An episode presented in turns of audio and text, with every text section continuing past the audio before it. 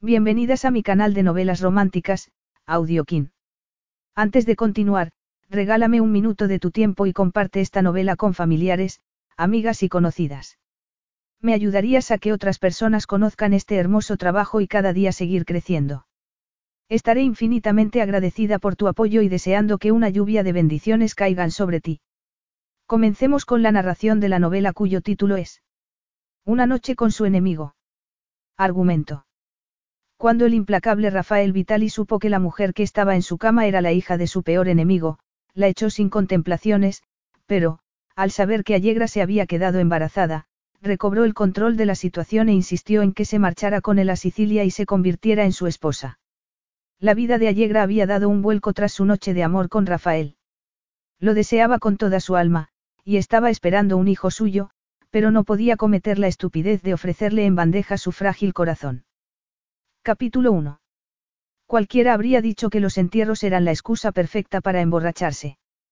Pero no lo habría dicho por Allegra Bells, quien se había limitado a beber agua mineral mientras los asistentes al acto en recuerdo de su padre empinaban el codo en el salón de un hotel de lo más ostentoso.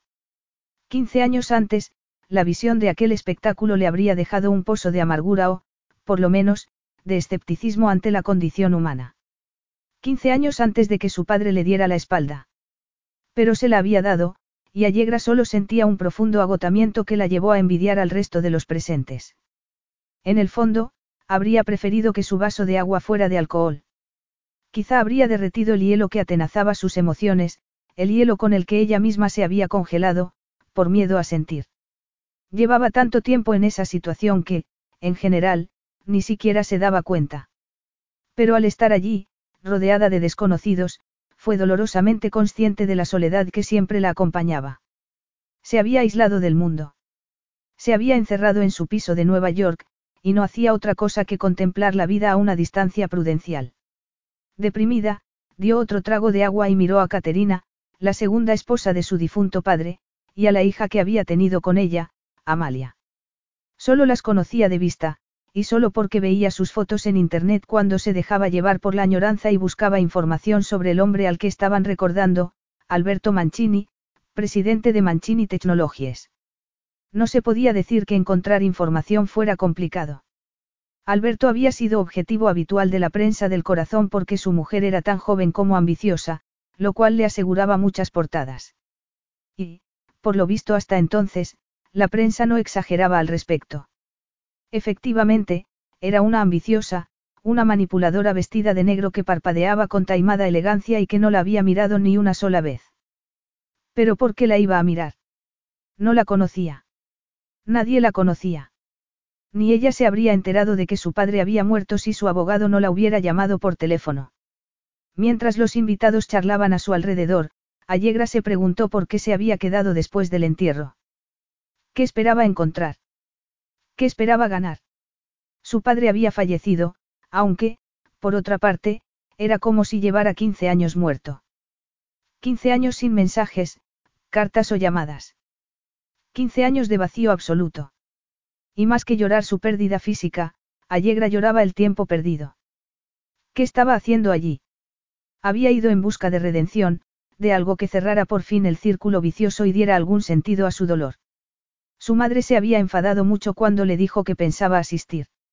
Se lo había tomado como una traición personal, y su reacción había sido tan violenta que a Allegra se le encogía el corazón cada vez que lo pensaba.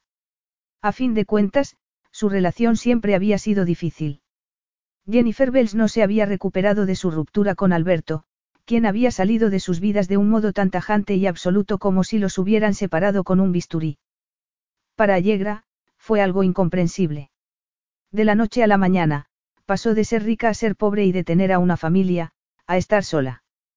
Pero su madre nunca le había dado una explicación creíble sobre lo sucedido, rehuía el asunto o pasaba por encima sin entrar en materia. Solo decía que había sido cosa de él, que no quería saber nada de ellas y que se había ido tras asegurar que no les iba a dar ni un céntimo. Durante años, Allegra pensó que su madre le había mentido. No se podía creer que el hombre que la adoraba, el hombre que la tomaba entre sus brazos y la cubría de halagos la hubiera olvidado de repente. Estaba convencida de que se pondría en contacto con ella en cualquier momento. Pero no supo nada de él. ¿Qué hacía en aquel lugar? ¿Por qué se torturaba de esa forma? Su padre había muerto, y ninguno de los presentes la conocía. Al cabo de unos momentos, Allegra se fijó en un hombre de cabello negro y ojos de color ámbar que estaba al otro lado de la sala, manteniéndose tan al margen como ella misma. No sabía quién era ni qué relación había tenido con su padre, pero su actitud distante y cautelosa le llamó la atención. Allegra no se habría atrevido a hablar con él. Siempre había sido tímida, y el divorcio de sus padres había empeorado su timidez. Sin embargo, eso no impidió que lo siguiera mirando, como la mayoría de las mujeres de la sala. Era alto, fuerte e increíblemente atractivo, un hombre tan lleno de vida que casi estaba fuera de lugar en un acto como ese, donde al fin y al cabo se recordaba a un muerto. ¿Quién sería? ¿Por qué estaría allí? Allegra supuso que se quedaría con las ganas de saberlo, porque le pareció bastante improbable que ese canto a la belleza masculina se fijara en una pálida y pelirroja joven de melena excesivamente rizada. Tras respirar hondo, dio media vuelta y se dirigió al bar, decidida a tomarse la copa que no se había tomado. Luego, volvería a la pensión donde se alojaba, dormiría unas horas, asistiría a la lectura del testamento y regresaría a Nueva York para seguir con su vida. ¿Qué desea tomar? preguntó el camarero. Vino, por favor. Allegra se retiró con su vino a una estancia que daba a la sala principal. Era una forma perfecta de seguir en el acto sin llamar la atención. Y, un momento después de que probara el delicioso y aterciopelado líquido, oyó una profunda voz masculina. Te estás escondiendo. Allegra se puso tensa al instante, y se quedó asombrada al ver al hombre de ojos de color ámbar al que había estado admirando. Parecía un príncipe salido de un cuento de hadas. Parecía un producto de su romántica imaginación. Salvo por el pequeño detalle de que ningún príncipe azul habría sonreído con tanta picardía. Seguro que era un príncipe. No sería un villano. Demasiado sorprendida para responder, se limitó a mirarlo en silencio. Era verdaderamente guapo, de ojos grandes, mandíbula fuerte y pelo más largo de la cuenta. Llevaba un traje de color gris oscuro, combinado con una camisa negra, y tenía un aire diabólico, de potencia contenida. ¿Y bien? insistió él con un tono tan sensual como juguetón. Te estás escondiendo. Ella respiró hondo. A decir verdad, sí. Me estoy escondiendo. No conozco a nadie. ¿Y qué haces aquí? Tienes la costumbre de colarte en los funerales. Solo si dan copas gratis, respondió ella. ¿Lo conocías? ¿A quién? A Alberto Mancini. Él sacudió la cabeza. Personalmente, no. Mi padre hizo negocios con él, hace tiempo. Solo he venido a presentar mis respetos. Comprendo. Allegra intentó sacar fuerzas de flaqueza, porque la intensidad de su mirada la estaba poniendo nerviosa. Era como si la acariciara con los ojos, como si pasara unos dedos invisibles por su acalorada piel. Nunca se había sentido así y, a falta de mejor explicación, lo achacó a sus revueltas emociones. ¿Cómo has dicho que te llamas? Continuó. Él la miró de arriba abajo. No lo he dicho, pero me llamo Rafael. Rafael Vitali no sabía quién era aquella mujer. Pero estaba fascinado con su encanto, sus rizos y sus grandes ojos grises, que reflejaban sus emociones con tanta claridad que las había reconocido desde el otro lado de la sala, incomodidad, tristeza y dolor. ¿Quién era? ¿Qué relación tenía con el difunto Mancini? No era asunto suyo. Y menos ahora, teniendo en cuenta que se había hecho justicia y que había conseguido lo que quería, pero sentía curiosidad. Sería una amiga de la familia. O algo menos inocuo, como una antigua amante. Fuera como fuera, era obvio que no había ido al entierro a tomarse un vino. Estaba ocultando algo. Pero, ¿qué? Rafael dio un trago de la copa que llevaba en la mano y contempló los sentimientos que rompían en su rostro como olas en la costa, confusión, esperanza y, una vez más, tristeza. Ciertamente, podía ser una antigua amante del difunto, aunque era tan joven que podría haber sido su hija. Pero la hija de Mancini estaba con su madre, tan aburrida como ella. Al pensar en la viuda, sonrió para sus adentros. Se había casado con él por dinero, y estaba a punto de descubrir que su fortuna se había esfumado. Todo un acto de justicia, teniendo en cuenta que Mancini le había hecho lo mismo a la madre de Rafael, dejándola completamente arruinada. En cuanto a su padre, ni siquiera lo quería recordar. Era un asunto tan doloroso que había cerrado esa puerta por simple y pura necesidad de protegerse a sí mismo y mantener la cordura. Pero, por algún motivo, la muerte de Mancini la había abierto, y empezaba a sentir la rabia y la amargura de otros tiempos. Cuida de ellas, Rafael. Ahora eres el hombre de la casa, le había dicho. Protege a tu madre y tu hermana. Pase lo que pase. Sin embargo, no estaba dispuesto a permitir que el dolor lo dominara. Tenía que cerrar esa puerta una vez más, y había encontrado la forma perfecta de conseguirlo, la fascinante mujer que estaba a su lado. Espero que tu vino haya merecido la pena, bromeó. No estoy aquí por el vino. Ya me lo imaginaba, replicó él, apoyándose en la pared. Conocías bien al difunto. Allegra se encogió de hombros. Lo traté hace tiempo. Aunque, sinceramente, no estoy segura de que se hubiera acordado de mí, contestó. Allegra soltó una carcajada triste, y Rafael sintió lástima de ella.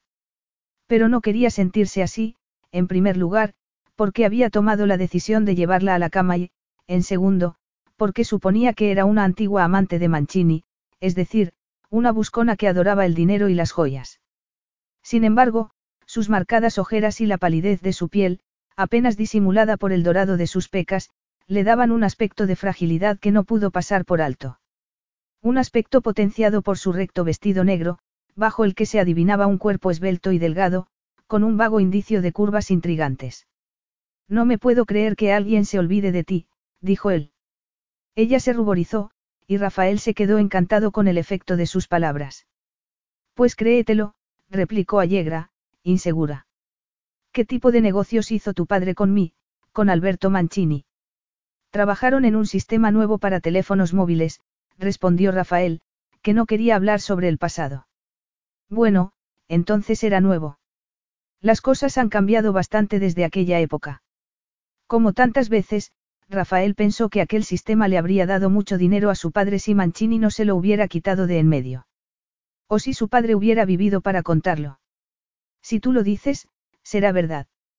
No sé nada de tecnología. Ni siquiera me apaño con mi móvil, le confesó ella. ¿A qué te dedicas? Preguntó él, calculando que Allegra debía de estar cerca de los 30. Trabajo en un café de Greenwich Village. Es un café musical. Un café musical.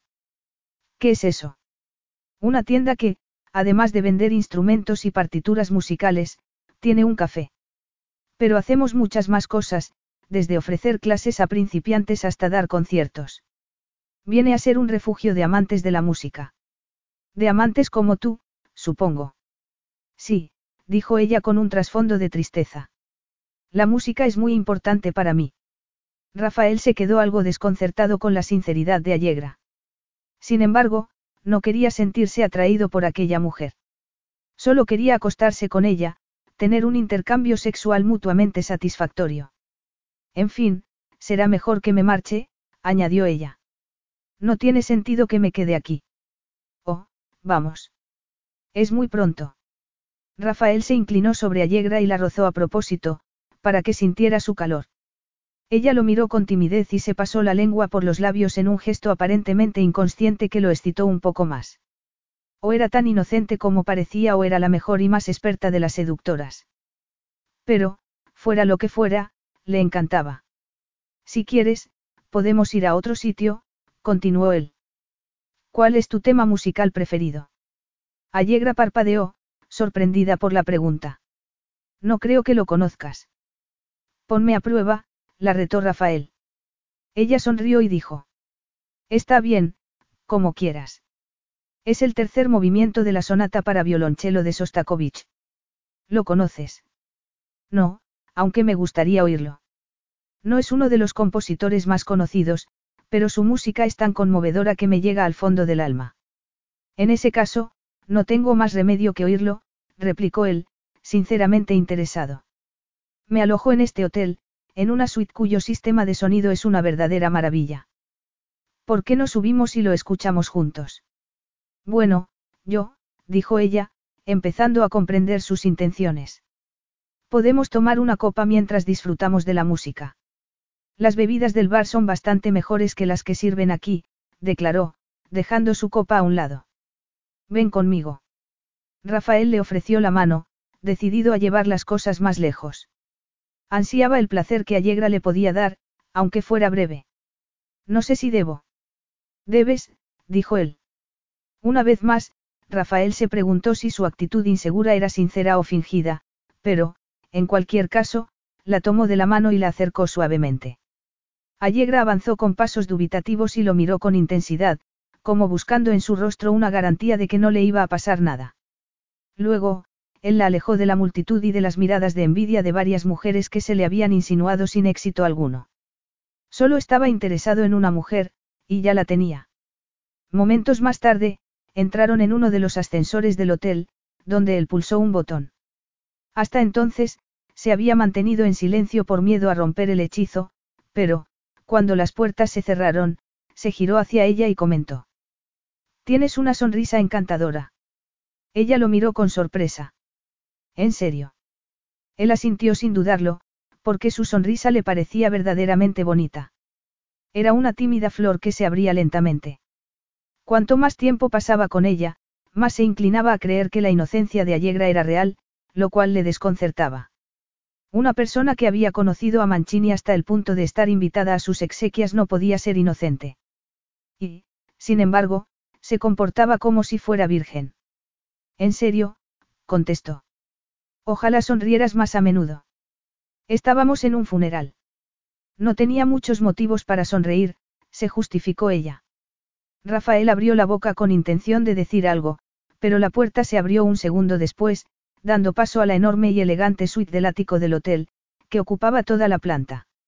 Al verla, Allegra se quedó boquiabierta. Es increíble, acertó a decir. Él frunció el ceño. Había dado por sentado que estaría acostumbrada al lujo, pero su reacción indicaba lo contrario. ¿Cómo era posible? Rafael apartó la pregunta de sus pensamientos y la llevó al interior de la suite mientras la puerta del ascensor se cerraba a sus espaldas. Ya tendría ocasión de salir de dudas. Además, había conseguido lo que quería, estar a solas con ella. Capítulo 2. Allegra tuvo la sensación de haber entrado en una realidad paralela. No sabía lo que estaba haciendo. Se había ido con un desconocido y había subido a su suite como si fuera lo más natural del mundo para ella. Pero no lo era. Ella no hacía cosas inesperadas. Ella no se dejaba llevar por sus impulsos. Llevaba una vida tranquila y segura. Trabajaba en un café cuyo octogenario dueño, que la trataba como si fuera su abuelo, era también su mejor amigo. Nunca había sido una mujer atrevida. No se arriesgaba jamás. Y, sin embargo, había permitido que el deseo la dominara por completo. Desde el momento en que Rafael la tomó de la mano, se sentía como si la hubieran conectado a un mundo de sensaciones que no había probado hasta entonces. Su cuerpo se había activado de repente. Se sentía viva de verdad, abrumadora y jubilosamente viva. Rafael no le había soltado la mano y, cuando clavó en ella sus ojos de color ámbar, Allegra deseó rendirse a la sensual corriente que intentaba arrastrarla. No era tan inocente como para no saber que la había llevado a la suite para hacer el amor. Lo sabía de sobra. Y a pesar de ello, se limitó a apartarse de él y a pasear por la lujosa estancia, fijándose en todos y cada uno de sus detalles. Este sitio es increíble, dijo con voz nerviosa. ¿Y qué vistas tiene? ¿Qué es lo que se ve al fondo? El Coliseo. Súbitamente, Rafael se acercó por detrás y se detuvo. Estaba tan cerca que Allegra podía sentir su calor, tan cerca que, si hubiera retrocedido un milímetro, lo habría tocado. Y ardía en deseos de tocarlo, pero no se atrevía. Todo aquello era nuevo para ella. Nuevo, extraño y, quizá, peligroso. Aunque, por otra parte, de que tenía miedo. Rafael no le podía hacer daño o, por lo menos, no le podía hacer un daño tan profundo y devastador como el que ya le habían hecho. Sencillamente, no se lo habría permitido. Estaba nerviosa, sí, pero solo porque no tenía experiencia con ese tipo de situaciones. Y, tras pensarlo unos segundos, se dio cuenta de que no tenía motivos para estar asustada. Sí, es el Coliseo, replicó él, poniéndole las manos en los hombros. Ella respiró hondo y apoyó la cabeza en su pecho. El contacto, duro y cálido, le pareció asombrosamente reconfortante. Se habría quedado así todo el día, saboreando la sensación. Era lo que quería, lo que necesitaba, sentirse unida a otra persona, sentirse viva y, por supuesto, sentirse deseada. A fin de cuentas, llevaba demasiado tiempo sola. Su timidez había impedido que hiciera amigos en el colegio, su confusión y su dolor la habían alejado de su madre, y su inseguridad había provocado que sus escasas relaciones amorosas fueran un fracaso. Pero no estaba dispuesta a seguir así. Rafael le gustaba, y no le estaba ofreciendo nada que no pudiera controlar. Disfrutaría del momento y después, se marcharía. ¿Te apetece una copa de champán? Allegra asintió. Claro que sí. Él se alejó, y ella se quejó por no ser capaz de controlar sus desbocadas emociones. Sentirse viva era una experiencia exquisita, pero también dolorosa. Además, no entendía por qué le gustaba tanto Rafael. ¿Por qué deseaba tocarlo en lugar de huir? ¿Qué la empujaba a arriesgar su tranquilidad emocional? El sonido del corcho la sacó de sus pensamientos. Rafael sirvió dos copas de champán y, a continuación, alzó la suya a modo de brindis. Chin chin. Chin chin, replicó ella. Allegra se acordó de la primera vez que había tomado champán, estando en Abruzzi, en la casa de los Mancini. Entonces tenía 12 años y, cuando su padre le dejó probar la burbujeante bebida, ella pensó que sabía a felicidad, a seguridad y a amor familiar, a todo lo que sentía en ese momento. Pero su infancia había sido tan feliz como recordaba. O su memoria la estaba traicionando, teñida quizá por la mirada inocente de la niñez. No lo sabía. No podía confiar ni en sus recuerdos. ¿No vas a beber? preguntó Rafael. Sí, por supuesto. Allegra probó el champán, y le pareció tan delicioso como la primera vez. Háblame de ti, continuó ella, intentando recuperar el aplomo. ¿A qué te dedicas? Dirijo una empresa. Ella arqueó las cejas, sorprendida. ¿Qué tipo de empresa? Nos dedicamos a las propiedades. Hoteles, comercios, ese tipo de cosas. Allegra pensó que debía de ser rico, incluso, probablemente, muy rico.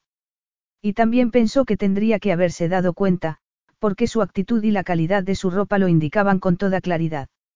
Hasta su colonia olía a cara. Rafael llevaba una vida de privilegios. Una vida como la que ella misma había llevado antes de que sus padres se divorciaran y descubriera lo que implicaba ser pobre. Pero, por muy dura que hubiera sido la pérdida de las mansiones y los lujos, Allegra no había reaccionado de la misma manera que su madre, Jennifer. No se había convertido en una amargada. No echaba de menos el dinero, sino el amor de su ya difunto padre. ¿Y te gusta tu trabajo? Lo interrogó, rehuyendo su mirada. Mucho. Rafael dejó su copa en una mesa y se acercó al equipo de música, que estaba junto a la chimenea. ¿Qué te parece si escuchamos esa pieza musical? Prosiguió él. Has dicho que es de Sostakovich, ¿verdad? Sí, aunque dudo que tengas el CD. Él sonrió. Haces bien en dudar, porque no lo tengo. Pero el equipo está conectado a Internet. Claro, dijo ella, algo avergonzada. Como ya te he dicho, no sé nada de tecnología. Bueno, déjalo en mis manos. Lo encontraré enseguida. Rafael cumplió su palabra y, en cuestión de segundos, la música inundó la habitación. Luego, tomó a Yegra de la mano y la llevó a un suntuoso sofá de cuero, donde le pasó un brazo alrededor de los hombros. Ella se apoyó en su cuerpo e inhaló su aroma, hechizada. Nunca se había sentido tan cerca de un hombre, pero le pareció lo más natural del mundo. La música de Sostakovich le llegaba al alma y, combinada con el contacto de Rafael, despertaba sus sentidos de tal manera que solo quería dejarse llevar y descubrir que había al final de aquel torbellino de emociones abrumadoras. ¿Sabías que el violonchelo es el instrumento musical que más se parece a la voz humana? Declaró ella, emocionada con la belleza del momento. Creo que por eso me gusta tanto. Él le acarició la mejilla y dijo en voz baja. Es un tema verdaderamente impresionante. Lleno de añoranza y tristeza. Sí, es verdad. Las sinceras y acertadas palabras de Rafael le encogieron el corazón. Esa era la conexión que anhelaba. Y, sin darse cuenta, se giró hacia él, alzó la cabeza y clavó la vista en sus apasionados ojos, buscando un beso. Durante un par de segundos, Allegra tuvo la sensación de que el mundo se había detenido. Incluso contuvo la respiración, expectante. Rafael la besó con delicadeza, como si no estuviera seguro de estar haciendo lo correcto. Pero ella quería mucho más, así que se aferró a la tela de su camisa y lo instó a seguir con su experto y meticuloso ejercicio de seducción. Nunca se habría imaginado que un beso pudiera ser tan arrebatador. Lo sintió en todas partes, acariciándola y atravesándola, descubriendo hasta el último de sus secretos. Y Allegra necesitaba que la descubrieran. Eres tan bella, tan encantadora. Rafael la tumbó en el sofá y, a continuación, le apartó el cabello de la cara y se la empezó a acariciar, explorando sus rasgos. Allegra cerró los ojos, rendida. El contacto de sus dedos era tan íntimo como el de sus labios, y la tocaba con tanta dulzura que le hizo descubrir una forma nueva de excitación. Sus manos descendieron lentamente, como pidiendo permiso a cada paso. Al cabo de unos segundos, cerró la palma sobre uno de sus senos y la besó en el cuello con una afirmación que le arrancó una carcajada. Esto también es música. De una clase diferente. Allegra pensó que tenía razón. Era música, una música completamente nueva para ella. Y le estaba enseñando su cautivadora melodía. Siempre había pensado que sentiría miedo o inseguridad cuando llegara el momento de hacer el amor. Pero se sentía mejor que nunca, más viva que nunca y más cerca de nadie que en toda su vida. Además, solo iba a ser una aventura. Una sola noche. Un momento de magia. Y quería disfrutar al máximo, porque no sabía cuándo iba a tener otra oportunidad. De algún modo, Rafael se las había arreglado para bajarle el vestido por los hombros, dejándola semidesnuda de cintura para arriba. Ya no tenía más defensa que el sujetador, y él apartó la tela para poder lamer uno de sus pechos. Ah, gimió Allegra, arqueándose contra su boca. Rafael alzó la cabeza y la miró a los ojos. Su respiración también se había acelerado, y el evidente hecho de que la deseara tanto como ella él la convenció definitivamente de que estaba haciendo lo que quería, lo que necesitaba. ¿Quieres que vayamos a la habitación? Le preguntó. Allegra asintió, dándole la única respuesta que le podían dar su excitado cuerpo y su corazón. Sí. Con un movimiento rápido, Rafael se levantó del sofá y se dirigió al dormitorio. Allegra lo siguió, apenas consciente de su vestido bajado y su pelo revuelto. El dormitorio competía en lujo y elegancia con el resto de la suite, pero ella solo tuvo ojos para la enorme cama de edredón de satén, que se alzaba sobre una tarima. Por lo menos, solo los tuvo hasta que Rafael se acercó a ella, la besó con más pasión que antes y le bajó la cremallera del vestido. La prenda cayó al suelo, y ella se quedó en ropa interior. Su lencería no era particularmente sexy, solo unas braguitas y un sujetador de color negro, sin encajes ni filigranas, pero él la miró como si le pareciera la mujer más bella del mundo. Allegra tampoco se había imaginado que se pudiera sentir tanto placer por la simple razón de sentirse deseada. Era sencillamente maravilloso. Y, cuando Rafael la tomó entre sus brazos, se apretó contra su pecho y contra su dura erección. ¿Tienes frío? preguntó él al notar su estremecimiento. Allegra sacudió la cabeza. No, no tenía frío, era una cálida noche de primavera, y la temperatura de la suite no podía ser más agradable. Su estremecimiento se debía a Rafael, quien la besó de nuevo y hundió la cabeza entre sus senos. Ella le pasó las manos por el pelo, aferrándose a él. Sus sensaciones eran tan intensas que tenía la impresión de estar flotando, y de que el contacto de Rafael era lo único que la mantenía cerca de la tierra. Luego, él le quitó el sujetador y las braguitas, se puso de rodillas entre sus piernas, cerró las manos sobre sus caderas y la empezó a lamer. Oh. Allegra no se podía creer lo que estaba pasando. Era un acto increíblemente íntimo, un acto de entrega absoluta. Y Rafael lo alargó entre sus jadeos hasta que la arrojó al precipicio del orgasmo. Entonces, se incorporó y la llevó a la cama, donde la dejó temblando. Estaba más excitada que antes, y se excitó aún más cuando él se desnudó y le reveló la belleza de un estómago perfecto, unas piernas poderosas y una erección tan tentadora que ella apartó la vista, avergonzada. Puedes mirar, dijo Rafael, volviendo a la cama. Incluso puedes tocar. Rafael la besó de nuevo, apretando su erección contra el cuerpo de Allegra, cuyo deseo se convirtió en un clamor apabullante que la dominaba por completo. Ya no podía más. La estaba volviendo loca con sus caricias, concentradas otra vez en su parte más íntima y femenina. Jugaba con ella, la exploraba, avivaba su fuego. Y por fin, la penetró. Y un segundo después, se detuvo. Allegra, que ya había superado el momento inicial de dolor, lo miró con desconcierto. ¿Qué ocurre? Eres virgen. Ella tragó saliva. Sí. No tenía ni idea. ¿Y cómo la ibas a tener? Deberías habérmelo dicho. Oh, Rafael. Allegra arqueó las caderas, dejando que su cuerpo expresara lo que su voz no podía. No podía permitir que pusiera fin al encuentro. No estando tan cerca de la satisfacción. Rafael soltó un gemido y se empezó a mover. Era tan delicioso que Allegra se entregó sin inhibición alguna, arrojándose voluntariamente a la catarata de sensaciones increscendo. Y, cuando volvió a llegar al clímax, fue tan potente que soltó el grito más bello y cristalino de su existencia, la nota musical más sagrada que había oído en toda su vida. Rafael se apartó de Allegra, vociferando para sus adentros. Se acababa de acostar con una mujer virgen, algo del todo inesperado. Había llegado a la conclusión de que no estaba con una manipuladora, sino con una mujer sin malicia, pero no se imaginaba que su ausencia de malicia llegara hasta ese punto. Y se sintió culpable. En su opinión, le había robado la virginidad. Había utilizado a una persona que se merecía algo mejor. Había hecho lo que se había jurado que no volvería a hacer. Había cruzado una línea prohibida. Si lo hubiera sabido antes, no habría intentado seducirla ni la habría llevado a la suite. Él solo buscaba una aventura, un rato placentero, sin complicaciones de ninguna clase, y, por el comportamiento de Allegra, había dado por sentado que ella buscaba lo mismo. Pero ya no estaba tan seguro, y cruzó los dedos para que no se hubiera hecho ningún tipo de ilusiones absurdas. Mientras lo pensaba, cayó en la cuenta de que había cometido un error aún más grave. Habían hecho el amor sin preservativo.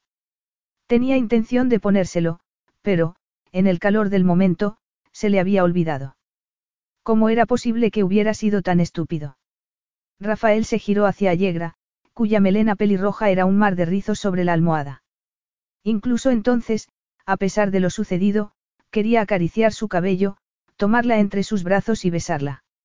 Incluso entonces, instantes después de llegar al orgasmo, la deseaba. De hecho, nunca había deseado tanto a una mujer. Allegra se puso de lado, se acurrucó contra su cuerpo y le pasó un brazo por encima del pecho. Rafael se sumió en una mezcla de confusión, alarma e irritación, porque era evidente lo que pretendía, hablar con él, compartir sus emociones y estrechar los supuestos lazos que se habían establecido entre ellos.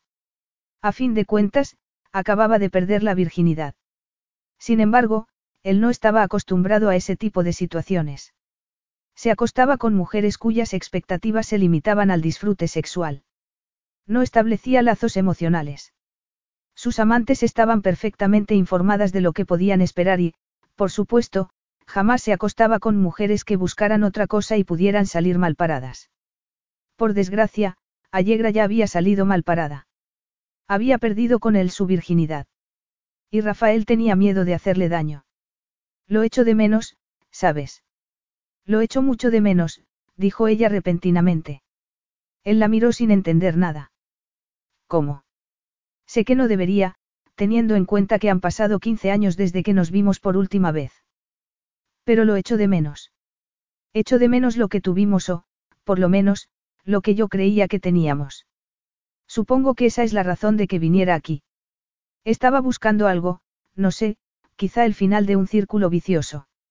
Rafael supo entonces que estaba hablando de Alberto Mancini, y también supo otra cosa, si no se habían visto en 15 años, no podían haber sido amantes. Esa mujer ni siquiera llegaba a los 30. ¿Quién eres, Allegra? Ella lo miró a los ojos y contestó. Su hija. Rafael estuvo a punto de soltar una exclamación poco respetuosa. Era la hija de Mancini, la hija del que había sido su peor enemigo. Y acababa de hacer el amor con ella. Se le encogió el corazón. De repente, se había convertido en protagonista de un drama completamente inesperado. Por si acostarse con una mujer virgen no fuera suficiente, se había acostado con una clase de mujer de la que no quería saber nada, una Mancini, un miembro de una familia que había odiado toda su vida. Desde luego, su odio no era ningún capricho. Los odiaba por una buena razón, y nunca había pretendido otra cosa que hacer justicia. Pero eso no cambiaba lo sucedido. Se había acostado con ella. Y, definitivamente, no le podía dar el afecto que estaba buscando. Abrumado, se levantó de la cama y se puso los calzoncillos. Rafael. Dijo ella con incertidumbre. Será mejor que te marches. Su voz habría sonado brusca aunque se hubiera esforzado por decirlo con suavidad, y no se esforzó. Sentía ira, rabia, frustración. Allegra era hija de Mancini. Pero sabría lo que Alberto había hecho. Sería consciente de que sus manos estaban manchadas de sangre. Rafael supuso que no sabía nada. Al fin y al cabo, su padre había muerto cuando ella era solo una niña. Era imposible que lo supiera, sobre todo, si Alberto y ella habían estado tanto tiempo sin verse. Pero seguía siendo una Mancini. ¿Quieres que me vaya? Sí. Te pediré un taxi. Él se puso los pantalones y, al ver que ella no se movía, recogió su ropa y se la tiró. Sin embargo, Allegra ni siquiera hizo ademán de alcanzarla. Estaba paralizada. Y también estaba increíblemente sexy en aquella posición, sentada en la cama y con el pelo sobre sus pechos desnudos. No entiendo nada, acertó a decir. ¿Qué es lo que no entiendes? Preguntó él con impaciencia. Solo se trataba de divertirnos un rato, y el rato ha terminado. Si hubiera sabido que eras virgen, habría actuado de otra manera, pero no me has dado ninguna indicación. Te has comportado como si estuvieras encantada con lo que iba a suceder. Y lo estaba. Pero, aunque tenga poca experiencia en materia de hombres, sé que tu forma de poner fin a una noche de amor es sencillamente despreciable. Gracias por tu opinión, ironizó él, cruzándose de brazos. Y ahora, si haces el favor de marcharte. Allegra respiró hondo. Puedes concederme un momento de intimidad para que me vista. Rafael estuvo a punto de decir que su repentina timidez era del todo absurda, porque ya la había visto desnuda. Sin embargo, no quería ser cruel con ella y, como necesitaba una copa, se fue al salón para servirse un whisky. Ya se lo estaba sirviendo cuando Allegra salió de la habitación y se dirigió al ascensor de la suite, cuyas puertas se abrieron. Rafael se acordó de lo que le había dicho una vez su difunto padre, que, para un hombre decente, no había nada más importante que el honor.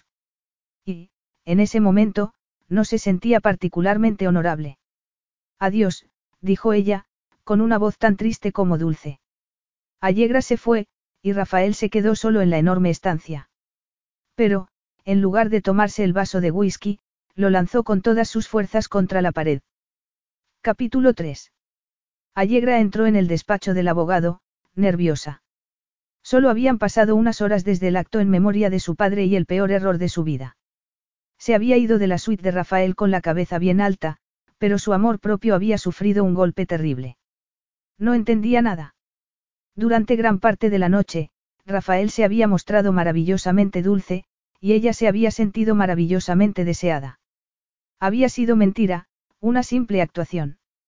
Le había vuelto a pasar lo mismo. Al parecer, aún no había aprendido la lección de que la gente no era lo que parecía, de que hacían cosas para conseguir lo que buscaban y, a continuación, se iban. Se iban y la dejaban sola y peor que antes. Sin embargo, esa vez no tenía motivos para sentirse traicionada. Se había acostado con un desconocido sin más intención que disfrutar del momento y, por muy mal que su atractivo amante la hubiera tratado, no estaba enamorada de él. Había cometido un error, sí. Había entregado su virginidad a un hombre que no se lo merecía. Pero no había perdido nada salvo su orgullo. Además, había pasado por cosas mucho peores. Su padre la había abandonado cuando más lo necesitaba, y se había ido sin mirar atrás. Su madre se había sumido en la amargura y le había dado la espalda. Y, si había sobrevivido a eso, también sobreviviría a Rafael. Signorina Mancini. Preguntó el abogado, levantándose de su sillón. Gracias por venir. Allegra se sentó tras estrechar la mano del señor Fratelli, quien había insistido en que asistiera a la lectura del testamento. Su insistencia le había resultado extraña, porque no creía que su padre le hubiera dejado nada, y por otra parte, no ardía precisamente en deseos de compartir espacio con la altiva Caterina Mancini y su hija, Amalia. Pero solo serían unos minutos de incomodidad. Después, volvería a Nueva York y olvidaría lo sucedido. Signorina Bells, puntualizó Allegra, que usaba el apellido de su madre. Fratelli asintió, miró a las tres mujeres y les dio una serie de detalles introductorios antes de entrar en materia. Allegra estaba agotada, pero hizo un esfuerzo por concentrarse en lo que estaba diciendo. Me temo que la situación financiera del signor Mancini ha sufrido algunos cambios en las últimas semanas. ¿Qué tipo de cambios? Se interesó Caterina, clavando los ojos en él. Una empresa de la competencia ha adquirido todas las acciones de Mancini Technologies, respondió él. ¿Todas? Preguntó Caterina, claramente afectada. Sí. Ahora pertenecen al signor Vitali, el dueño de V Property, que ha pasado a ser presidente de la compañía del difunto signor Mancini, le explicó. De hecho, llegará en cualquier momento.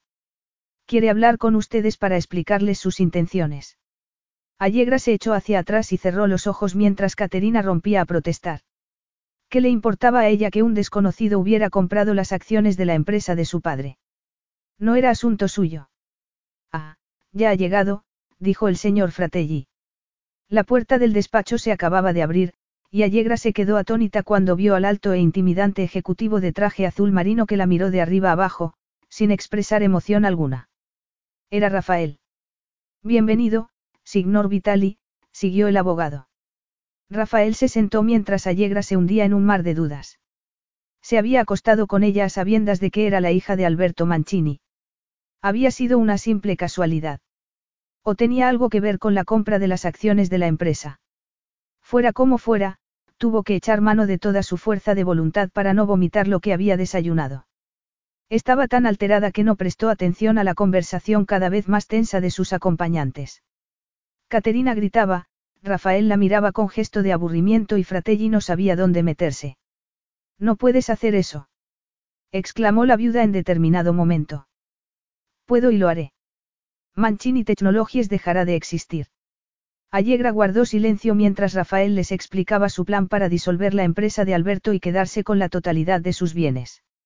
Luego, Fratelli tomó la palabra para añadir algo que aumentó la desesperación de Caterina, que todas las propiedades de su difunto esposo estaban ligadas a la empresa, incluida la mansión de Abruzzi y que, por tanto, había muerto prácticamente en bancarrota. Tú lo has matado, dijo Caterina, señalando a Rafael. Lo sabes de sobra. Tú provocaste el infarto que lo mató. Eres un asesino. Rafael ni siquiera se inmutó. No soy yo quien tiene las manos llenas de sangre, Caterina. ¿Qué significa eso? Rafael no dijo nada, y Allegra aprovechó la ocasión para dirigirse a Fratelli. Ya me puedo ir. No, todavía no, signorina, dijo el abogado con una sonrisa triste. El signor Mancini dejó algo para usted. Para mí. En efecto. Fratelli abrió uno de los cajones de la mesa y sacó una bolsita de terciopelo, que dio a la sorprendida Allegra. Caterina y Rafael se giraron y la miraron con curiosidad. Allegra no la quería abrir delante de todo el mundo, pero era obvio que lo estaban esperando, y no tuvo más remedio que extraer el contenido. Cuando lo vio, se quedó sin aliento, un impresionante collar de perlas del que colgaba un zafiro con forma de corazón. Pero no era la primera vez que lo veía, ni mucho menos. Había pertenecido a su abuela por parte de padre, y su madre lo llevaba con frecuencia antes de divorciarse de él. Se le llenaron los ojos de lágrimas, aunque no por el valor de la joya. Aquel objeto demostraba que Alberto no la había olvidado. Demostraba que no la había dejado de querer. Gracie, acertó a decir, emocionada. También le dejó una carta. Una carta. El abogado se la dio, y Allegra se la guardó porque no quería leerla allí. Quizá explicara los actos de su padre, el motivo por el que había guardado las distancias con ella. Gracias, signor Fratelli. Un segundo después, se levantó de su asiento y salió del despacho con piernas temblorosas. Ya estaba en la escalera cuando Rafael apareció a grandes zancadas y le puso una mano en el brazo, recordándole las caricias de la noche anterior. Allegra. Allegra rompió el contacto rápidamente. ¿Qué quieres? No tenemos nada que decirnos. Me temo que sí. ¿En serio? Pensaba que ya habías terminado conmigo, replicó Allegra, intentando mantener la calma. Ya has conseguido tu venganza. Él frunció el ceño. Venganza. Querrás decir, justicia. Sabías que yo era su hija cuando te acostaste conmigo. Seguro que te divertiste mucho al hacerme tuya después de haberlo arruinado. No sabía que fueras la hija de Alberto. De haberlo sabido, no te habría dirigido la palabra. No quiero saber nada de los Mancini. ¿Por qué? Dijo ella, extrañada por su vehemencia. ¿Qué te hizo mi padre? Eso carece de importancia en este momento. Ella se encogió de hombros. Como quieras. De todas formas, no me interesa nada de lo que tengas que decir. Yo creo que sí, insistió él. Hicimos el amor sin preservativo, Allegra. Allegra se quedó horrorizada. Era verdad. Estaba tan excitada cuando se acostó con él que ni siquiera se le pasó por la cabeza. Y su falta de experiencia sexual había contribuido a que lo olvidara por completo. Si te has quedado embarazada, quiero que me lo digas, continuó Rafael. ¿Por qué? Dejaste bien claro que no quieres saber nada de mí, replicó ella. ¿Por qué ibas a querer hacerte cargo de mi hijo? De nuestro hijo, puntualizó él. Rafael sacó una tarjeta con su dirección y su número de teléfono, que Allegra alcanzó con inseguridad. Naturalmente, espero que nos estemos preocupando sin motivo. Pero soy un hombre de honor y, si te has quedado encinta, asumiré mi responsabilidad. Allegra miró la tarjeta, que quiso romper en mil pedazos. Sin embargo, pensó que habría sido un gesto infantil, y se limitó a cerrar el puño sobre ella. No quiero volver a hablar contigo, Rafael. Lo he dicho muy en serio, Allegra. ¿Y yo? Allegra dio media vuelta y se fue escaleras abajo, con paso rápido. De hecho, no se detuvo hasta llegar a la pensión donde se alojaba. Y lo primero que hizo fue abrir la carta de su padre, que decía así. Querida Allegra. Perdona a este anciano por los errores que el miedo y la tristeza le empujaron a cometer. Mi reputación me importó más que tu cariño, y nunca me arrepentiré lo suficiente. Tu madre adoraba este collar, pero te pertenece a ti. Te ruego que te lo quedes y que no se lo enseñes a ella. No espero que lo comprendas. Ni mucho menos, que me perdones. Tu padre. Allegra rompió a llorar, y siguió llorando mientras leía la carta una y otra vez, intentando entender. ¿Qué significaba eso de que su reputación le había importado más que su cariño? Lejos de explicar nada, la misiva de Alberto suscitaba nuevas preguntas. Y no obstante, le había pedido disculpas, insinuando que la quería. Pero, si la quería, ¿por qué la había abandonado? Tras hablar con Allegra, Rafael volvió al despacho del abogado. Se sentía culpable por haberla tratado tan mal la noche anterior. Pero ¿qué podía hacer? Alberto Mancini había matado a su padre. Comparado con eso, su comportamiento con la hija del asesino era un detalle sin importancia. En cuanto al posible embarazo, había sido sincero al decir que estaba dispuesto a asumir su responsabilidad. Sin embargo, esperaba que no estuviera embarazada.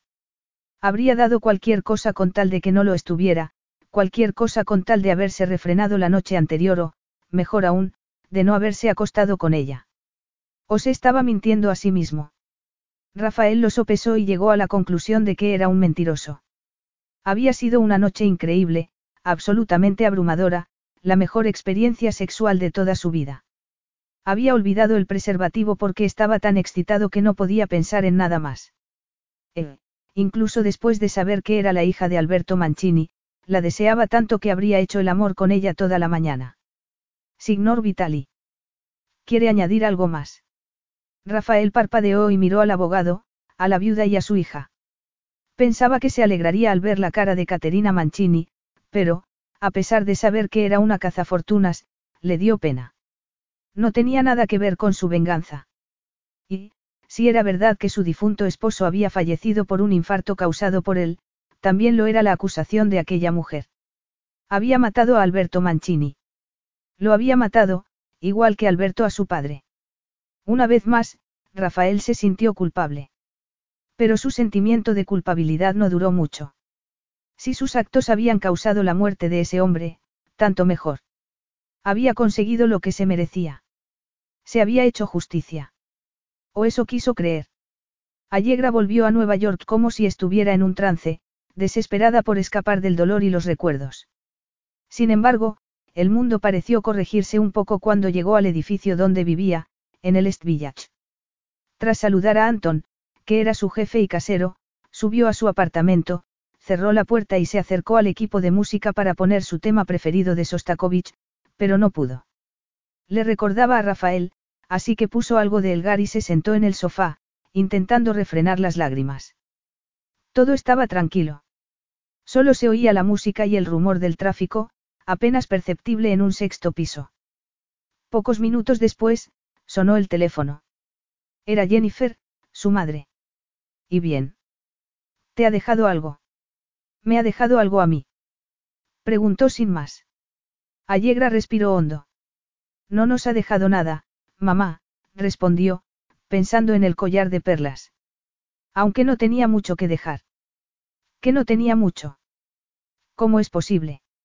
Allegra le contó que Rafael Vitali había comprado todas las acciones de Mancini Technologies y se había quedado con la empresa, aunque no dio más detalles. E incluso consiguió que su voz sonara normal, como si no hubiera pasado nada relevante, como si no estuviera afectada. Vitali. ¿Se ha quedado con ella? Sí. Bueno, supongo que no es asunto nuestro. No, no lo es, replicó Allegra con frialdad. Pero Caterina lo acusó de haber matado a Alberto. Dijo que él tenía la culpa de que le hubiera dado el infarto que lo mató. Jennifer guardó silencio durante unos segundos y luego dijo, sin más. Todo ha terminado. Allegra pensó que tenía razón.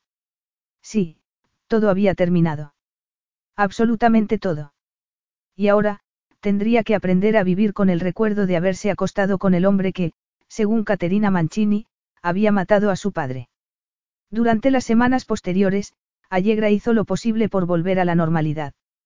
Trabajaba en el café, charlaba con los clientes, paseaba por el parque e intentaba disfrutar de los pequeños placeres de la vida. Pero, tras conocer las mieles del sexo, todo lo demás le parecía gris y aburrido. Echaba de menos a Rafael.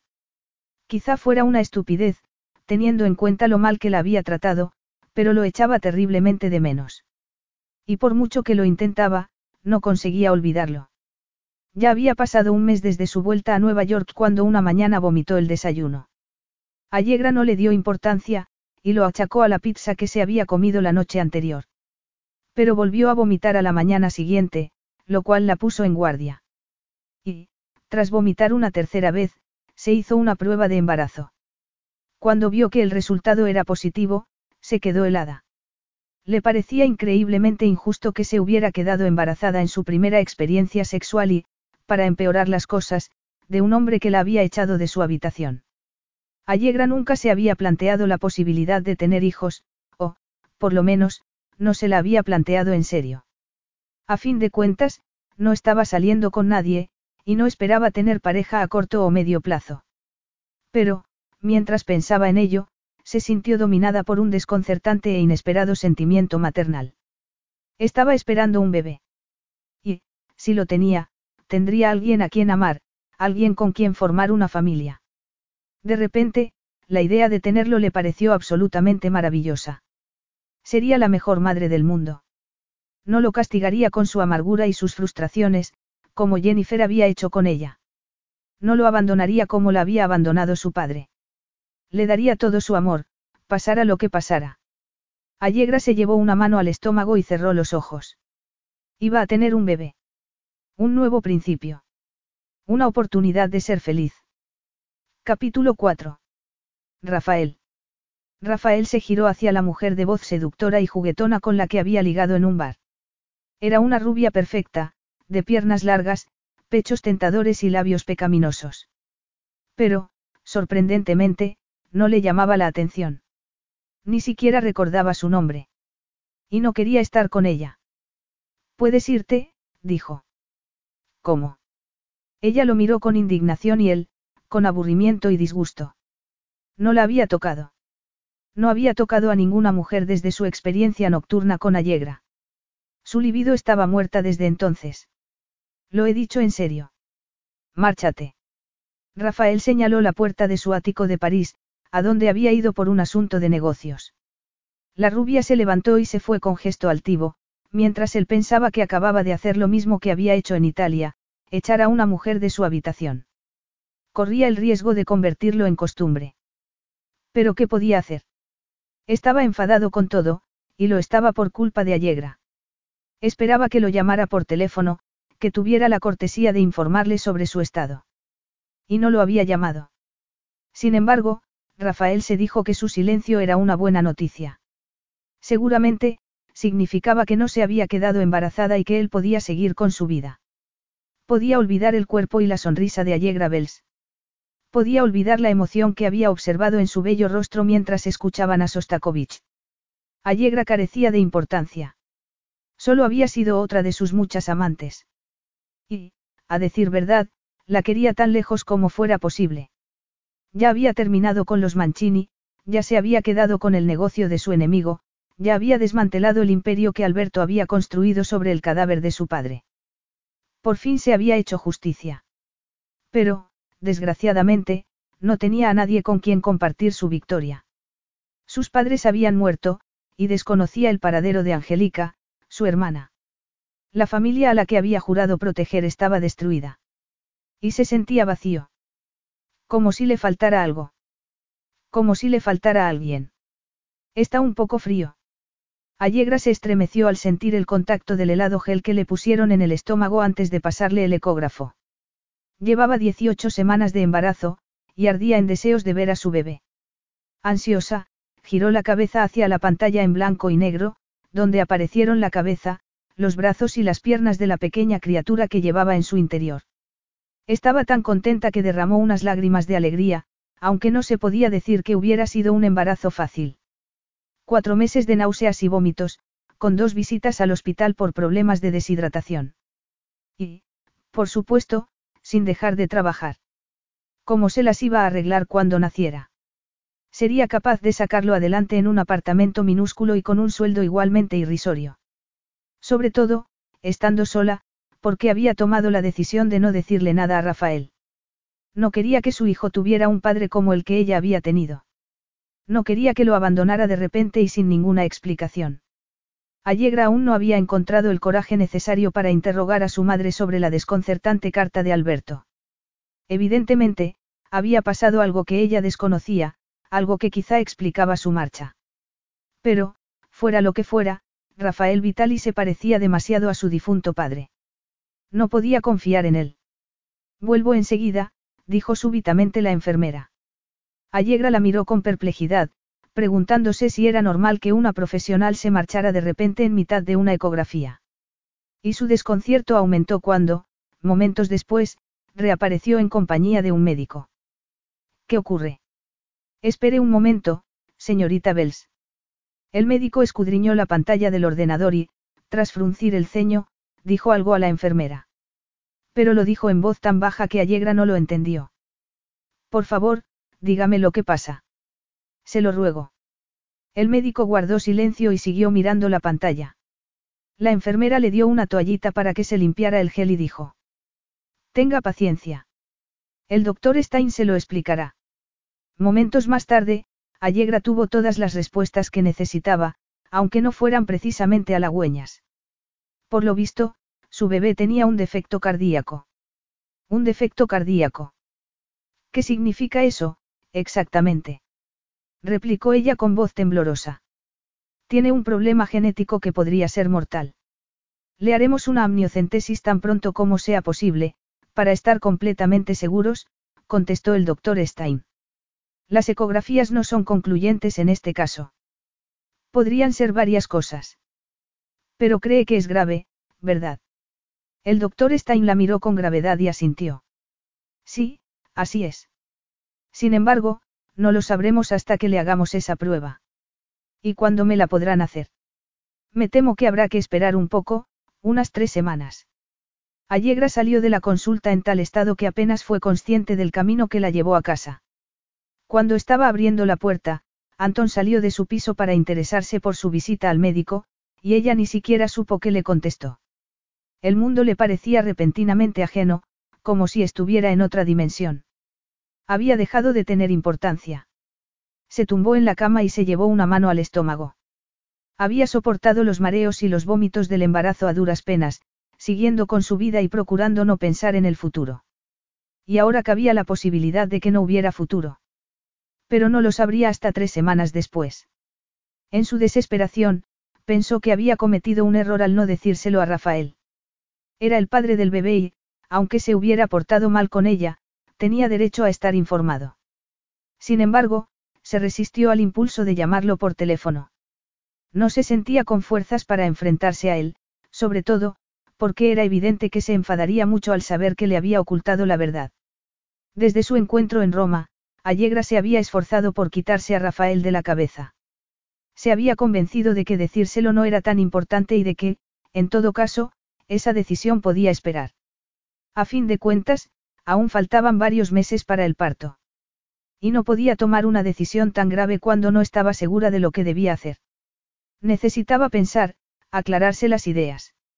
Lamentablemente, el problema del bebé lo cambiaba todo. Ya no tenía tiempo de sobra. Estaba obligada a tomar decisiones con urgencia, y a tomarlas por duras que fueran. Y Rafael tenía que formar parte de ese proceso, aunque hablar con él le diera miedo. Dos días antes de que le hicieran la prueba, Allegra sacó la tarjeta que Rafael le había dado en el despacho del señor Fratelli y marcó su número. Rafael contestó casi de inmediato. Dígame. Soy Allegra, dijo ella sin más. Rafael guardó silencio durante un par de segundos. ¿Qué quieres? Ella respiró hondo. Te llamo porque ha pasado algo. Estoy embarazada, y... ¿Cómo? La interrumpió él. ¿Estás embarazada de mí? Sí, claro. ¿Y por qué no me lo habías dicho?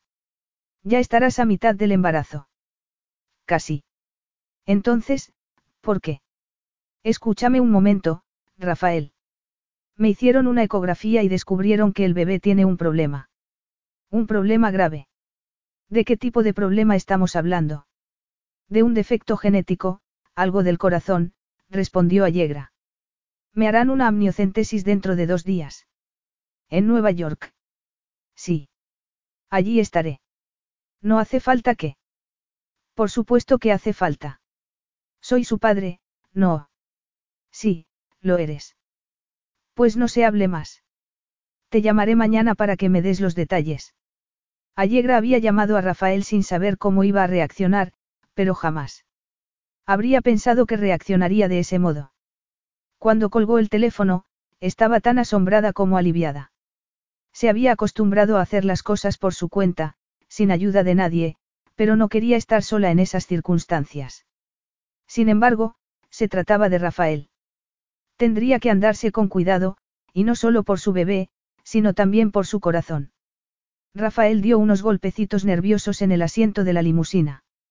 Estaba en Manhattan, dirigiéndose al piso de Allegra. La sorpresa y la furia que había sentido al saber que le había ocultado su embarazo se habían disipado ante la preocupación por la salud de su bebé.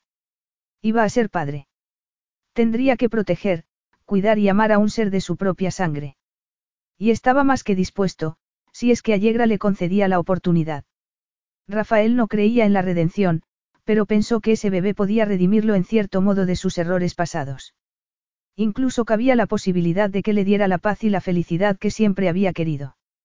Ya pensaría más tarde en el engaño de Allegra. Ahora tenía un problema que resolver. La limusina se detuvo delante de un edificio alto. Rafael se acercó al portero automático y pulsó el botón del piso de Allegra mientras miraba el interior del portal. Aparentemente, no había ascensores. Significaba eso que tenía que subir andando todos los días, en su estado. Sí. Soy yo, Rafael. Bajo enseguida. Rafael se metió las manos en los bolsillos y echó un vistazo al barrio. Era una zona pobre y de aspecto peligroso, con basura por todas partes. En principio, un lugar poco apropiado para criar niños. Allegra apareció un par de minutos después, y Rafael tuvo que hacer un esfuerzo para que no notara su sorpresa. Tenía un aspecto terrible. Estaba pálida, y había perdido peso. La camiseta y los pantalones que llevaba parecían colgar de su cuerpo como si fueran trapos en un espantapájaros. ¿Te encuentras bien? Preguntó con preocupación. Estás muy delgada. ¿Por qué he estado enferma? Respondió ella, quitándole importancia. Deberías haberme llamado antes. No quiero discutir, Rafael. He tenido que echar mano de todas mis fuerzas para hablar contigo, replicó. Rafael asintió y la ayudó a entrar en el coche. Ella apoyó la cabeza en el respaldo del asiento y soltó un suspiro de alivio, como si necesitara sentarse. ¿Qué es eso de que has estado enferma? Se interesó él cuando arrancaron. No es nada. Los típicos mareos y vómitos del embarazo. Y no se puede hacer ninguna cosa. No hay medicamentos que te ayuden. Me recetaron uno, pero es del todo inútil, dijo ella. De todas formas, ya estoy mejor. O lo estaría si no fuera por. Allegra no terminó la frase. Se le humedecieron los ojos, y estuvo a punto de romper a llorar. Bueno, no te preocupes, dijo él, intentando animarla. De momento, necesitamos saber más sobre el estado del bebé. Lo demás puede esperar. A pesar de sus palabras, Rafael ya había tomado una decisión. No la dejaría sola, y no permitiría que siguiera viviendo en un barrio como ese. Allegra tenía que estar con él. Era la única forma de protegerla y de proteger a su bebé. Mientras lo pensaba, se acordó de un día tan terrible como lejano, cuando supo que su padre había muerto y se dio cuenta de que había fallado a sus seres queridos. Había sido demasiado débil, demasiado inocente. Pero no volvería a pasar. La necesidad de proteger a su familia ardía en su corazón con una energía desmesurada. Nunca había sentido nada tan intenso. Nada tan profundo. Allegra notó la tensión de Rafael, pero no tenía las energías necesarias para interesarse por el motivo o preocuparse al respecto. Estaba completamente concentrada en lo que tenía por delante. Casi no había dormido. La prueba y su posible resultado pesaban de tal manera en ella que ni siquiera había pensado en su cita con Rafael. Y ahora estaba allí, a su lado, volviéndola loca con su aroma, empujándola a recordar su noche de amor y condenándola al traicionero flechazo del deseo. No cruzaron ni una palabra más durante el trayecto en coche, pero Allegra agradeció el silencio. No estaba de humor para hablar de cosas sin importancia, y tampoco lo estaba para hablar de lo que importaba en ese momento.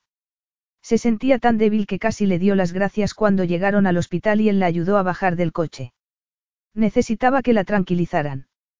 Necesitaba alguien en quien poder apoyarse. Minutos más tarde, entraron en la consulta.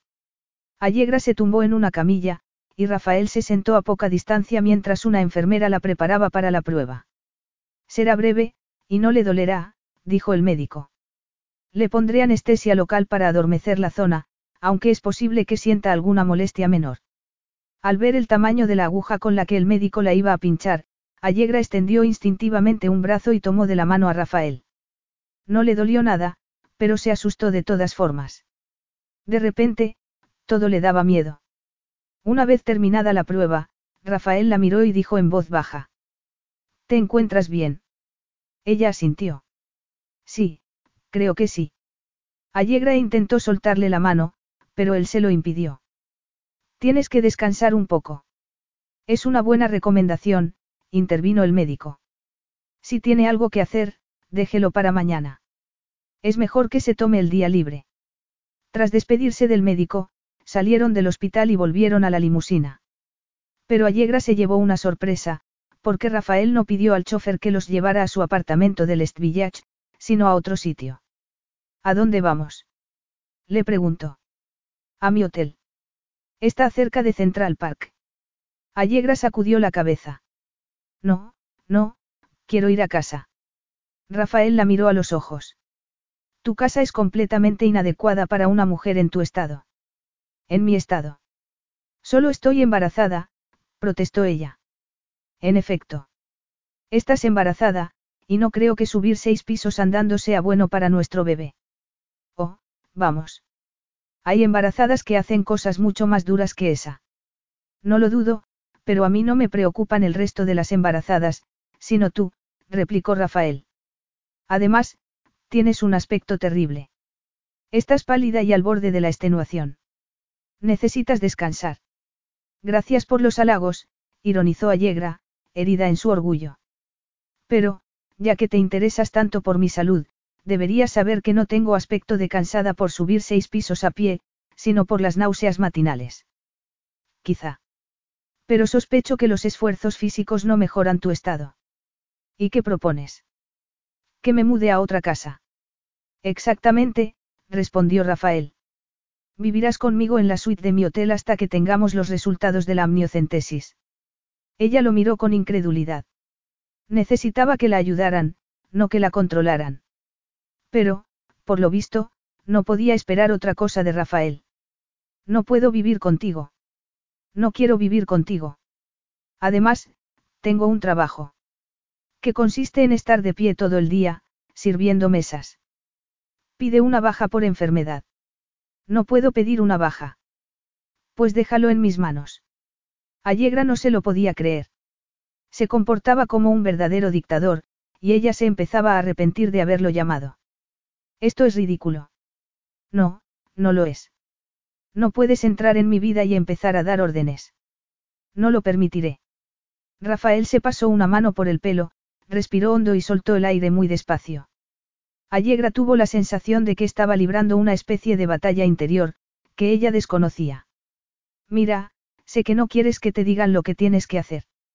Pero, cuando lo pienses detenidamente, te darás cuenta de que tengo razón. Ella soltó una carcajada. Hay que ver lo arrogante que eres. Rafael frunció el ceño. La arrogancia no tiene nada que ver con esto. No he dicho eso porque quiera controlarte. Ah, no. No, lo he dicho porque me preocupa tu salud y la del bebé. ¿Y si me niego? ¿Qué harás? ¿Por qué te ibas a negar? ¿Quieres lo mejor para el bebé? No. A ella se le hizo un nudo en la garganta. Estaba insinuando que no le importaba la salud del pequeño. Por supuesto que lo quiero. Entonces, estarás de acuerdo en que te convendría estar en un sitio cómodo. Es absurdo que te agotes sin motivo. Es absurdo que subas seis pisos de escaleras sin necesidad. Allegra intentó protestar, pero él siguió hablando. Puede que subir escaleras no tenga ningún efecto negativo sobre tu embarazo. Pero, si existe alguna posibilidad de que lo tenga, ¿por qué te quieres arriesgar? Imagina que te pasa algo. Querrías volver atrás y corregir el error que cometiste. Allegra entrecerró los ojos. El comentario de Rafael había sido tan extraño que tuvo la impresión de que se estaba refiriendo a otra cosa, a algo que le había pasado a él. ¿Qué cambiarías tú de tu pasado, Rafael? ¿Qué harías de forma diferente? Él sacudió la cabeza. El pasado carece de importancia. Lo que importa es el presente. Y tienes la oportunidad de hacerlo mejor para nuestro bebé. Allegra empezó a dudar. No puedes mantenerme en una burbuja. Las mujeres embarazadas deben llevar una vida normal. Solo te estoy pidiendo que descanses un par de semanas, hasta que te den los resultados de la prueba. Entonces, volveremos a hablar. Allegra se sintió inmensamente abrumada. Eran demasiadas cosas en muy poco tiempo, y su capacidad de resistencia estaba al límite. Ya no podía luchar. Ni siquiera tenía fuerzas para fingirse fuerte. Está bien, dijo, mientras la limusina se detenía frente a uno de los hoteles más caros de la ciudad. Tú ganas. A Rafael le brillaron los ojos de alivio, y Allegra sospechó que su concesión tendría más consecuencias de las que se podía imaginar. Capítulo 5. Allegra parpadeó en el dormitorio principal de la suite. Se había quedado dormida minutos después de que llegaran al hotel, en cuanto su cabeza tocó la suave y cómoda almohada sobre la que descansaba ahora. Se estiró y abrió los ojos por completo. Estaba empezando a anochecer, lo cual significaba que habían pasado varias horas desde que Rafael le concedió el dormitorio más grande, le sirvió un zumo de naranja y la acompañó a la gigantesca cama. Y no podía decir que no se sintiera bien. Era verdad que necesitaba descansar.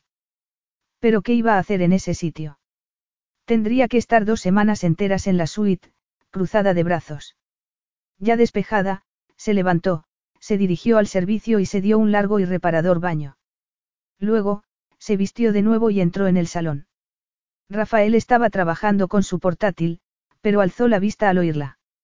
¿Has dormido bien? Sí, muy bien. ¿Tienes hambre? He llamado al servicio de habitaciones y les he pedido que traigan un surtido de platos variados, con la esperanza de que te guste alguno. Gracias. Eres muy amable, dijo ella, que estaba hambrienta. En ese caso, vamos al comedor. Allegra lo siguió hasta el comedor, que era tan elegante como el resto de las habitaciones. La suite era unas 20 veces más grande que su apartamento, y estaba decorada con cuadros, antigüedades, sedas y satenes. Casi parecía un museo, pero un museo muy particular, tan cómodo como lujoso. ¡Guau! dijo ella, sorprendida por la variedad de platos que estaban en la mesa. Tienen un aspecto fantástico. Sírvete lo que quieras. Cenaremos en la terraza. Gracias. Rafael le dio un plato, y Allegra se empezó a servir. Había platos de pasta y de verduras, además de ensaladas y frutas. ¿Cómo has conseguido reservar una suite en tan poco tiempo? Tenía entendido que en este hotel es imposible. La gente espera meses para conseguir una habitación. Él se encogió de hombros. No ha sido difícil. Soy el dueño del hotel. Allegra se quedó asombrada. Era el dueño del hotel. De uno de los mejores hoteles de Nueva York. Siempre había sabido que Rafael era un hombre rico y poderoso, pero no se imaginaba que lo fuera hasta ese extremo. Y un hombre con tanto poder podía hacer lo que quisiera. Podía ser un verdadero peligro. Allegra se terminó de servir y salió con él a la terraza, desde la que se veía Central Park. Había tantas plantas y farolillos que se sintió como si estuviera en el propio parque. Esto es precioso, dijo, sentándose a la mesa. Gracias. Rafael se sentó frente a ella con su plato. Llevaba pantalones de traje y una camisa blanca que contrastaba maravillosamente bien con su piel morena. Estaba tan impresionante como en Roma, o quizá más. Pero esa vez, Allegra no se iba a rendir a sus encantos. No podía. Su situación ya era bastante problemática. Me he encargado de que te concedan dos semanas de vacaciones en el trabajo. ¿Qué? ¿Cómo lo has hecho? He hablado con tu jefe, Anton. Se ha mostrado de lo más comprensivo. Allegra no se lo podía creer. No lo dudo, pero, dos semanas enteras. ¿Lo crees necesario? Estás agotada, lo sepas o no. Y tienes que descansar. Allegra no lo podía negar, pero su actitud no le hizo ninguna gracia. Estaba acostumbrada a ser independiente. No tenías derecho a hacer eso. Es mi vida, Rafael.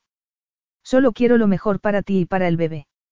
Ella se dio cuenta de que Rafael había encontrado un comodín con el que ganaría la partida cada vez que quisiera, porque era cierto que tenía razón. Adoraba su trabajo, pero era agotador y no habría sido capaz de mantener el ritmo mucho más tiempo.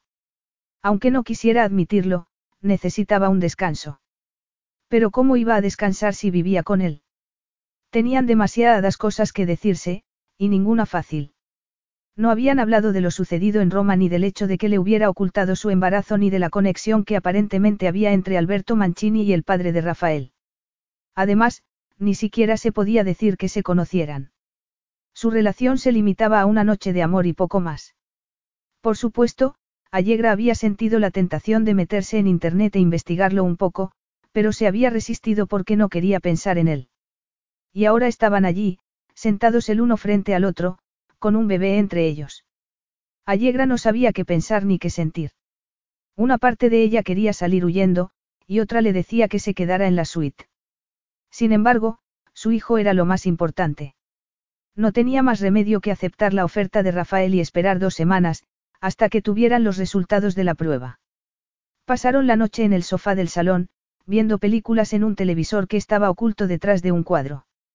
Tras los tensos minutos iniciales, Allegra se empezó a relajar, encantada de no tener que pensar y de sentir el calor de Rafael, cuya pierna rozaba la suya.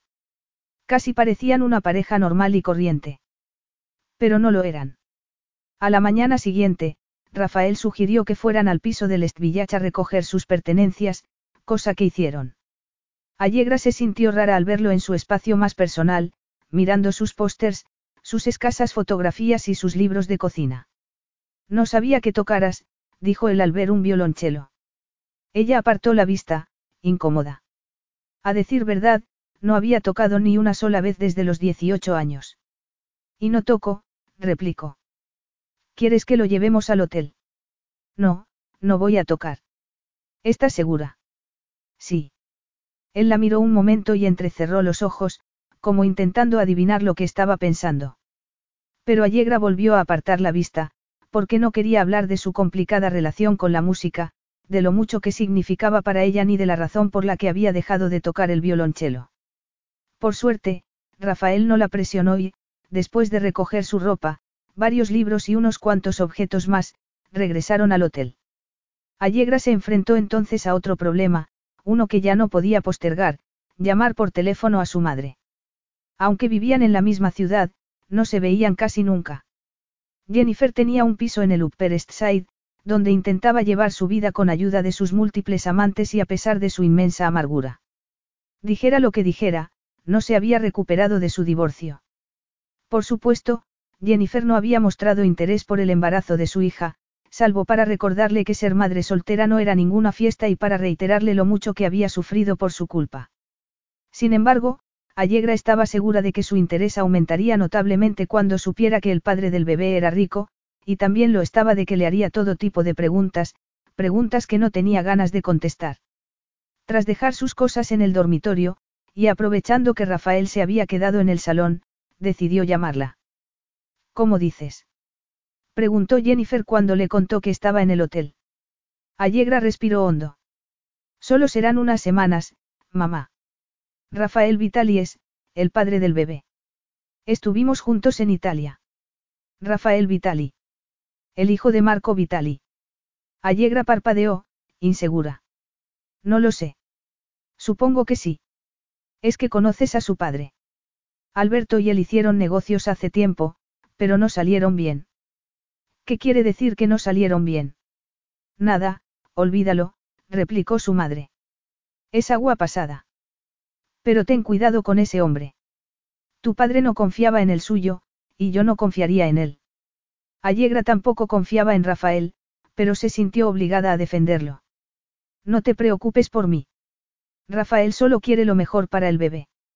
Cuando terminaron de hablar, Allegra se despidió de Jennifer y volvió al salón. ¿Has hablado con tu madre? Preguntó él. Allegra asintió. Sí. Ha mencionado que tu padre y el mío hicieron negocios, y que no salieron bien. Rafael guardó silencio durante un par de segundos. Sí, es verdad. Trabajaron juntos en un dispositivo de telefonía móvil que ahora se consideraría obsoleto, pero acabaron peleados. ¿Peleados? Preguntó ella, con la sensación de que había pasado algo grave entre los dos. Por eso te quedaste con la empresa de mi padre. ¿Fue algún tipo de venganza? Venganza, no. Justicia, puntualizó él. ¿Qué significa eso? ¿Qué me estás ocultando? Rafael frunció el ceño. Son cosas del pasado. Es mejor dejarlas como están. Pero tiene que ser algo importante, ¿por qué? Lo único importante es tu bienestar, la interrumpió él. Y hablando de tu bienestar, he llamado al ESPA y te he reservado unos tratamientos que te ayudarán a relajarte. Están pensados específicamente para mujeres embarazadas. Oh, dijo ella, sorprendida otra vez. Gracias. Allegra no podía estar más desconcertada. Rafael tenía la habilidad de pasar de la frialdad más absoluta a la caballerosidad más apabullante en cuestión de segundos. Pero, ¿cómo era en realidad? ¿Cómo era el verdadero hombre que se ocultaba bajo su fachada? Y fuera como fuera, podría confiar en él. Rafael se dedicó a pasear por la suite mientras esperaba a que Allegra volviera del spa. Estaba nervioso, aunque no sabía por qué. O, al menos, no lo sabía exactamente. Desde que ella había vuelto a su vida, se sentía atrapado entre la indignación por su intento de ocultarle el embarazo y el deseo de protegerla. Una vez más, se acordó del día en que falló a su familia, de sus puños golpeando la puerta del despacho de su padre, de las inútiles palabras que pronunció. Desde luego, se acordó del después, de la palidez de su madre, de la desesperación de su hermana, de la desintegración de su familia. Les había fallado, y no iba a hacer lo mismo con Allegra. Eso era inaceptable. No lo permitiría. Haría todo lo que estuviera en su mano por mantenerla a salvo. Sin embargo, eso no significaba que estuviera dispuesto a decirle toda la verdad. Evidentemente, Allegra querría saber algo más de su padre y de su enfrentamiento con Alberto, pero eso podía arruinar su relación. Por muy mal que Alberto se hubiera portado con ella, seguía siendo su hija. Si le daba demasiados detalles, complicaría la situación y dañaría el débil lazo que se estaba formando entre ellos. Además, solo eran cosas del pasado, cosas que debían seguir ocultas. Allegra entró en la suite con una sonrisa en los labios, y a Rafael le pareció tan encantadora que le dejó sin aliento. ¿Qué tal te ha ido? Muy bien. No había estado más relajada en toda mi vida, le confesó ella sin dejar de sonreír. Nunca me habían dado un masaje, ¿sabes? Y mira mis uñas. Allegra le enseñó las uñas, que ahora estaban pintadas de un rosa claro. Rafael se acercó, las admiró un momento y, sin darse cuenta de lo que hacía, se inclinó y la besó en los labios. Fue tan sorprendente para él como para ella, y los dos sintieron el mismo placer. Pero, al cabo de unos segundos, Allegra rompió el contacto y sacudió la cabeza. No, no. Lo siento. No podemos. Rafael asintió, consciente de que estaba en lo cierto. No se podían complicar la vida de esa manera. Aunque lo deseara con todas sus fuerzas, aunque estuviera terriblemente excitado, aunque su corazón latiera con desenfreno. Allegra le lanzó una mirada dubitativa, como si no supiera qué hacer. Las pupilas se le habían dilatado, y sus labios seguían entreabiertos en una muda invitación. Rafael clavó la vista en sus ojos y se dijo que solo era cuestión de tiempo.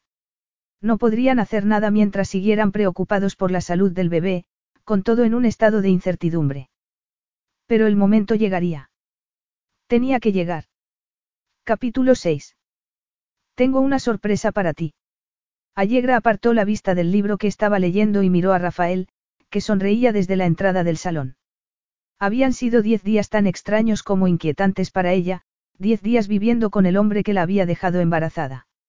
Y al principio, había sido difícil, pero establecieron una especie de normalidad rutinaria, y Allegra se empezó a sentir mejor.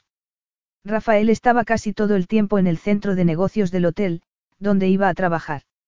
Además, salía bastantes noches, así que se veían mucho menos de lo que ella se había imaginado. Pero, en lugar de sentirse aliviada por su falta de contacto, se sentía decepcionada. Y eso le causaba una profunda irritación. Sin embargo, no podía negar que Rafael había cambiado de actitud. Se mostraba de lo más amable. Le organizaba visitas privadas a museos, le pedía taxis cuando lo necesitaba y hasta se había encargado de que le llevaran los ingredientes necesarios para cocinar, porque se acordó de sus libros de cocina y dedujo que le divertía, lo cual era cierto. Allegra llevaba una vida absolutamente relajada. No hacía mucho más que experimentar con recetas nuevas, aprovechando que ya no tenía tantas náuseas. Pero su nueva y tranquila existencia era un espejismo, porque la mente de Allegra volvía una y otra vez al beso que se habían dado cuando volvió del ESPA. Solo había sido un roce, una caricia. Y, sin embargo, pensaba en él constantemente. Una sorpresa. ¿Qué tipo de sorpresa? preguntó ella. Rafael se sacó dos entradas del bolsillo interior de la chaqueta. Un concierto de la Filarmónica de Nueva York. Suites de Bach en el Lincoln Center, y todas de violonchelo. Ah. Dijo ella, encantada. Qué maravilla, ¿cuándo es? Mañana por la noche. La sonrisa de Allegra se esfumó.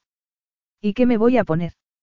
Solo tengo un par de vestidos de embarazada, y no son precisamente elegantes. Eso no será un problema. He llamado a Amanda, una de los mejores diseñadores de la ciudad. Le he pedido que venga con una selección de vestidos de noche para mujeres en tu estado. Podrás elegir lo que te guste. Oh, vaya, dijo ella, nuevamente sorprendida por su amabilidad. Gracias, Rafael. Gracias por todo. Te estás portando muy bien conmigo. Rafael se encogió de hombros. Pensé que necesitabas distraerte, y cuando vi que era un concierto de violonchelo. Eres muy atento, reiteró ella. Y sí, tienes razón, necesito distraerme un poco. Él asintió y le concedió otra de sus escasas y abrumadoras sonrisas.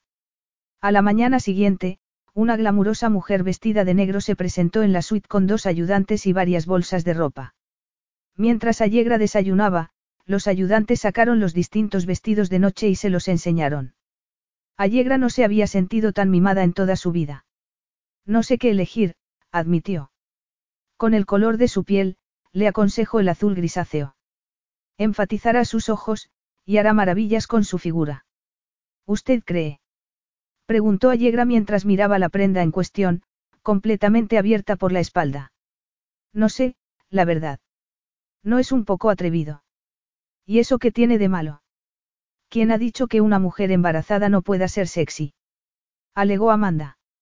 Está absolutamente radiante. Deje que el mundo la vea. Allegra soltó una carcajada. A decir verdad, no me he sentido radiante desde que me quedé encinta. Estoy cansada todo el tiempo. Me siento como un trapo viejo. Pues ahora no lo parece, dijo Amanda con firmeza. Y, desde luego, no lo parecerá con ese vestido. Convencida, Allegra se lo probó y se miró en el espejo. Estaba preciosa, aunque casi no se reconoció. La prenda acentuaba sus henchidos senos y se ajustaba maravillosamente a sus henchidos, para caer después hasta sus tobillos. Pero, al acordarse de Rafael, se ruborizó. ¿Qué pensaría cuando la viera así? No llegaría a la conclusión de que intentaba impresionarlo. Y no sería una conclusión acertada. No sé. Confíe en mí. Ningún hombre se le resistirá con ese vestido, y mucho menos, el padre de su bebé. Allegra se preguntó si debía estar irresistible delante de Rafael. El sexo entre ellos estaba fuera de cuestión, porque solo complicaría las cosas. Pero, por otra parte, estaba cansada de sentirse fea. Y la idea de que Rafael la mirara otra vez con deseo era de lo más tentadora.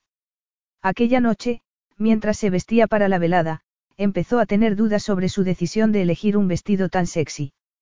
Efectivamente, cabía la posibilidad de que Rafael desconfiara de ella y pensara que intentaba seducirlo. Ahora bien, intentaba seducirlo de verdad. Ni la propia Allegra lo sabía. Fuera como fuera, le pareció excesivo para un simple concierto de la Filarmónica. Muchas personas iban con ropa de calle, como camisetas y vaqueros. Además, Amanda había insistido en que lo combinara con el collar de perlas de su padre y unos zapatos de tacón de aguja, lo cual aumentaba su elegancia. Pero, a pesar de ello, se alegraba de sentirse bella. De hecho, nunca se había sentido mejor. Cuando salió del dormitorio, estaba tan nerviosa que ni siquiera fue capaz de sonreír. Y se puso todavía más nerviosa al ver a Rafael, que estaba magnífico con su camisa blanca y su smoking negro. Irradiaba la misma energía que la había empujado a sus brazos durante su estancia en Roma. ¿No te parece demasiado? Preguntó ella con una risita de inseguridad. Me refiero al vestido, claro. Demasiado. Dijo él, devorándola con los ojos. Estás, increíblemente sexy. Ella sonrió de oreja a oreja, sin poder evitarlo. Su voz interior le dijo que no debía sentirse tan halagada, que no debía dar importancia a la opinión de Rafael. Pero la voz se desvaneció ante su encantadora sonrisa. Aquella noche, serían una mujer bella y un hombre impresionante que iban juntos a un concierto. Allegra no quería ser sensata. Quería divertirse. Quería olvidar que no confiaba en él. Quería actuar como si no hubiera futuro. Quería dejar atrás sus preocupaciones. Quería disfrutar de la magia del presente. Y eso fue lo que hizo. Rafael nunca la había visto tan guapa. Estaba sencillamente arrebatadora. El vestido azul grisáceo hacía maravillas con sus curvas, incluido el leve abultamiento de su estómago, que desató en él un profundo e intenso sentimiento de posesión. Allegra era suya, pasara lo que pasara con la prueba y pasara lo que pasara con el bebé. Era suya en cualquier caso, y lo era para protegerla, ayudarla y poseerla. Pero, momentos después, vio el collar que llevaba al cuello y se acordó de todo lo que le separaba. Su padre era el difunto Alberto Mancini, el hombre que había llevado la desgracia a su familia. Y aunque Allegra no supiera lo que había pasado, Rafael era demasiado consciente de una historia que había marcado su vida por completo. Ella frunció el ceño, dándose cuenta de que le pasaba algo, y él hizo un esfuerzo por olvidar sus fantasmas personales. No tenían derecho a estropearles la velada. Solo quería disfrutar de la noche y de la mujer que le iba a dar un bebé. Por fin, la tomó de la mano y la llevó hasta la limusina que los esperaba en la calle. El ambiente estaba cargado de tensión sexual, aunque Rafael no quiso hacerse ilusiones. Solo se habían besado una vez desde que vivían juntos, y no esperaba que las cosas cambiaran esa noche. Además, tuvo miedo de lo que pudiera ocurrir si se dejaba llevar por el deseo.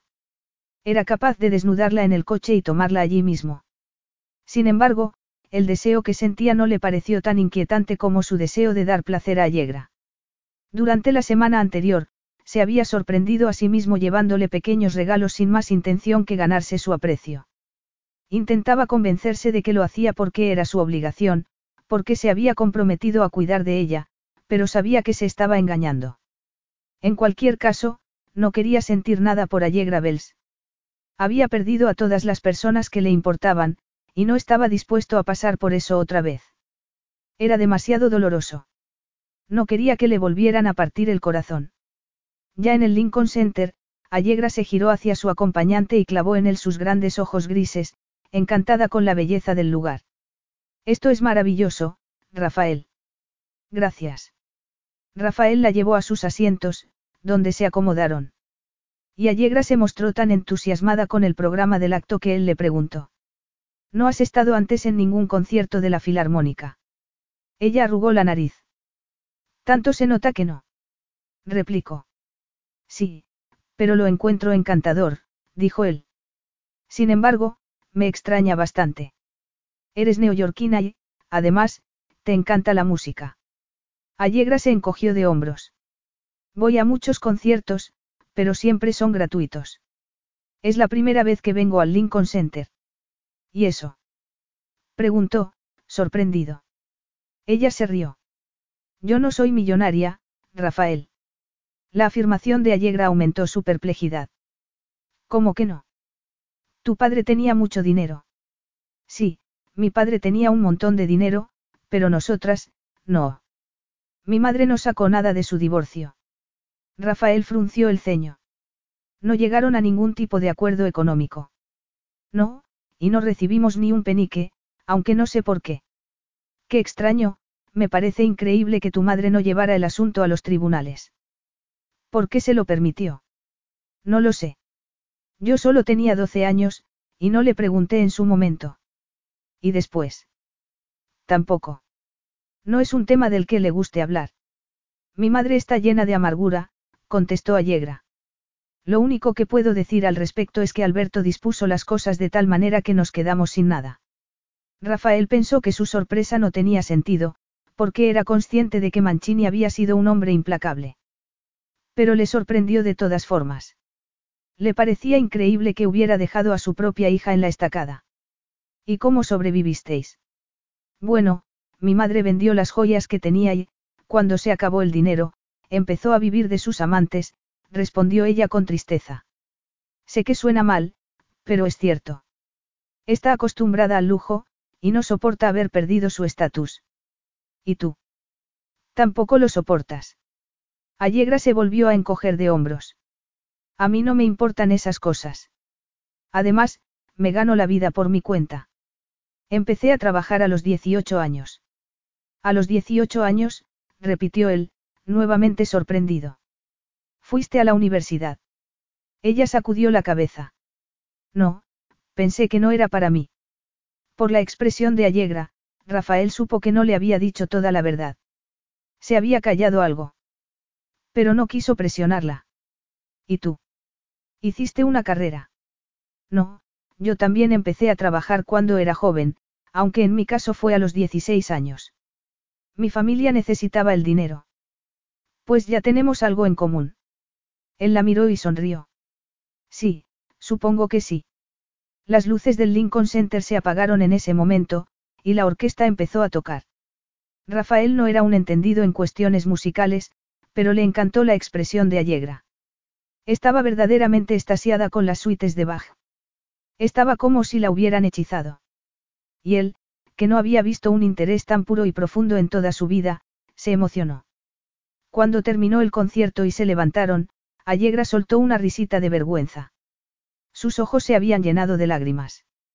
Lo siento. La música me afecta mucho, se disculpó.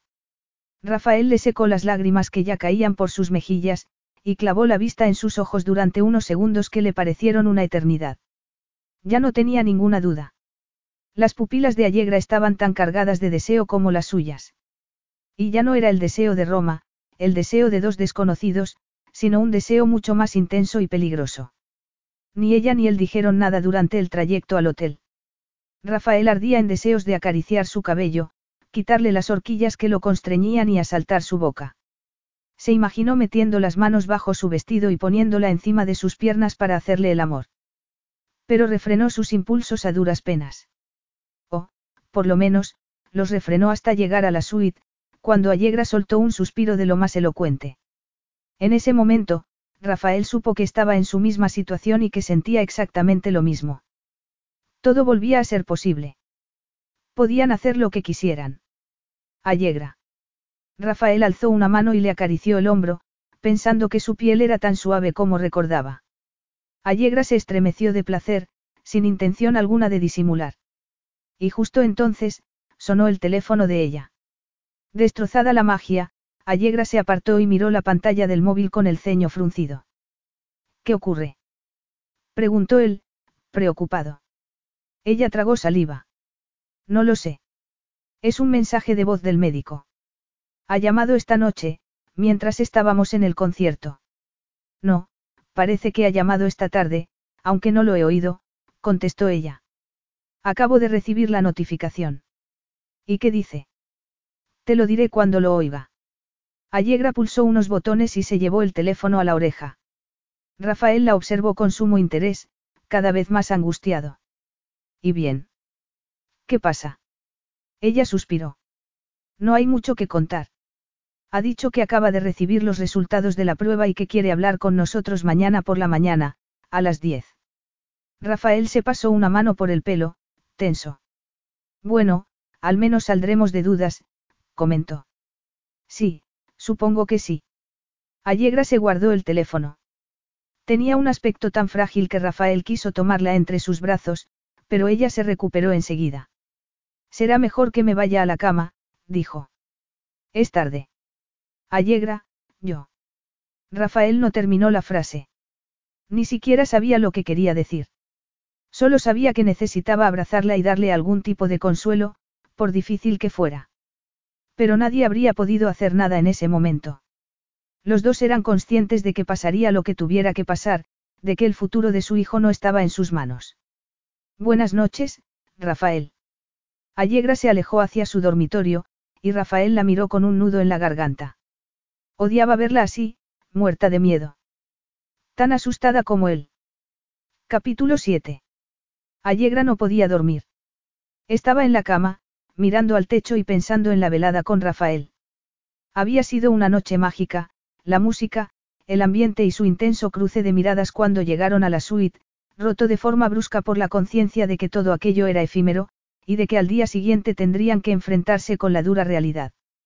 Hacia las dos de la madrugada, renunció a dormir y se levantó con intención de prepararse un té y sentarse en la terraza a mirar la ciudad, pero se detuvo en el umbral de su dormitorio porque Rafael estaba en el sofá en el salón, con un whisky en la mano y sin más ropa que unos pantalones de pijama. Cuando la vio, él le dedicó una sonrisa triste y dijo. Tú tampoco puedes dormir. No, dijo ella, sacudiendo la cabeza. Me iba a preparar un té. Te ofrecería uno, pero veo que estás tomando algo más fuerte. Lo necesitaba, replicó él con voz ronca. Allegra se llevó una sorpresa con su declaración. Pensaba que Rafael la estaba ayudando porque se sentía responsable de ella, no porque quisiera ser padre, pero, por lo visto, la salud del bebé le importaba de verdad. Tras dirigirse a la cocina, se preparó un té, volvió al salón y se sentó en el sofá, tan lejos de él como le fue posible. Estaba increíblemente sexy sin afeitar y con el torso al desnudo, aunque Allegra no pensó en su atractivo, sino en lo triste que parecía. El bebé me acaba de dar una patadita. Rafael la miró con asombro. ¿En serio? Sí. Empezó a darlas hace pocos días, dijo ella. Al principio, no sabía lo que era. Lo sentía como si estallaran burbujas dentro de mí. Pero cada vez son más fuertes, ¿sabes? Es como si supiera lo que pasa e intentara decirme que. A Allegra se le quebró la voz, y no pudo terminar. Decirte qué. Que quiere vivir, pase lo que pase. Rafael la miró con intensidad. Pase lo que pase. ¿Qué quieres decir con eso? Allegra suspiró. Quiero decir que me gustaría tenerlo en cualquier caso, sean cuales sean los resultados de la prueba. Quiero tenerlo entre mis brazos y que sienta mi amor. Aunque es posible que hable así por culpa de las hormonas. Últimamente, estoy exageradamente emotiva. Yo también, dijo Rafael. Esto es muy duro, Allegra. Y, si estás hablando en serio, se podría poner peor. Lo sé, replicó ella. Pero ¿qué opinas tú? Tú no querías que me quedara embarazada. No querías ser padre. Tú tampoco querías, Allegra. Y es lógico que no quisieras, porque nos acabábamos de conocer, le recordó. No sabíamos nada el uno del otro. Seguimos sin saberlo. Es posible. Pero el bebé es real, y quiero tenerlo tanto como tú, declaró él con emoción. Creías que te iba a dejar sola en esta situación. ¿Por quién me has tomado? No lo sé. No sé quién eres, le confesó Allegra. Solo sé que me trataste muy mal en Roma, y que me echaste de tu habitación como si yo no significara nada. Oh, vamos, aquello fue una aventura de una sola noche, y lo fue para los dos. Admito que fui bastante grosero, pero no me puedes juzgar por una simple conversación. Más bien, por la falta de conversación, ironizó ella. Rafael apartó la mirada y dijo. Si quieres tener el bebé, estaré a tu lado hasta el final. Justo entonces, el bebé le pegó una patadita. Allegra soltó una carcajada de sorpresa, y Rafael respiró hondo. ¿Has sentido? Sí. ¿Quieres? Por supuesto. Allegra dejó que le pusiera la mano en el estómago. Y un instante después, la criatura arrancó una carcajada a su padre con otra de sus patadas. Es un luchador. O una luchadora. No tengo preferencias en ese sentido. Me da igual si es niño o niña, declaró él. Solo quiero que esté bien. Ella asintió. Lo sé. Allegra se quedó en el sofá con Rafael, cada vez más cómoda en su compañía. Los minutos pasaron lentamente y, al cabo de un rato y de varias patadas más, se quedó dormida sin darse cuenta. Pero abrió los ojos cuando él la tomó en brazos para llevarla al dormitorio. Oh, lo siento, se disculpó ella. Me he quedado dormida sin querer. Es normal. Estás cansada. Rafael la llevó al dormitorio principal, la tumbó en la cama y se giró con intención de marcharse, pero Allegra lo detuvo. Lo necesitaba más que nunca, y tenía la sensación de que él también la necesitaba a ella. Quédate conmigo, por favor. Él la miró con sorpresa, pero se tumbó a su lado. Allegra se apretó contra el muro de su pecho y soltó un suspiro de satisfacción. No sabía lo que el día siguiente le depararía, pero, de momento, se sentía segura y feliz. El médico entró en la consulta y lo saludó. Rafael y Allegra estaban terriblemente tensos, porque eran conscientes de que se acercaba el momento de la verdad. Pero quizá era más duro para él.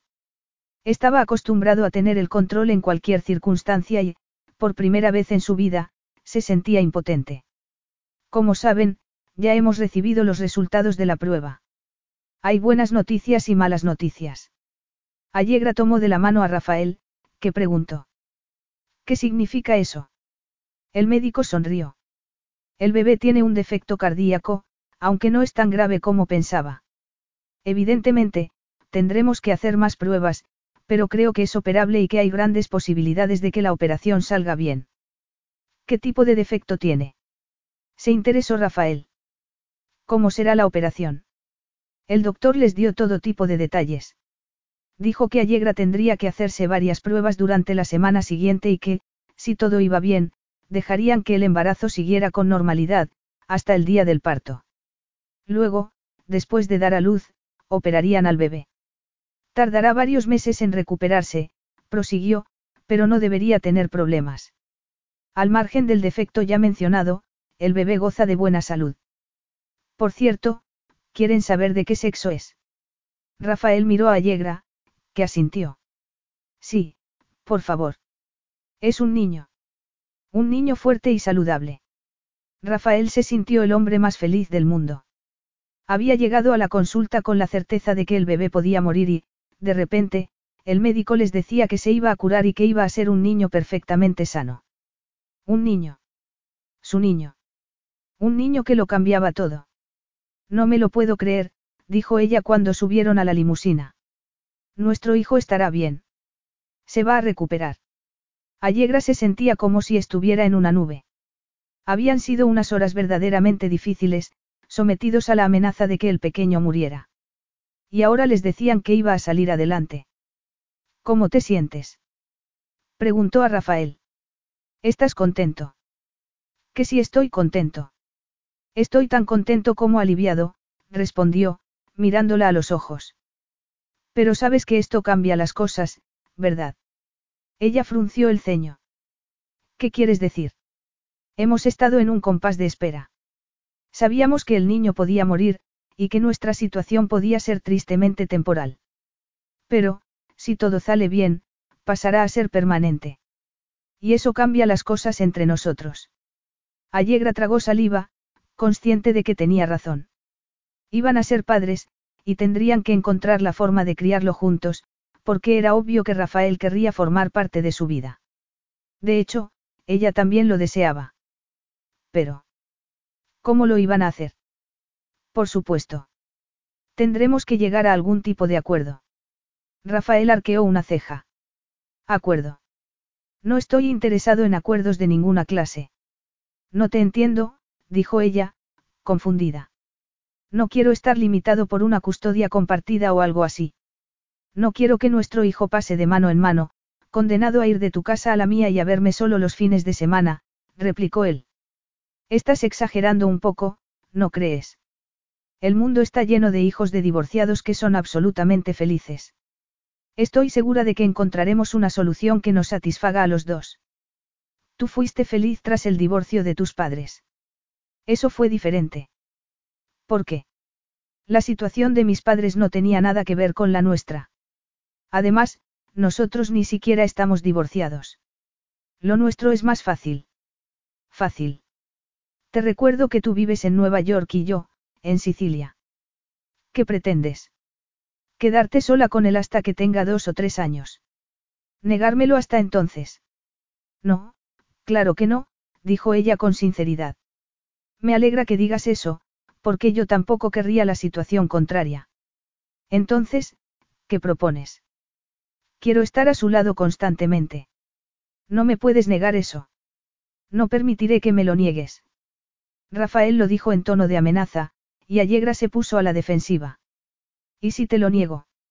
Yo no cometería ese error. Si te enfrentas a mí, sentirás toda la fuerza de mi poder. Oh, vaya, se burló ella. ¿Qué vas a hacer? Liarte a tiros. Discúlpame, pero no me das miedo.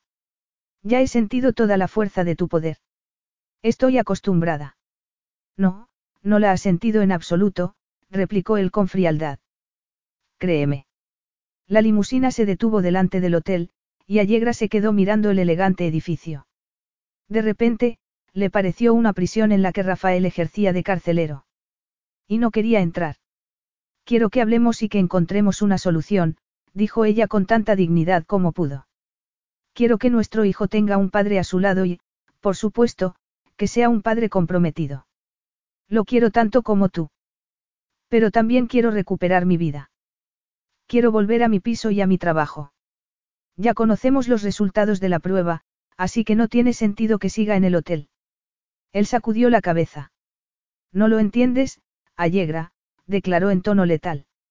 No vas a volver ni a tu piso ni a tu trabajo ni a tu vida anterior. Vendrás conmigo a Sicilia en cuanto podamos.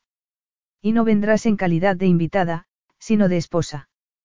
Capítulo 8. Allegra estaba en la suite del hotel, casi temblando. Rafael se había empeñado en que subiera y, como ella ya no tenía fuerzas para resistirse, salió de la limusina y regresó a su domicilio temporal. No se podía creer lo que había pasado. Lo habría entendido mal. Quería que fuera su esposa. Rafael, no podemos, no puedo. Puedes y lo harás. Así como así. Pretendes que lo deje todo y que me case contigo. Esa es tu propuesta. Oh, por Dios, no seas tan melodramática. Ni tú tan absurdo, contraatacó Allegra. No me voy a casar contigo. Él la miró durante unos momentos, se encogió de hombros y se sentó en el sofá. ¿Y qué propones tú? Quedarme en Nueva York y vivir mi vida.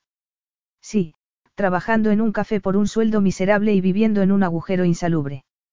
¿Quién es ahora el melodramático, Rafael? Tu actitud es completamente ridícula. No, la ridícula eres tú. ¿Cómo te las vas a arreglar con el trabajo? Los dos sabemos que nuestro hijo tendrá necesidades especiales al principio, e incluso es posible que también las tenga después. Me tomaré la baja por maternidad. Ah, sí. Tu contrato no cubre esas cosas. Puedes pedir la baja, pero no cobrarás lo suficiente para vivir. ¿Y qué vas a hacer entonces? Vivir de la generosidad de tu madre. Allegra se estremeció. Sí, bueno, sé que será difícil, pero saldré adelante. Además, no estoy dispuesta a casarme contigo y marcharme a Sicilia. En ese caso, dame una opción que sea aceptable para los dos. No puedo. Te niegas a ser razonable. No, eres tú quien se niega a serlo, tú quien se niega a hacer ningún cambio en su vida por el bien del bebé. Yo no he dicho que. Pretendes vivir en un apartamento minúsculo y subir seis pisos andando todos los días. La interrumpió él. Muchas mujeres. Sí, sí, ya he oído eso antes. Pero ni siquiera tienes sitio para poner una cuna. Y huelga decir que nuestro hijo tampoco tendrá una habitación propia. Pues me mudaré a un sitio más grande. ¿Te lo puedes permitir? ¿O esperas que lo pague yo mientras tú sigues con tu vida de costumbre? Le preguntó. ¿Qué quieres? Que viaje de vez en cuando a Nueva York. Que no vuelva a ver al pequeño hasta que tenga edad de ir al colegio. No, eso es imposible. Me niego a aceptar esa situación. No voy a ser ese tipo de padre. Allegra clavó la vista en él, furiosa. No estás siendo justo conmigo. Solo estoy embarazada de cuatro meses y medio. No he tenido ocasión de plantearme nada, Rafael. Y, por otra parte, tú no apareciste hasta hace unas semanas. Ni siquiera sabía que quisieras ser padre. No, yo tampoco lo sabía. ¿Cómo lo iba a saber, si mantuviste tu embarazo en secreto? Le recriminó. Te pedí que me llamaras si te habías quedado embarazada de mí, pero no me lo dijiste. Me expulsaste de tu vida. Y tú me echaste de tu cama y de tu habitación. No quería que un hombre como tú fuera el padre de mi hijo. Pues ya no tienes elección. Y, por muy mal que te tratara aquella noche, tampoco tenías derecho a ocultarme la verdad, Allegra. Digas lo que digas, hay una diferencia enorme entre echar a alguien de tu cama y negarle a su hijo, declaró él con vehemencia. Hasta una mujer como tú debería saberlo. Una mujer como yo. Si soy tan mala, ¿por qué quieres casarte conmigo? Porque es la única opción sensata. Quiero estar con mi hijo, Allegra. Quiero formar parte de su vida. Es mi heredero. Tu heredero. Por Dios, hablas como si fueras una especie de rey. Rafael entrecerró los ojos. Soy dueño y presidente de una compañía que vale miles de millones de euros. Pretendo dejársela a mi hijo y criarlo para que siga mis pasos y se encargue en el futuro de la empresa familiar. Es mi heredero, te guste o no, dijo. Iba a crecer en Sicilia, con su padre y con su madre. En ese momento, Allegra se dio cuenta de que estaba atrapada. Rafael tenía todo el poder y el dinero del mundo. Si quería complicarle las cosas, se las complicaría. Presentaría una demanda para quedarse con la custodia completa y, aunque ella le presentara batalla, había grandes posibilidades de que se saliera con la suya. Necesito pensar y tumbarme un rato, dijo, frotándose las sienes. Estoy cansada, y aún no hemos salido completamente de dudas, Rafael. El médico ha dicho que tendrán que hacerme más pruebas. Allegra se levantó del sofá y trastabilló.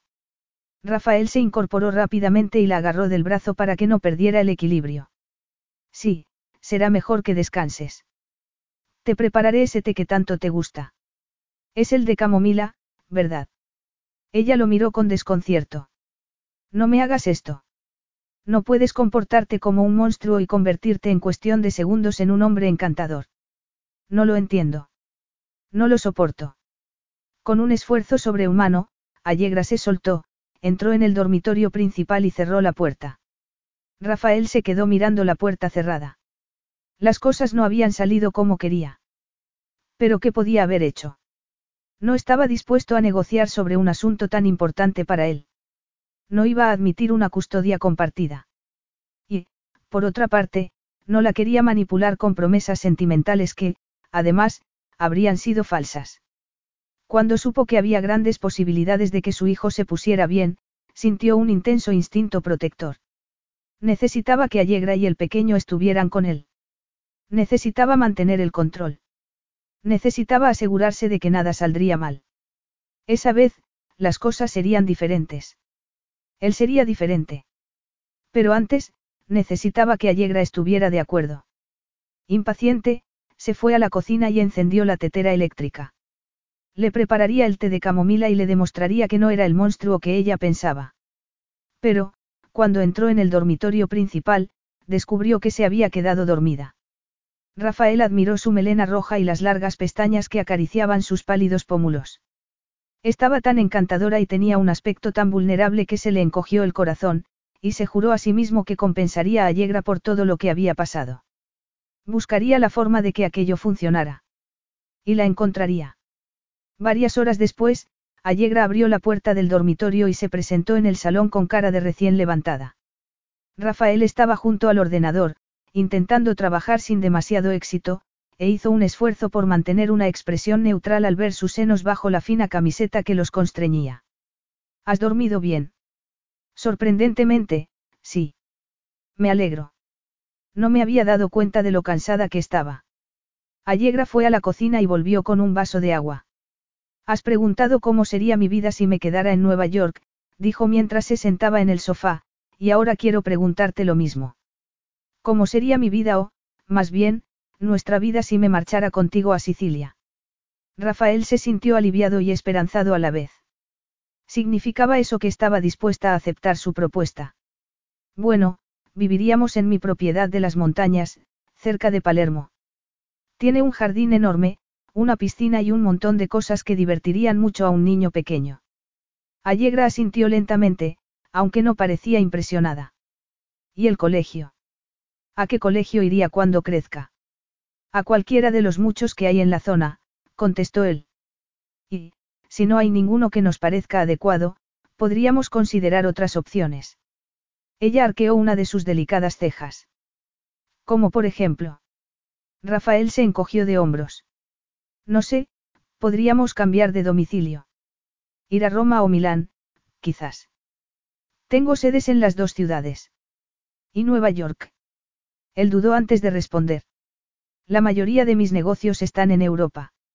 No rechazo la posibilidad de que nos mudemos a Nueva York en algún momento del futuro, pero no puede ser ahora. Ella asintió. ¿Y qué pasa conmigo?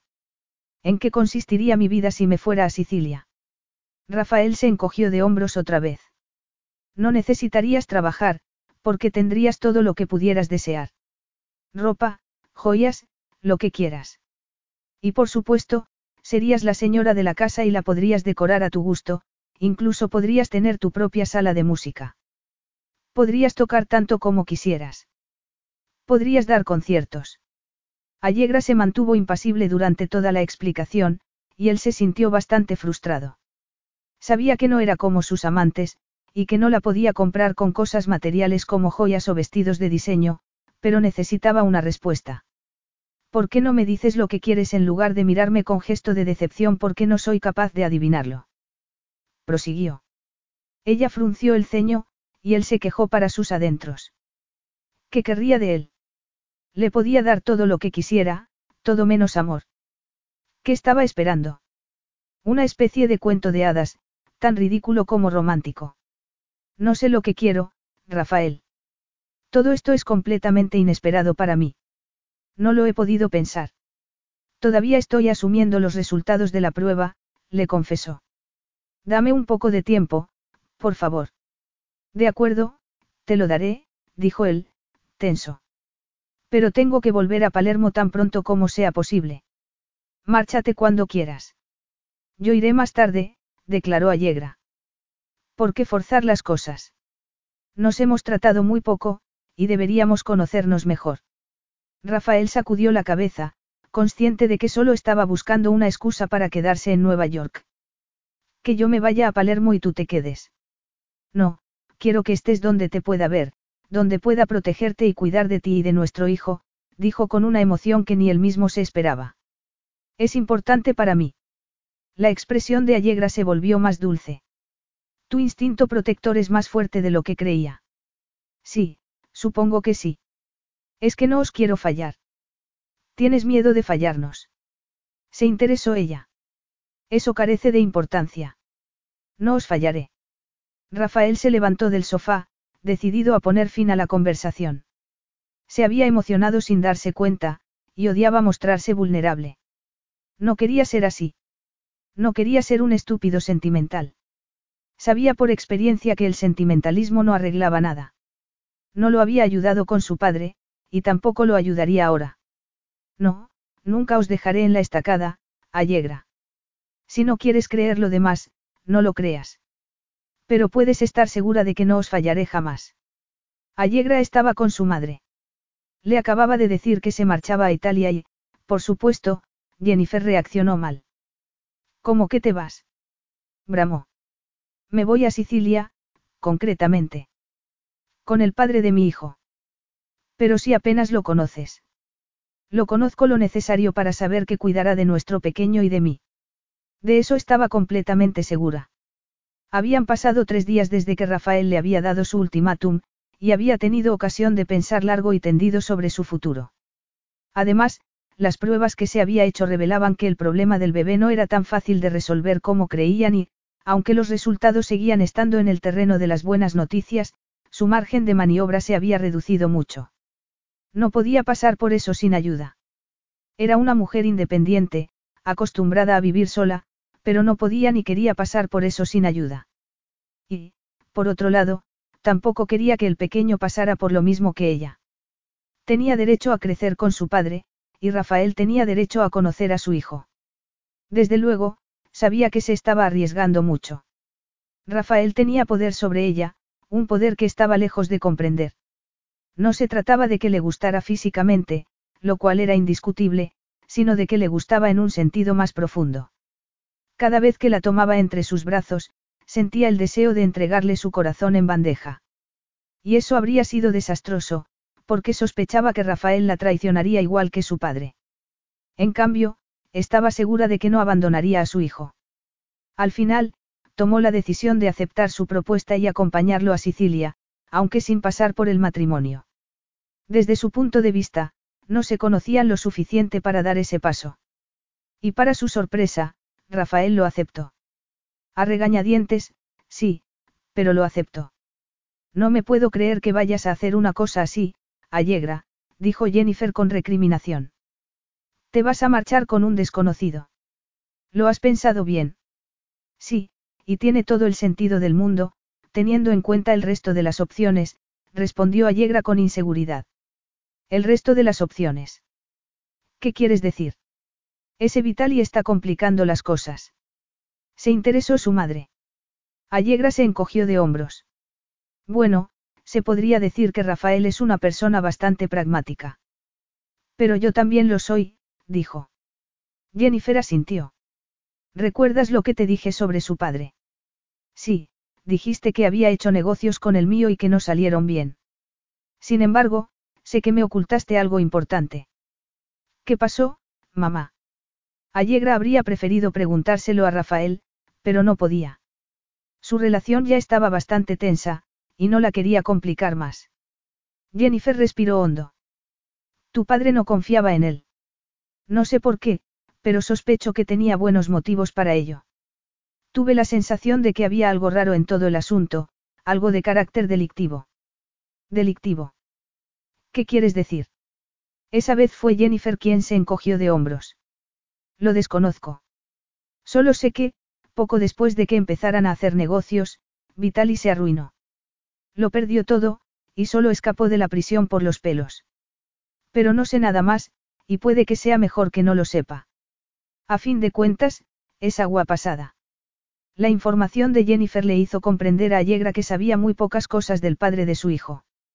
Rafael no le había contado casi nada, y eso era un problema. ¿En qué se estaba metiendo? ¿En qué se iba a meter su pequeño? Necesitaba confiar en Rafael, pero no podía confiar en él si no le decía la verdad. Sí, puede que tengas razón. Aunque, en cualquier caso, no creo que Rafael esté involucrado en actividades delictivas. Pero no está segura. Allegra sacudió la cabeza, preocupada. No, no lo estoy. Capítulo 9. Allegra miró por la ventanilla del reactor e intentó tranquilizarse un poco. Faltaban pocos minutos para que aterrizaran en el aeropuerto de Palermo, y estaba tan cansada como abrumada tras una noche entera de viaje. ¿Necesitas algo? preguntó Rafael, apartando la vista de su portátil. Un té, quizá. No, gracias. Estoy bien. Rafael se había mostrado solícito durante el vuelo, pero manteniendo una actitud distante que la sacaba de quicio. Además, Allegra era demasiado consciente de lo que estaba dejando atrás, su trabajo, su vida, su libertad y su independencia. Está muy lejos tu casa. A una hora del aeropuerto. Iremos en coche. Allegra asintió, deseando sentirse más segura. Estaría haciendo lo correcto. Rafael había prometido que le daría todo lo que quisiera, pero podía ser un hombre muy duro. Mantenía las distancias constantemente, hasta en sus momentos más cariñosos. Y, para empeorar las cosas, ella no conocía a nadie en Sicilia. ¿Qué iba a hacer hasta el parto? Podría ser feliz en semejantes circunstancias. No te preocupes, por favor, dijo él. Todo saldrá bien. Allegra volvió a sentir, y se sintió bastante mejor cuando Rafael la tomó de la mano, recordándole lo mucho que le gustaba. En ese sentido, no tenía ninguna duda. Se deseaban con locura, y era evidente que Rafael querría hacer algo al respecto. Pero ¿cuándo? El sexo parecía fuera de lugar en aquella situación. Y justo entonces, él dijo algo que la dejó perpleja. Al parecer, tenía el don de la adivinación. No hay motivos para creer que tu embarazo no vaya a ser normal. Bueno, tu embarazo y nuestra vida sexual. Allegra se ruborizó y bajó la mirada. Rafael guardó silencio. Por favor, abrochense los cinturones, dijo una azafata en ese instante. Estamos a punto de aterrizar. Allegra obedeció, y el aparato inició la maniobra de descenso. En el exterior, se veía la enorme extensión de Sicilia, con sus montañas rocosas y sus pueblos de tejados rojos, aferrados a las laderas. No le resultaba precisamente familiar, pero se acordó de las vacaciones que pasaba en Italia cuando era una niña y soltó un suspiro. ¿Te encuentras bien? preguntó Rafael. Sí, es que estaba pensando en mi infancia. Estuve bastante tiempo en Roma, ¿sabes? En Roma. Ella asintió. Todo un año escolar, dijo en verano, nos íbamos a nuestra propiedad de Abruzzi, a pasar las vacaciones. Rafael la miró con interés. ¿Lo echaste de menos cuando volviste a los Estados Unidos? Sí, mucho. Nueva York me parecía horrible en comparación. ¿Por qué? ¿Qué te disgustaba tanto? Todo. Mi inglés era espantoso, y el colegio era tan grande y feo, me sentía completamente perdida, sin mencionar el hecho de que los niños se metían conmigo todo el tiempo. Pero me acostumbré a estar sola. Me volví invisible. Rafael frunció el ceño. Eso no parece muy divertido. Y no lo fue, pero siempre me ha gustado la soledad. Las cosas son más fáciles cuando no dependes de nadie. Rafael no dijo nada. Allegra se preguntó qué estaría pensando, pero no se atrevió a interrogarlo al respecto. No quería compartir más emociones.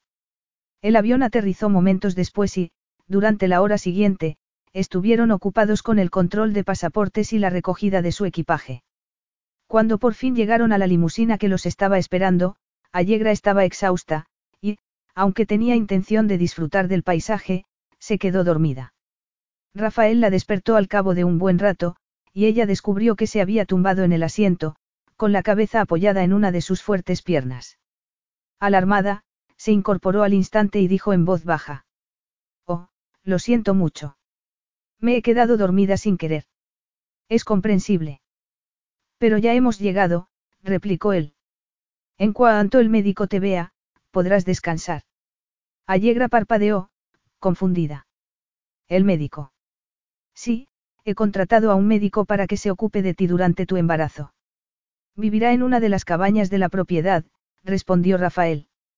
Me ha parecido lo más sensato, porque estamos lejos de Palermo y de sus hospitales. Pero no te preocupes por nada. En caso de urgencia, llegaríamos enseguida. Tengo un helicóptero. Ella lo miró con sorpresa. En caso de urgencia. El médico de Nueva York dijo que no espera complicaciones de ninguna clase. ¿No crees que estás exagerando? Es simple cautela, se defendió él. Estoy seguro de que tú también quieres lo mejor para nuestro hijo, ¿verdad? Rafael abrió la puerta de la limusina y, tras ayudarla a salir, la llevó hasta la mansión. Allegra se detuvo en la entrada, contempló los jardines y las montañas durante unos segundos y, acto seguido, se giró hacia el imponente edificio de piedra y sus grandes puertas, junto a las que esperaban un hombre y una mujer. Te presento a María y a Salvatore, que son mi ama de llaves y mi encargado, respectivamente, dijo Rafael. María, una mujer de cabello canoso, se acercó a ella y le dio dos besos, con una sonrisa en los labios. Salvatore le estrechó la mano con cordialidad, y Allegra se sintió bastante más tranquila que antes. En otras circunstancias, te enseñaría la propiedad ahora mismo. Pero estás demasiado cansada para eso, continuó Rafael. Te enseñaré tu habitación y llamaré al médico. Estoy bien, protestó Allegra. De repente, sentía la irrefrenable necesidad de explorar la mansión. Desde la entrada, alcanzaba a ver un salón enorme de sofás blancos y altos balcones que daban a lo que parecía ser un huerto. Y quería ver más. Quería verlo todo. Tienes que descansar un rato, insistió él. Rafael, que no estaba dispuesto a ceder en ese aspecto, la tomó del brazo y la llevó escaleras arriba hasta llegar a un dormitorio inmenso. Luego, se fue a llamar al médico y ella se dedicó a examinar su nueva habitación, tan lujosa como la suite del hotel neoyorquino. Había una cama de matrimonio, una chimenea de piedra y unas ventanas que daban a un jardín. Allegra se apoyó en el alféizar de una de ellas y contempló la piscina de abajo y las bugambillas e hibiscos que cubrían la empinada ladera de la montaña. La temperatura era excelente, y el aire olía a pino y romero. Parecía el paraíso. El doctor te examinará ahora.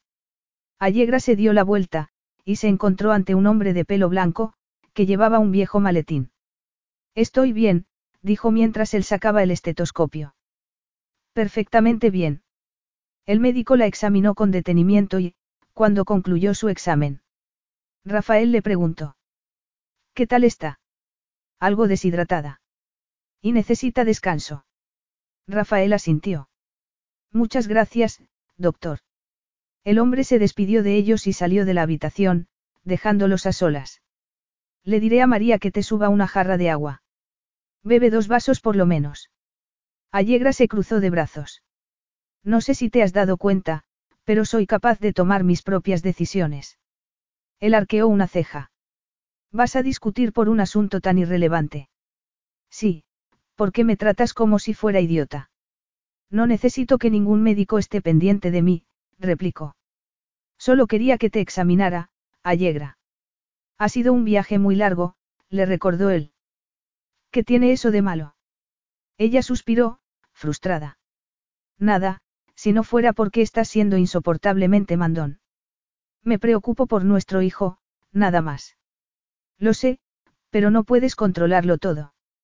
Rafael carraspeó. Esto es muy importante para mí. No quiero quedarme corto en mis responsabilidades como padre.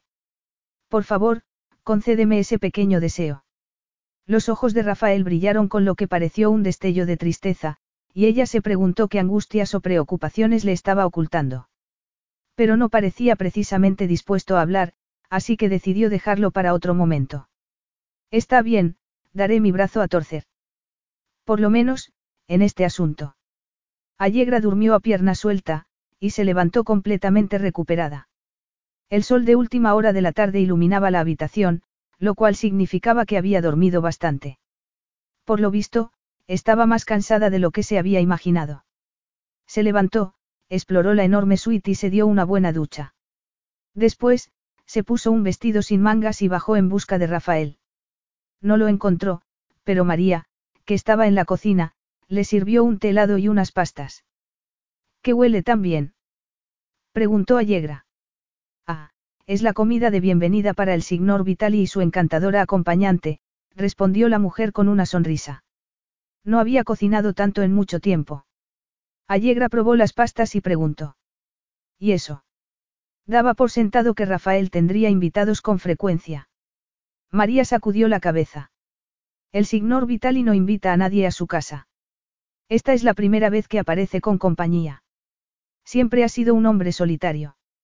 Salvatore y yo vivimos aquí desde hace una década, así que se lo puedo asegurar. Trabaja tanto que no tiene tiempo para divertirse. Pero puede que cambie ahora. Sí, es posible. Allegra salió de la cocina atiborrada de pastas y empezó a explorar la propiedad, aunque su verdadero objetivo era encontrar a Rafael. Pasó por el salón que había visto antes, por una sala que tenía una televisión enorme y un sistema de sonido ultramoderno, por un comedor a cuya mesa se podrían haber sentado doce personas y otro más pequeño y acogedor, con una mesita para cuatro. Luego, salió a la terraza que daba a la piscina y aspiró el aroma a romero. El sol se estaba ocultando, y el cielo estaba lleno de pinceladas rojizas y violetas. Pero ¿dónde estaba Rafael? ¿Y por qué estaba tan ansiosa por encontrarlo? Empezaba a creer que tenía intención de mantener las distancias con ella, posibilidad que le resultaba extrañamente decepcionante. Y, por otra parte, necesitaba saber más sobre su nueva vida. ¿Cómo iba a ser? Llevarían vidas separadas. Esperaba que no, porque también necesitaba conocer al hombre que le había ofrecido el matrimonio.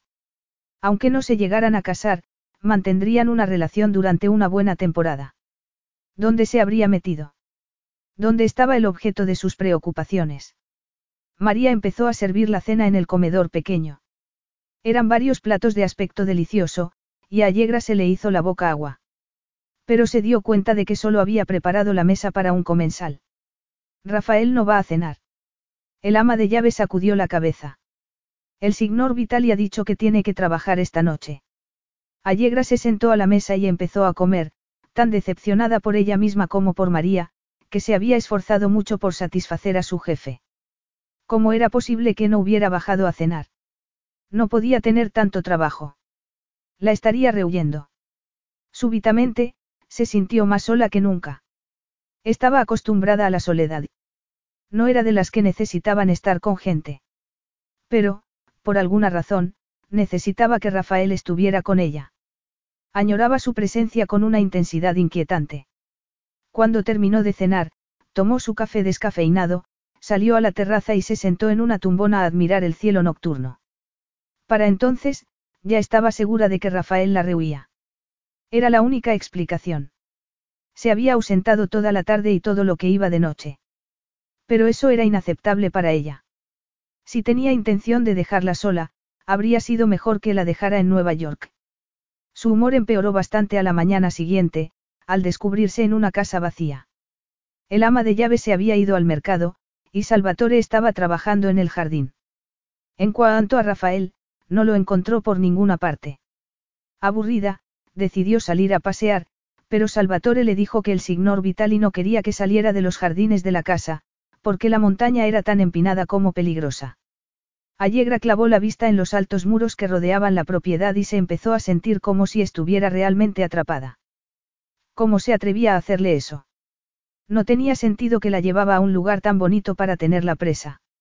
Y no sabía que le dolía más, si su actitud dictatorial o su ausencia deliberada. Pero no estaba dispuesta a aceptar esa situación, así que tomó la decisión de encontrarlo y de decirle lo que pensaba de él.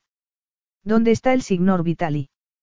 Preguntó al encargado, que se quedó sorprendido por su brusquedad. Está trabajando. ¿Dónde? insistió Allegra. En su despacho, pero no quiere que lo molesten. Pues quizás sea necesario, replicó ella. ¿Podría decirme cómo llegar? No creo que sea una buena idea. Díselo, Salvatore, intervino María, que apareció en ese momento. La señorita está embarazada de él. Además, el signor Vitali también necesita compañía. Salvatore se encogió de hombros y señaló la escalera. Está en el último piso. Allegra subió por la escalera principal del edificio, cada vez más enfadada. Al llegar arriba, siguió por un corredor y tomó una segunda escalera, mucho más estrecha, que la llevó a lo que parecía ser el ático de la mansión. Una vez allí, respiró hondo y llamó a la puerta. ¿Qué quieres, Salvatore? Dijo Rafael al otro lado. No soy Salvatore. Soy Allegra. Ella llevó la mano al pomo y lo giró. Afortunadamente, Rafael no había echado el cerrojo. Francamente, si hubiera sabido que me ibas a encerrar en este lugar, me habría quedado en Nueva York. Rafael arqueó una ceja. Estaba sentado tras una enorme mesa de caoba que ocupaba el centro del espacioso despacho, con vistas a las montañas. Encerrarte. Cualquiera diría que estás en una prisión. Lo digo en serio, Rafael. No has aparecido ni una sola vez desde que llegamos. Porque tengo mucho trabajo atrasado. Allegra dudó, pensando que tal vez había cometido un error con Rafael. Lo echaba tanto de menos que quizás se había excedido en su reacción y había sacado conclusiones precipitadas. Pero insistió de todos modos. Entonces, ¿por qué no puedo salir a pasear? Rafael suspiró. ¿Por qué es peligroso? No soy de porcelana. No me voy a romper.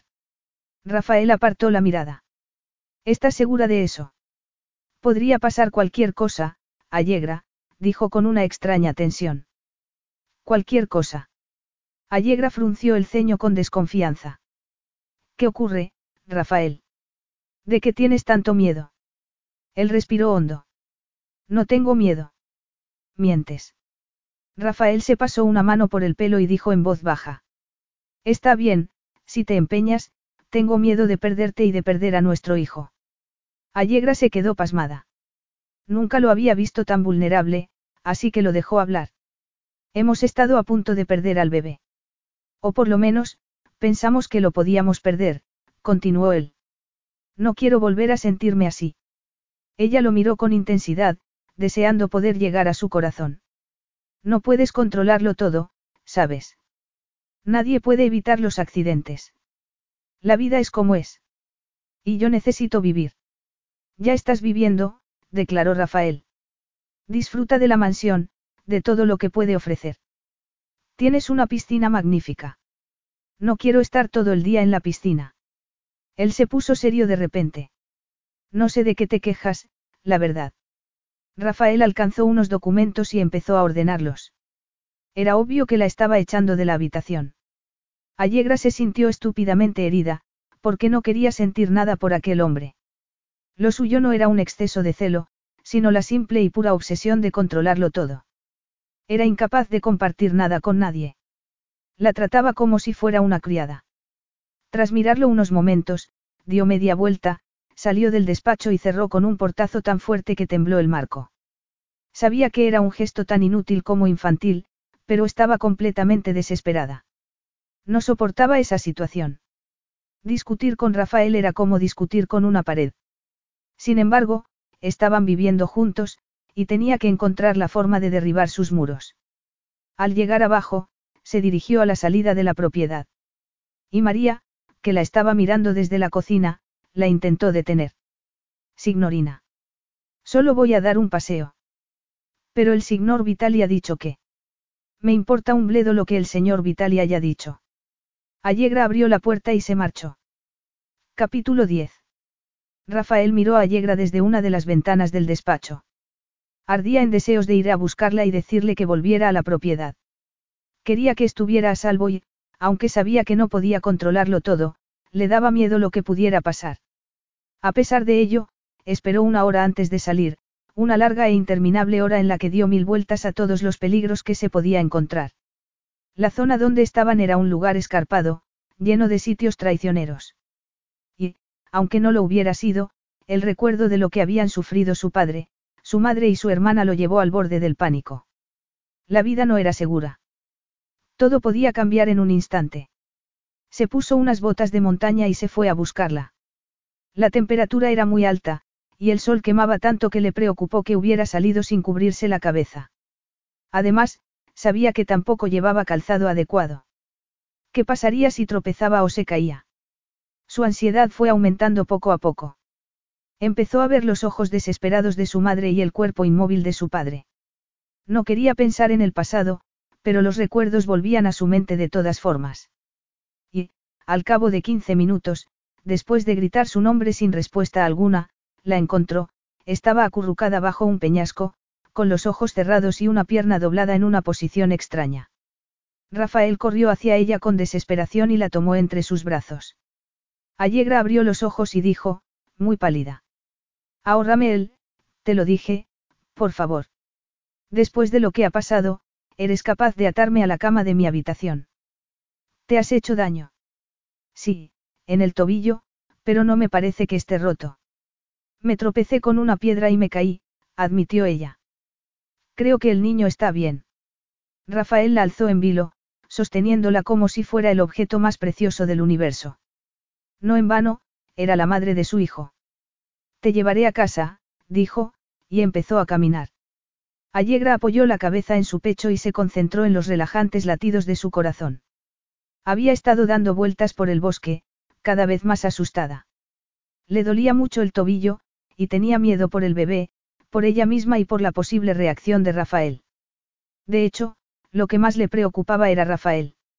Sabía que su obsesión por el control ocultaba algo profundamente doloroso, y sospechaba que su estupidez empeoraría las cosas. Sin embargo, Rafael no reaccionó con la dureza que esperaba. Bien al contrario, la trató con verdadera delicadeza y, cuando llegaron a la casa, se limitó a llamar a María para que le llevara unos paños fríos. El médico apareció poco después. La examinó con detenimiento, se aseguró de que el bebé se encontraba bien y, a continuación, le vendó el tobillo. Se había hecho un esguince, y le ordenó que no cargara el peso sobre ese pie durante al menos una semana. Allegra se quedó dormida después de la visita del doctor. Cuando se despertó, Rafael estaba sentado junto a la cama, con el pelo revuelto y las manos en la cabeza. Tenía un aspecto tan débil y vulnerable que habría dado cualquier cosa por animarlo. Pero aceptaría su cariño. O lo rechazaría. Hola, acertó a decir, insegura. Él alzó la cabeza y la miró. Ah, ya te has despertado, toma, bebe un poco. Rafael le sirvió un vaso de agua helada y se la llevó a los labios. Gracias, dijo Allegra antes de beber. No te preocupes por mí, por favor. Me encuentro perfectamente. Pero podría haber sido desastroso, declaró él en voz baja. Lo siento. Me he portado como una idiota. Rafael sacudió la cabeza, visiblemente emocionado. No, el idiota soy yo. No habría salido de la propiedad si no te hubiera desafiado con mi actitud. Soy el único responsable. Tú no tienes la culpa, Rafael. Ah, no. Soy responsable de ti, Allegra. Soy responsable de ti y de nuestro hijo, te guste o no, y no puedo dar la espalda a esa responsabilidad. Ya lo hice una vez. Y no lo volveré a hacer. ¿Cuándo? preguntó ella. Rafael tardó unos segundos en contestar. Hace mucho tiempo. Fallé a mi madre y a mi hermana. Fallé a toda mi familia, dijo con expresión sombría. Puede que te parezca un obseso del control, pero no tengo más remedio que serlo. La alternativa es inaceptable. Allegra seguía sin saber lo que le había pasado, pero su dolor era tan evidente que se le llenaron los ojos de lágrimas. Lo siento, Rafael. Lo siento mucho. Rafael cerró los ojos un momento. Bueno, he decidido que retiraré algunas de las prohibiciones que te había puesto. Lo dices como si fuera tu prisionera. Tú no eres prisionera de nadie, dijo él con impaciencia. Vives en un lugar lleno de lujos. No creo que tengas motivos para quejarte. Allegra suspiró, frustrada. No hagas eso, Rafael. ¿A qué te refieres? A cambiar con tanta rapidez. Hace unos segundos, eras el hombre más cariñoso de la tierra, y ahora, te comportas como si mi presencia te irritara, respondió. Me sacas de quicio. Y me recuerdas a... Allegra no terminó la frase. ¿A quién te recuerdo? Ella apoyó la cabeza en la almohada. A mi padre. A Alberto Mancini. Sí, en efecto. Rompió toda relación conmigo cuando se divorció de mi madre. Pero, antes del divorcio, era un hombre maravilloso, un hombre que me adoraba, que me hacía regalos constantemente y que me leía cuentos en la cama. No sabes lo doloroso que fue para mí, dijo con emoción. De tener su amor y sentirme querida, a no tener nada y saberme abandonada. Fue lo peor que me ha pasado nunca. Sí, la pérdida de un padre es algo terrible. ¿Cómo perdiste al tuyo? En un accidente, por así decirlo. Allegra quiso interesarse al respecto, pero no se atrevió a interrogarlo. Tu padre te dejó ese collar de perlas en su testamento, prosiguió Rafael. Eso significa que te quería, aunque solo fuera un poco. Sí, pero ni siquiera sé por qué lo hizo. También me dejó una nota, ¿sabes? Una nota donde me pedía perdón y me decía que había sacrificado todo a su reputación. Pero no sé lo que pretendía decir. ¿Quién sabe? dijo él. Por el tono de voz de Rafael, Allegra tuvo la impresión de que sabía algo que no le estaba contando. Sin embargo, pensó que eran imaginaciones suyas. No dejó de repetirme que me quería, y que se vio obligado a alejarse de mí por algún motivo que no alcanzó a comprender. Y dices que te recuerdo a él. Solo por tus repentinos cambios de humor. No tienes motivos para preocuparte, Rafael. No voy a enamorarme de ti ni nada parecido, dijo ella, súbitamente ruborizada. No estoy buscando amor, bueno, no creo que sea necesario en nuestra relación. Por supuesto, me gustaría que nos lleváramos bien, pero, no pretendo que me ames. No busco el amor de nadie. Rafael la miró con intensidad. ¿Por qué no? preguntó. qué el amor duele. Si alguien se acerca demasiado a ti, te puede romper el corazón. Puede que no estés de acuerdo, pero no creo en el viejo adagio que dice que amar y perder el amor es mejor que no haber amado nunca. No te has enamorado ni una sola vez. Ella respiró hondo. No, aunque supongo que ya te habías dado cuenta. Al fin y al cabo, era virgen cuando nos conocimos. Bueno, pero el amor y el sexo son cosas diferentes. Sí, supongo que sí. Rafael volvió a clavar la vista en ella. En cualquier caso, tendrás un matrimonio a la antigua usanza, tan romántico como sea posible, declaró. Aún no he dicho que quiera casarme contigo, le recordó ella.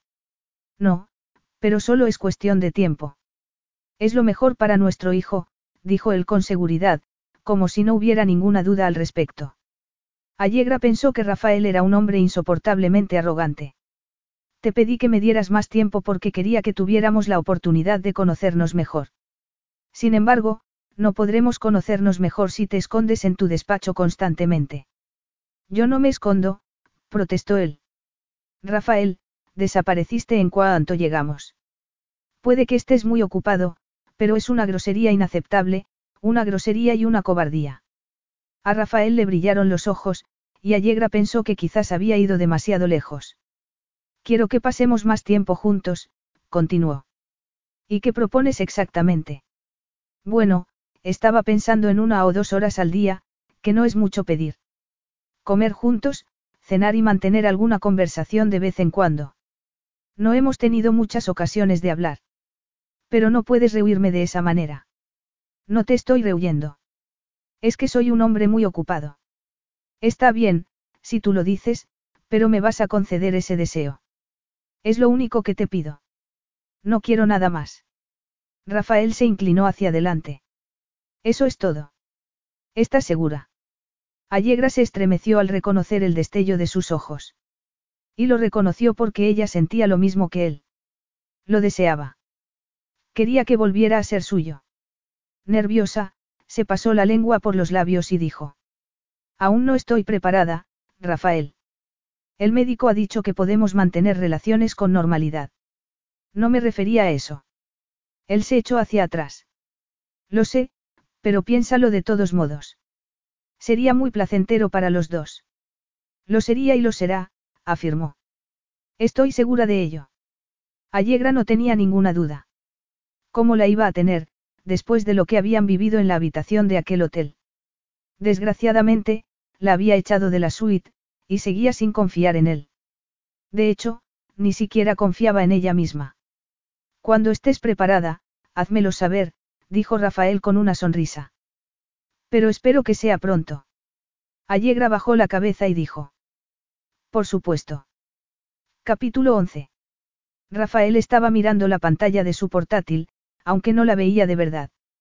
Seguía dando vueltas a una frase de Allegra que lo había sumido en el estupor, hasta el punto de que llevaba tres días con ella en la cabeza, no voy a enamorarme de ti. Teóricamente, Rafael tendría que haberse sentido aliviado. Y se sentía aliviado, pero solo en parte. En primer lugar, no esperaba que una mujer tan sensible y emocional como ella hiciera una declaración tan fría y pragmática y, en segundo, no entendía del todo sus palabras. ¿Qué había pretendido decir? Que no se iba a enamorar porque no quería. O porque no podía enamorarse de él. Significaba eso que él no se merecía que lo amaran. Rafael no quería plantearse esa pregunta. Desde su punto de vista, era un planteamiento absurdo y absurdamente romántico. Además, ni siquiera sabía por qué le preocupaba. Tendría que haberse alegrado de estar con una mujer tan sensata. Al cabo de unos minutos, cerró el portátil y se quedó mirando el paisaje. Hacía un día precioso, y empezaba a estar cansado de estar en casa, pero, sobre todo, estaba harto de pensar en las palabras de Allegra. Durante los tres días transcurridos desde aquella conversación había hecho un esfuerzo por pasar más tiempo con ella. No siempre era fácil. A veces tenían sus diferencias. Pero había descubierto que le encantaba estar a su lado, oír sus cristalinas carcajadas y admirar su contagiosa sonrisa. Allegra estaba hecha para la alegría. Y Rafael le quería dar alegría, aunque no supiera por qué. Pero quería ella que se la diera. Quería eso de él. Un vehículo entró en ese momento en la propiedad y, cuando Rafael oyó las ruedas en la grava, se levantó del sillón. Era la furgoneta del servicio de mensajería que estaba esperando, así que salió del despacho y bajó por la escalera. ¿Qué es todo esto? Preguntó Allegra mientras un trabajador descargaba cajas. Tus cosas, contestó Rafael, sin dar más explicaciones.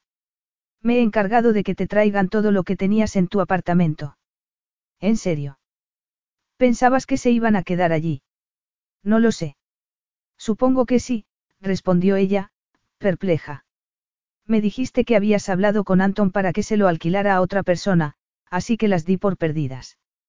Y es verdad que hablé con tu casero, pero quería que tuvieras tus cosas. Ella lo miró a los ojos y sonrió. Sabes que puedes llegar a ser increíblemente atento. Muchas gracias, Rafael.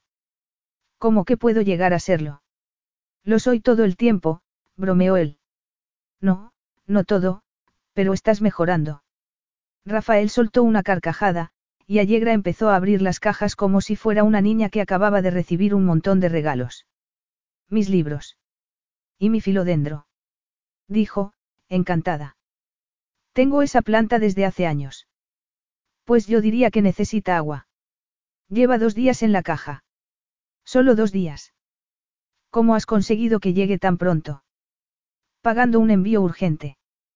Pero te habrá costado una fortuna. Él se encogió de hombros. Me lo puedo permitir.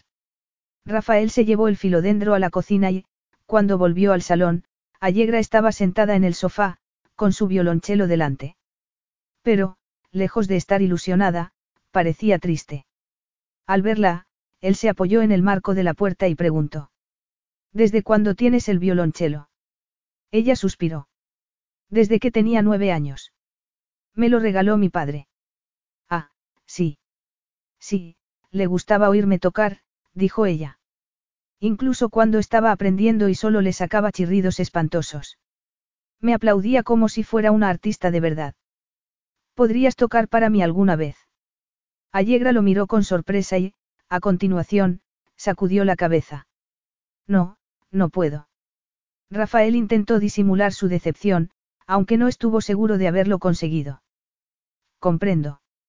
No lo he tocado desde hace diez años, le explicó ella, desde que tenía dieciocho. ¿Por qué? preguntó él, intrigado. Allegra bajó la cabeza, y Rafael tuvo la sensación de que no iba a contestar a su pregunta, pero se equivocó. ¿Por qué me presenté a una audición de Hilliard, o, al menos, intenté tocar, que no es lo mismo? Grabé una cinta y la envié. Ser intérprete era el sueño de mi vida, ¿sabes? Yo tocaba desde pequeña.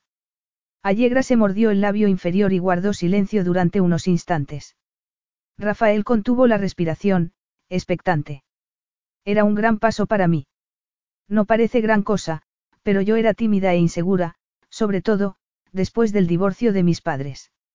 La música era lo más personal que tenía. Algo sagrado. Y lo sigue siendo. ¿Y qué pasó? Que me quedé paralizada, Allegra soltó una carcajada sin humor. Llegué y me quedé paralizada por completo. No era capaz de tocar. Los examinadores fueron amables al principio, pero luego se impacientaron y terminaron por echarme. Eso fue todo. ¿Y no has tocado desde entonces? No podía. Era como si, no sé, como si hubiera perdido el deseo y la habilidad de tocar. Si tocara ahora, tendrías que taparte los oídos. Lo dudo, dijo Rafael.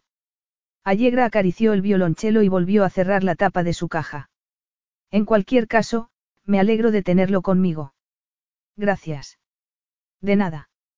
Rafael guardó silencio de nuevo, intentando controlar sus emociones. Estaba triste por Allegra, por el disgusto que se había llevado cuando solo era una jovencita. Y se sentía más cerca de ella porque también había sufrido la traición de Alberto Mancini, el hombre que había destrozado su familia. Y, por supuesto, la quería proteger. Sin embargo, ninguna de esas emociones era tan intensa como el deseo que lo dominaba, un deseo que no tenía nada que ver con el sexual, el deseo de que tocara otra vez y de que tocara para él. Pero había hecho algo para merecer ese honor. La semana siguiente fue encantadora. Allegra empezaba a ser feliz en su nueva casa, y estaba especialmente contenta con Rafael. Pasaba mucho tiempo en su despacho, y de vez en cuando se iba a Palermo por motivos de negocios, pero hacía todo lo posible por pasar más tiempo con ella. Una tarde, se fueron a pasear por un pueblo cercano, aprovechando que el tobillo de Allegra estaba bastante mejor. Ella disfrutó mucho con el sencillo placer de examinar los grandes tomates y los jugosos melones del mercado mientras Rafael la seguía con una cesta, y disfrutó aún más de las bellas callejuelas empedradas y las vistas de los olivares y los magníficos valles de la zona. Rafael propuso un picnic, así que compraron salami, pan, queso, aceitunas y uvas y se sentaron en una pradera con unas vistas preciosas. Esto es una maravilla, dijo ella, mientras él le daba de comer. Y lo será más si no te quemas con el sol. No seas tan quejica. Allegra sabía que Rafael estaba haciendo verdaderos esfuerzos por ganársela. Y, en momentos como ese, cuando todo era luz y diversión, estaba casi segura de que su matrimonio podría funcionar. Se estaría enamorando de él. Era una pregunta difícil. Rafael era muy fácil de amar cuando interpretaba el papel de hombre atento y cariñoso, pero ¿qué pasaría si cambiaba de actitud? Ya lo había hecho antes. Lo había hecho varias veces, y Allegra seguía desconfiando. Además, había un asunto que la tenía preocupada, aunque hablaban de todo tipo de cosas, Rafael mantenía un silencio absoluto en lo tocante a su familia. Pero eso estaba a punto de cambiar. ¿Qué pasó entre tu padre y el mío, Rafael? Él se puso tenso. ¿Por qué lo preguntas ahora? Porque me parece importante, dijo ella, tumbada en la hierba. Y porque, cuanto más tiempo pasamos juntos, más ganas tengo de conocerte. Rafael se quedó callado durante unos segundos interminables. Luego, rompió el silencio y dijo, muy serio.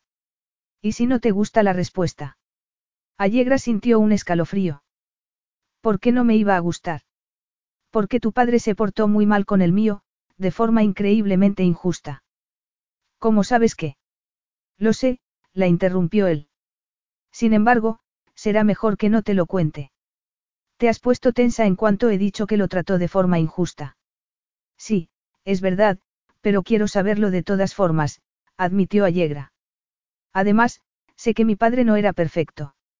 A mí tampoco me trató bien. Pero sigue siendo tu padre, y reaccionas a la defensiva cuando lo atacan. Ella se encogió de hombros. Supongo que nunca fui capaz de odiarlo. Tenía la esperanza de que volviera a mí en algún momento, pero ya no volverá, declaró. Cuéntamelo, por favor. Necesito saberlo. Muy bien, como quieras. Rafael respiró y empezó a hablar. Como sabes, tu padre y el mío empezaron a trabajar en un asunto de tecnología móvil. Tu padre se encargaba del desarrollo y el mío, de las piezas. Eran socios, incluso amigos. ¿Y qué pasó? Que alguien malversó una suma importante del patrimonio de la empresa. Y Alberto Mancini echó la culpa a mi padre. Pero tú no crees que fuera él. Rafael sacudió la cabeza. Sé que no fue él, puntualizó. Lamentablemente, tu padre insistió en la acusación aunque no tenía ninguna prueba al respecto. Y, como era un hombre importante, consiguió que nadie quisiera hacer negocios con el mío. Al cabo de unos meses, él estaba arruinado y mi familia, en la miseria. Allegra tardó en reaccionar. Sencillamente, no sabía qué decir. Por eso compraste la empresa de mi padre. Rafael asintió. Fue un asunto de simple justicia. ¿Y por qué no me lo habías dicho? ¿Por qué no sabía si me creerías? Ni lo sabía ni quería hacerte daño, porque a fin de cuentas se trata de tu padre, respondió Rafael. Además, las cosas no estaban precisamente bien entre nosotros. No, no lo estaban. ¿Me crees? Sí, dijo Allegra, claro que te creo. Pero también creo que mi padre debía de estar sinceramente convencido de que el ladrón era el tuyo. Dudo que hubiera actuado de esa forma sin causa suficiente. Rafael hizo un gesto de disgusto. Sin causa suficiente. Te recuerdo que Alberto te abandonó. También tenía motivos para ello.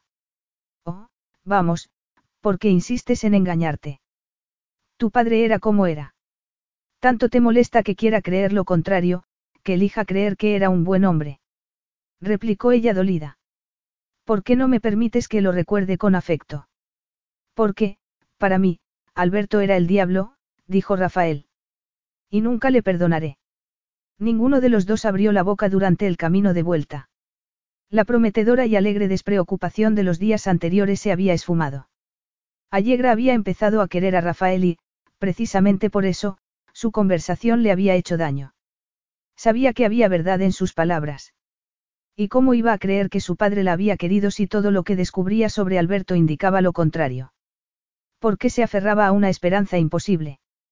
Aquella noche, mientras intentaba dormir, el niño le dio unas pataditas. Al día siguiente tenían que ir a Palermo para que le hicieran una ecografía, y estaba encantada ante la idea de volver a oír los latidos de su pequeño corazón. Pero en ese momento no estaba pensando en el bebé, sino en su padre y ella. De repente, oyó música en el piso de abajo y se levantó, sorprendida. Se puso una bata, salió descalza al pasillo y caminó hacia el origen del sonido, un tema de violonchelo. Al llegar al salón, se le hizo un nudo en la garganta. Rafael estaba sentado en un sillón, con la camisa completamente abierta y las piernas estiradas. Tenía el pelo revuelto y un vaso de whisky en la mano. Sostakovich, dijo ella desde el umbral. Rafael asintió con alguna dificultad, como si estuviera borracho. El tercer movimiento de su sonata para violonchelo. Me recuerda a ti. Allegra se emocionó sin poder evitarlo, porque era el tema que habían oído antes de hacer el amor. ¿Y por qué necesitas recordarme? Estoy aquí, en tu casa. Lo estás. Rafael le lanzó una mirada intensa antes de echar otro trago. Es por lo de esta tarde. Por nuestra discusión. ¿Por qué dices eso? ¿Por qué estás sentado en el salón a las dos de la madrugada, bebiendo whisky y escuchando temas tristes? Rafael apartó la vista. No podía dormir. Yo tampoco, dijo ella. Allegra guardó silencio unos segundos y, a continuación, decidió ser sincera con él. No quería mostrarse vulnerable, pero le pareció lo correcto. A decir verdad, creo que tienes razón. Por lo menos, en parte, le confesó. Pero quiero creer que mi padre me quería, porque no soporto la idea de que, en fin, la idea de que yo no me merezca el amor. Rafael se giró hacia ella. Claro que te lo mereces, afirmó. Seguro. Los padres quieren a sus hijos. ¿Por qué no me quería el mío? Puede que él fuera incapaz de amar. Allegra sacudió la cabeza. ¿Crees que era un monstruo? No. ¿Lo crees de verdad? Rafael no dijo nada. No quiero que ese asunto nos separe, Rafael. No sé lo que ocurrió, pero es un problema de un pasado que ya no existe. Dejémoslo así. Fuiste tú quien preguntaste. Quería saberlo. Y ahora lo sé, dijo ella. ¿O es que haya algo más? Rafael tardó en responder. Tardó demasiado para resultar creíble. No, dijo al fin. Nada importante. Allegra supo que había mentido. Lo había notado en su tono, en su cara y en la tensión de sus hombros, que parecían soportar un peso gigantesco. Y habría dado cualquier cosa por aliviarlo de su carga, pero no sabía qué hacer. Nuestro hijo está dando patadas, declaró, llevándose las manos al estómago. ¿Quieres sentirlo? Sí. Rafael dejó el whisky en la mesa, se levantó del sillón y se arrodilló delante de Allegra, que también se había sentado. La tenue luz daba un tono dorado a su cabello oscuro, y ella se lo acarició. Entretanto, Rafael le pasó las manos por el estómago, deslizándolas sobre la tela de la bata y del camisón que llevaba debajo. Estás más grande, dijo. Allegra soltó una risita. Porque él está creciendo y yo como bastante mejor. Pero estás preciosa. Nunca había visto nada tan bello como tú, como todo esto. El bebé pegó otra patadita, y Rafael se rió. Vaya, ese era él. Sí. Parece más fuerte que antes. Sí, es un luchador. Me alegro, porque tiene que serlo. La vida es dura, y necesita ser fuerte. Todos lo necesitamos. Rafael la volvió a acariciar y dijo. No te preocupes por nada. Todo saldrá bien. Me encargaré de ello. Ella supo que lo había dicho de verdad y, aunque nadie le podía garantizar nada, le creyó. Creyó en él, en su sinceridad, en su fe y en su afecto. Lo sé. A Rafael se le iluminaron los ojos y, tras inclinarse hacia adelante, le dio un beso en la mano. Oh, Rafael, dijo Allegra, susurrando su nombre. Rafael le soltó la mano y se incorporó un poco, aunque Allegra no llegó a saber si fue él o fue ella quien rompió definitivamente las distancias con la fuerza de un beso. Solo supo que de repente se estaban besando y acariciando con pasión, componiendo una sinfonía con la música de sus cuerpos. Rafael la tocaba por todas partes, desde el pelo hasta los pechos. No parecía cansarse de tocarla. Y ella lo necesitaba más que nunca, necesitaba volver a sentir su antigua conexión, y estaba segura de que él también lo necesitaba. En determinado momento, Rafael se detuvo y se apartó lo justo para mirarla a los ojos. Allegra se dio cuenta de que estaba esperando a que le diera permiso para continuar, y de que no iría más lejos si no se lo daba. Fue como si el tiempo se hubiera detenido. Pero no tardó mucho en recuperar su marcha, porque Allegra le dio el, sí, que necesitaba por el procedimiento de acariciarlo. La gloriosa sinfonía del deseo volvió a sonar otra vez, entre besos cada vez más urgentes. Luego, él la tomó de la mano y la llevó a la escalera, donde ella estuvo a punto de tropezar. Entonces, Rafael la alzó en vilo, la apretó contra su pecho y siguió andando hasta llegar al dormitorio principal de la casa. Una vez allí, la tumbó en la cama sin encender ninguna lámpara. Pero no estaban a oscuras, porque la luz de la luna entraba por las ventanas. ¿Estás segura de que quieres seguir adelante? Allegra le acarició la mejilla. Sí. Él no lo volvió a preguntar. Se limitó a quitarse la camisa mientras ella se liberaba de la bata y el camisón, quedándose desnuda. Su estómago era verdaderamente grande, pero no se sintió ni expuesta ni vulnerable. Rafael la miraba con tanto deseo que solo se sintió sexy. Y se sintió aún mejor cuando empezó a acariciar sus curvas. Me encanta tocarte, susurró él. ¿Y a mí? Allegra pasó las manos por los músculos de su pecho. No lo había tocado mucho durante su primera noche de amor. Estaba demasiado abrumada. Pero ya no era una primeriza, así que se sació con su piel hasta detener los dedos en el botón de sus pantalones. Rafael gimió, y ella soltó una risita de alegría, algo sorprendida por el efecto que le causaba. Empezaba a comprender el poder que tenía. Antes estabas preciosa, dijo él, cerrando las manos sobre sus henchidos senos, pero ahora lo estás mucho más.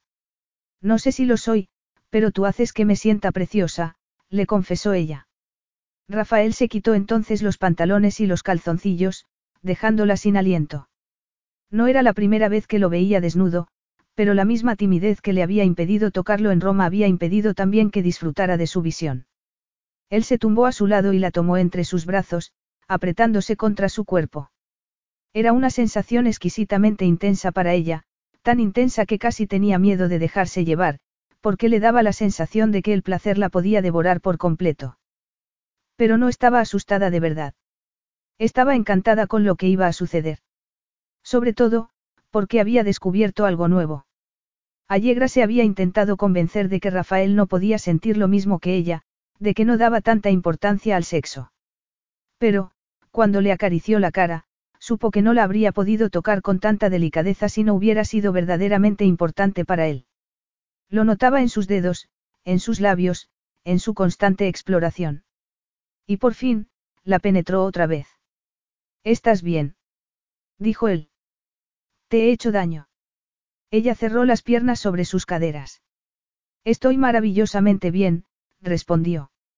Allegra no pudo decir nada más, porque Rafael se empezó a mover entonces, arrastrándola y empujándola de forma implacable hacia un sublime clímax que la dejó completamente satisfecha. Y durante los momentos siguientes, se preguntó si era posible sentirse tan cerca de otro ser humano sin enamorarse de él. Justo entonces, Rafael se apartó de ella y se tumbó en la cama, de espaldas.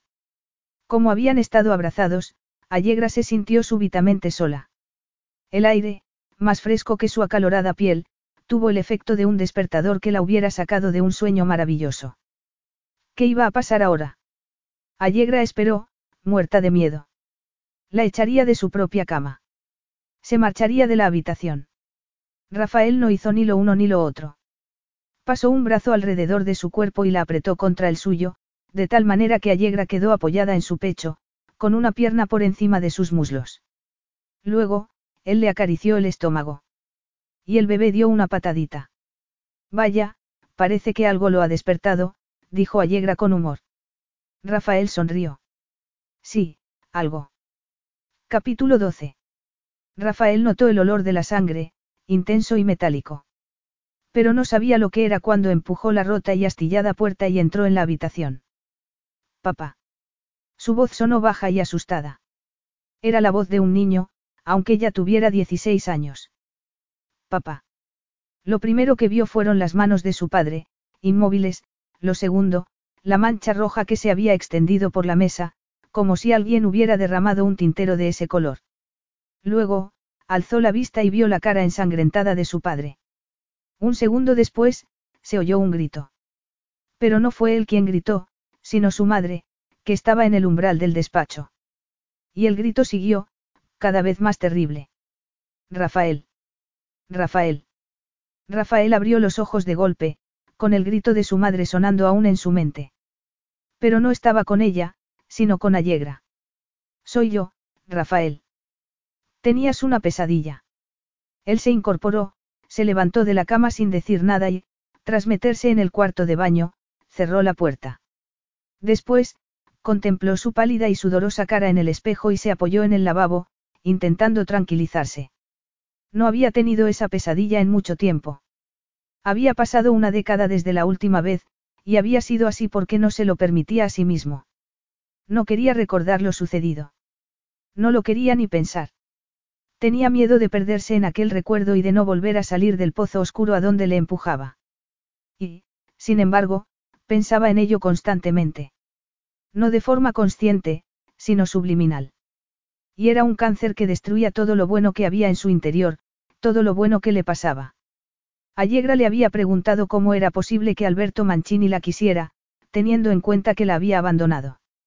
Era una pregunta importante, y él conocía la respuesta porque la había oído mil veces de su propia boca, aunque por su propia experiencia familiar, porque no había podido impedir que su padre se suicidara. Porque había muerto por su culpa.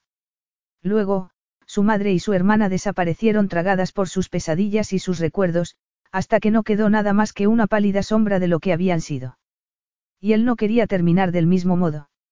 No lo iba a permitir. Pero ¿por qué volvía a soñar con eso? Lentamente, alzó la cabeza y se volvió a mirar en el espejo. La respuesta estaba en su expresión, y en el repentino vacío que sentía. Por Allegra, claro. Su noche de amor, tan dulce y poderosa, había despertado las zonas más dormidas de su alma, unas zonas que le daban miedo, unas zonas que había enterrado durante años con la capa de su furia y su deseo de venganza. Pero ahora volvían a él. Sueños que no quería tener, recuerdos que prefería olvidar, debilidad en suma. Abrió el grifo, se lavó la cara con agua fría y lo cerró de nuevo antes de respirar hondo y regresar a la habitación. Allegra estaba en la cama, de espaldas al cuarto de baño. Por suerte para Rafael, se había quedado dormida, pero tenía el ceño fruncido y una expresión de tristeza, así que se acercó y la acarició con suavidad. La noche había sido intensa, y tenía que encontrar la forma de que las cosas volvieran a ser como antes, cómodas y placenteras, no amenazadoras. Sin heridas que se pudieran abrir en cualquier momento. Sin sangre. Eso era lo que necesitaba hacer, y, preferiblemente, sin hacer demasiado daño a Allegra. Pero ese detalle ya no podía ser su prioridad absoluta. Ahora tenía que pensar en sí mismo. Tenía que enterrar otra vez sus recuerdos. Ya había amanecido cuando Allegra se despertó. El sol entraba por las ventanas, y el cuerpo le dolía en sitios deliciosos. Durante unos instantes, solo recordó el intenso y abrumador placer de hacer el amor con Rafael, pero luego se acordó de otra cosa, no tan agradable, su pesadilla y su huida posterior al cuarto de baño, cerrándole su corazón. Al ver que no estaba a su lado, se levantó de la cama y sopesó las opciones que tenía. ¿Qué debía hacer? ¿Cómo debía actuar? No sabía si presionarlo o comportarse como si no hubiera pasado nada. Pero, a pesar de todo, se puso una bata con intención de ducharse rápidamente, vestirse y salir a buscarlo. Salvatore estaba silbando en el jardín, y María canturreaba en la cocina. Minutos más tarde, salió de la habitación y se fue en su busca. Lo encontró en su despacho, con unos auriculares alrededor del cuello y la vista clavada en la pantalla del ordenador. Allegra deseó cruzar la sala con despreocupación, sentarse en su regazo y borrar sus preocupaciones con un beso. Pero no se atrevió, y se quedó en el umbral. ¿Has estado hablando por teléfono? Preguntó, señalando los auriculares. Rafael le lanzó una mirada inexpresiva. Sí. Puedes dirigir la empresa desde casa. No del todo. Me temo que tendré que ir a Palermo más a menudo, contestó Rafael. Y también a Roma y a Milán. Puedo ir contigo, si quieres. Me gustaría. Él no dijo nada. Sobre lo de anoche, Rafael se puso tenso y dijo. No empecemos con autopsias de cadáveres. Autopsias. Cadáveres. Ya sabes lo que quiero decir. No, no estoy segura. Rafael la miró, pero Allegra casi habría preferido que no la mirara, porque sus ojos estaban más opacos que nunca. Lo de anoche fue muy placentero, dijo. Lo fue para los dos, ¿qué es lo que importa? Y preferiría que lo dejáramos así. Ella respiró hondo. ¿Y tu pesadilla? ¿No quieres hablar de eso? Rafael sacudió la cabeza. No, olvida ese asunto. Él volvió a mirar la pantalla, y ella supo que la estaba echando otra vez. Sin embargo, no se iba a rendir con tanta facilidad. Esta tarde tengo que ir a Palermo, a una cita con el médico. ¿Vendrás conmigo? Rafael dudó, y Allegra pensó que su respuesta sería negativa. Pero no lo fue. Sí, dijo al fin. Por supuesto que sí. Rafael se sentó mientras la enfermera extendía el frío y suave gel por el estómago de Allegra. Casi no se habían dirigido la palabra durante el viaje, pero, en lugar de sentirse aliviado por el silencio, Rafael estaba más tenso que nunca. Sencillamente, no sabía lo que quería. El recuerdo de la pesadilla lo empujaba a mantener las distancias con Allegra y, al mismo tiempo, deseaba hacer todo lo contrario. El bebé está bien, dijo el médico mientras miraba la pantalla. Tiene el tamaño correcto, y cada vez está más grande. Rafael miró el pequeño cuerpo de su hijo y apretó los puños con desesperación. ¿Qué le estaba pasando? No estaba acostumbrado a sentir tantas cosas y tan contradictorias. Felicidad, agradecimiento, pánico. Era tan desconcertante que no podía ni hablar. Como siempre había sido un hombre pragmático, se concentró en lo más práctico. Ayudó a Yegra a levantarse de la camilla y escuchó atentamente al médico mientras les daba cita para la semana siguiente. ¿Qué hacemos ahora? preguntó ella cuando salieron a la calle. Rafael la miró con incertidumbre hacer. ¿Qué quieres decir? Me he cansado de estar encerrada en casa. Me encanta, claro, pero me gustaría ver Palermo. Podríamos dar un paseo. Rafael vio el brillo de esperanza de sus ojos, y no se pudo negar. Desde luego, replicó. Durante las horas siguientes, se dedicaron a pasear por bulevares y plazas de fuentes cristalinas, explorando calles laterales, tiendas y mercados. Luego, se sentaron en un encantador café de la Piazza Pretoria, donde Allegra siguió con su conversación sobre temas intrascendentes, a la que él añadía monosílabos. Seguía con su plan de mantener las distancias, pero cada vez le costaba más. Cuando ya se disponían a marcharse, Allegra se inclinó para alcanzar su bolso, que había dejado en el suelo. Y entonces, se oyó un ruido de tela desgarrada. Oh, no. Me acabo de romper la falda. Rafael miró la prenda y cayó en la cuenta de que solo tenía su ropa de Nueva York. Creo que necesitas ropa nueva. O por lo menos, una falda nueva, dijo ella con una sonrisa. Estoy indecente. Llamaré a una boutique ahora mismo. Rafael la llevó a la limusina y, al cabo de unos minutos, entraron en una de las mejores boutiques de Via Liberta, donde ya los estaban esperando unas dependientas. Las mujeres se llevaron a Allegra a uno de los amplios probadores, y Rafael se sentó en un sofá de terciopelo blanco, donde se dedicó a contestar mensajes telefónicos y a disfrutar del champán que le sirvieron, bastante más tranquilo que antes. Se sentía cómodo en ese tipo de situaciones. Podía cuidar de Allegra sin complicarse la vida y sin tener que dirigirle la palabra, porque ni siquiera estaba a su lado.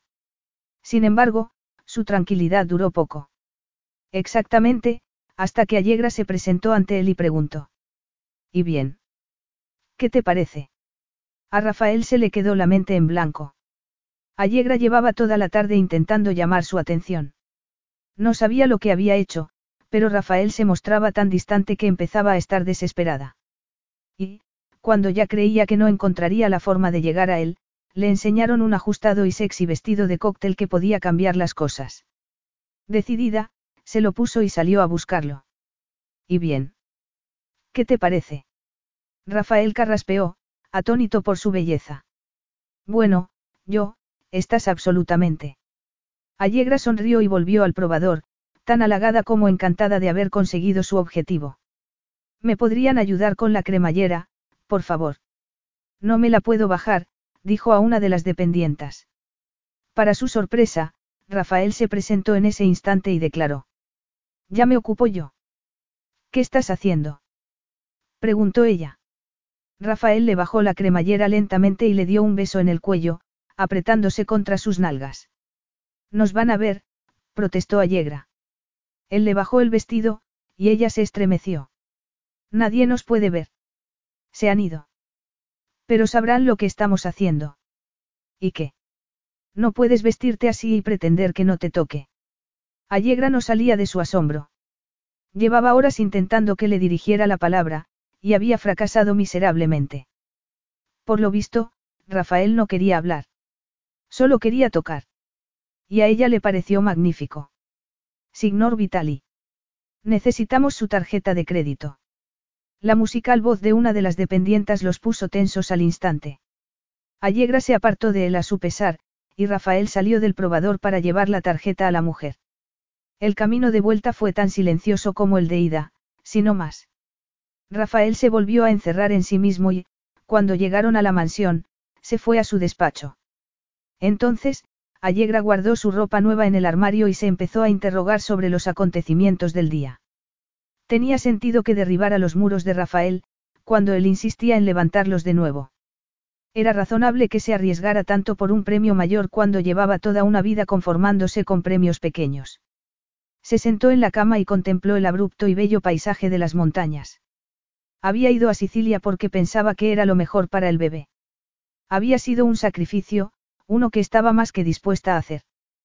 Pero ya no estaba allí por eso. Estaba allí por Rafael, por un hombre difícil que podía llegar a ser el más atento y cariñoso del mundo. Las cosas habían cambiado, y no quería mantener una relación distante con él.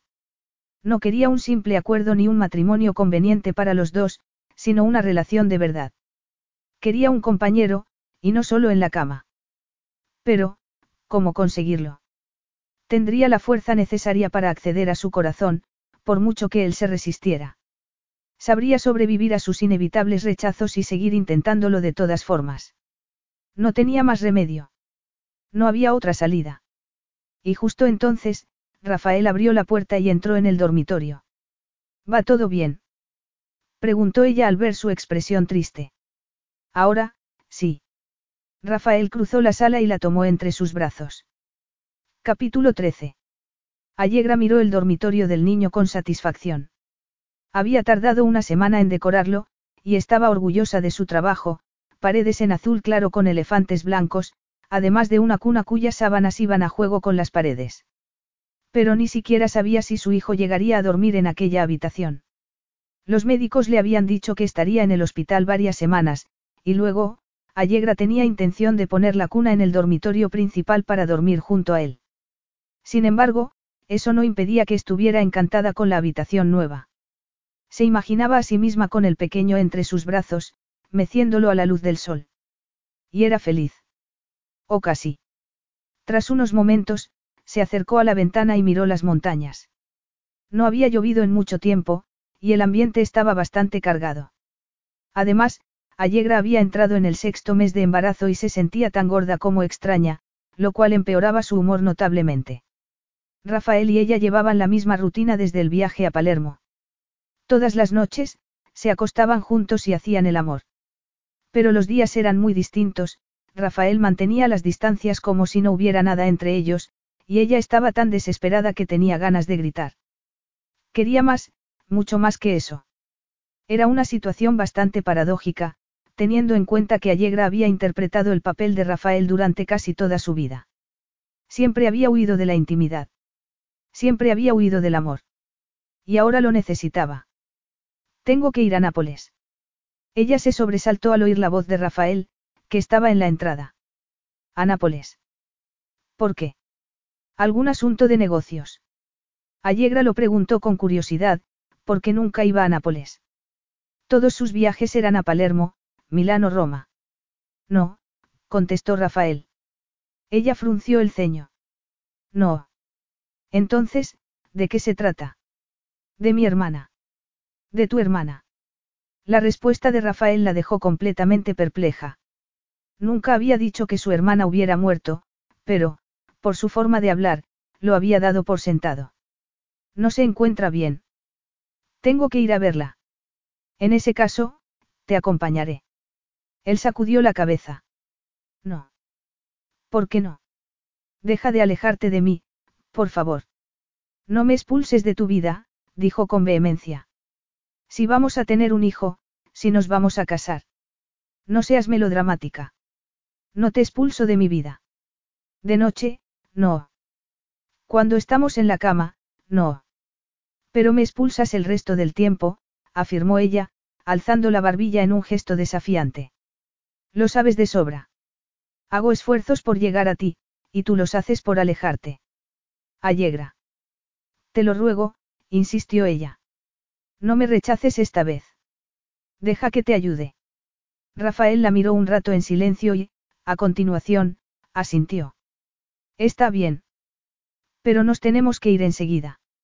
Rafael se arrepentía de haber accedido a sus deseos. De hecho, se sentía muy inseguro cuando subieron al helicóptero de su propiedad. No quería que Allegra viera a Angélica. No quería que viera su vergüenza. Pero, por otra parte, se dijo que quizá fuera mejor así. Quizá fuera mejor que viera la verdad con sus propios ojos, que viera el fracaso de su vida. Horas antes, había recibido una llamada de un médico de Nápoles que había encontrado los documentos de Angélica en su bolso.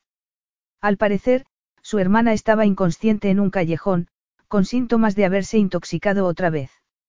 Ya le habían advertido de lo que podía pasar si no se desenganchaba, pero a ella le daba igual. Se estaba suicidando poco a poco. Y Rafael pensaba que era culpa suya. ¿Qué le pasa? ¿Está enferma? Preguntó Allegra durante el vuelo. En cierto modo. Cuando llegaron al aeropuerto de Nápoles, se subieron al coche que los estaba esperando y se dirigieron al hospital donde habían ingresado a Angélica. Rafael estaba más silencioso y sombrío que de costumbre, y Allegra se preocupó. No me vas a decir lo que pasa. Rafael se encogió de hombros. No hay mucho que decir. Ha sufrido una sobredosis. Allegra se sobresaltó. Oh, Dios mío. No es la primera vez que le ocurre, ni mucho menos, dijo él, rechazando su compasión. Y no puedo hacer nada al respecto. Allegra guardó silencio, y Rafael apartó la mirada. Sí, quizá fuera mejor que lo hubiera acompañado. Sería doloroso, pero había llegado el momento de que supiera la verdad. Allegra siguió a Rafael hasta la habitación de Angélica, que parecía dormida. Estaba en la cama, con los brazos llenos de pinchazos y magulladuras. Tenía el pelo sucio y revuelto, y su delgadez era tan extrema que casi estaba en los huesos. No deberías haber venido, Rafael, dijo, abriendo los ojos de repente. Pero aquí estoy, replicó él. ¿Por qué te haces esto? Angélica sacudió la cabeza. No quiero hablar contigo. Deja que te ayude, por favor. Tengo una habitación para ti en la mejor clínica de rehabilitación de Europa, en Suiza. Es un lugar discreto y de lo más lujoso. Su hermana volvió a sacudir la cabeza, y a Yegra se le partió el corazón. Solo quiero ayudarte, Angélica. Es lo único que quiero. Lo único que siempre he querido, declaró él. Ayudarme. ¿Cuándo me has ayudado tú? Bramó. Angélica se giró hacia Allegra y dijo. ¿Sabes lo que hizo? ¿Lo sabes? No, yo no. Mató a nuestro padre. Lo mató. Mi hermano solo pensaba en sí mismo, y ni siquiera fue capaz de. Angélica apartó la mirada, al borde de las lágrimas. Allegra no sabía qué decir, y Rafael se mantenía en silencio. No lo puedes negar, ¿verdad? insistió la joven. No, no puedo. Allegra se estremeció, y Rafael le dedicó una mirada inmensamente fría antes de decir. Ahora ya lo sabes. Déjame en paz, intervino Angélica. Márchate, por favor. Rafael miró a su hermana durante unos segundos y, acto seguido, salió de la habitación y entró en una sala de espera, donde se sentó. Allegra apareció momentos después y se acomodó a su lado. Rafael. No, no digas nada. No debería haberte traído. Me has traído porque te lo pedí yo, le recordó ella. Quiero compartir tus alegrías, pero también tus tristezas. No me niegues eso. Rafael se limitó a sacudir la cabeza sin decir nada. ¿Cuánto tiempo lleva enganchada? Desde los 15 años. Desde el año siguiente a la muerte de mi padre. ¿Cómo murió? Se atrevió a preguntar a Yegra. Ya has oído a Angélica. Lo maté yo. No lo creo. No. No, respondió ella. Pues deberías creerlo. Allegra estaba segura de que Rafael no había matado a su padre, pero también lo estaba de que había pasado algo terrible, algo que lo atormentaba desde entonces. ¿Por qué no me cuentas tu versión? ¿Qué ocurrió de verdad? Él se pasó una mano por el pelo. ¿Quieres saber la verdad? Está bien, mi padre se suicidó. Entonces, tú no lo mataste. Pero lo empujé al suicidio. Y no pude impedir que apretara el gatillo de aquella pistola. Oh, Rafael. Luego, mi madre y mi hermana me culparon a mí de lo sucedido. Y tenían motivos para ello, ¿por qué? ¿Por qué? Rafael no pudo continuar. ¿Por qué? preguntó ella. ¿Sabes lo que le dije antes de que se matara? Me quejé por tener que dejar mi colegio privado. Mi padre lo había perdido todo, absolutamente todo. ¿Y qué hice yo? Quejarme por un colegio para ricos. Solo eras un niño. Sí, un niño estúpido y egoísta. Un niño que le partió el corazón a su propio padre, hasta el punto de que se encerró en su despacho y, Rafael se detuvo una vez más. Pero no tiene sentido que hablemos de eso. Angélica no quiere verme. Es mejor que vuelvas a casa. No debería haberte traído en tu estado. No soy una inválida. Rafael hizo caso omiso. Te reservaré un billete de avión. ¿Y qué harás tú? Me quedaré aquí. Tengo cosas que hacer. Allegra lo miró con impotencia, a sabiendas de que estaba poniendo más distancia entre los dos. Pero, ¿qué podía hacer? No me hagas esto, por favor. Rafael ni siquiera la oyó. Había sacado el teléfono, y ya estaba reservando su billete. Mientras llamaba al aeropuerto, Rafael intentó convencerse de que estaba haciendo lo mejor para los dos. Allegra quería explicaciones, excusas, pero él no se las podía dar. Y tampoco quería hacerle daño, ni hacérselo a sí mismo. Además, necesitaba un poco de espacio. Estar solo. Se quedó en Nápoles dos días más, intentando convencer a Angélica, pero su hermana se negaba a hablar con él. Y, por supuesto, llamó a Allegra para asegurarse de que había llegado bien. ¿Cuándo vuelves? preguntó ella con tristeza. No lo sé. Tengo que ir a Milán y a Roma por asuntos del trabajo. Te echo de menos, ¿sabes? Rafael no dijo nada. Pero, al cabo de unos minutos, cuando ya había colgado el teléfono, dijo al vacío de la habitación del hotel. Yo también te echo de menos. Capítulo 14. La semana siguiente fue un suplicio para Allegra. Iba por la mansión como un alma en pena, repasando la conversación con Rafael y preguntándose si podía haber hecho algo más, pero se sentía impotente. ¿Por qué se sentía culpable del suicidio de su padre? El único culpable era el suicida, por haber tomado esa decisión. Sin embargo, ya no le extrañaba que Rafael estuviera tan obsesionado con la sed de justicia. Su familia había quedado completamente destruida. Sin embargo, eso no significaba que él también tuviera que acabar así. Fuera como fuera, empezaba a entender su comportamiento de las semanas anteriores. No se había alejado de ella porque no le importara, sino porque le importaba demasiado. O, por lo menos, esa era la esperanza que tenía. Esperaba que su comportamiento no fuera hijo de la indiferencia, sino del miedo a volver a sufrir. A fin de cuentas, el amor podía ser muy doloroso. Y él no quería que le hicieran daño. Rafael abrió la puerta de la casa con inseguridad. Había estado trabajando tanto como podía, en un inútil y desesperado esfuerzo por olvidar. Necesitaba borrar el recuerdo de Allegra y la suavidad de su cuerpo. Era la única forma de volver a la mansión y retomar su acostumbrada actitud distante. Ya era de noche, y esperaba que todo el mundo se hubiera acostado. Tenía intención de ir directamente a su dormitorio, para evitar al objeto de sus deseos y preocupaciones. Pero no tuvo tanta suerte. Acababa de entrar cuando oyó un crujido en la escalera y, cuando se giró, la encontró allí.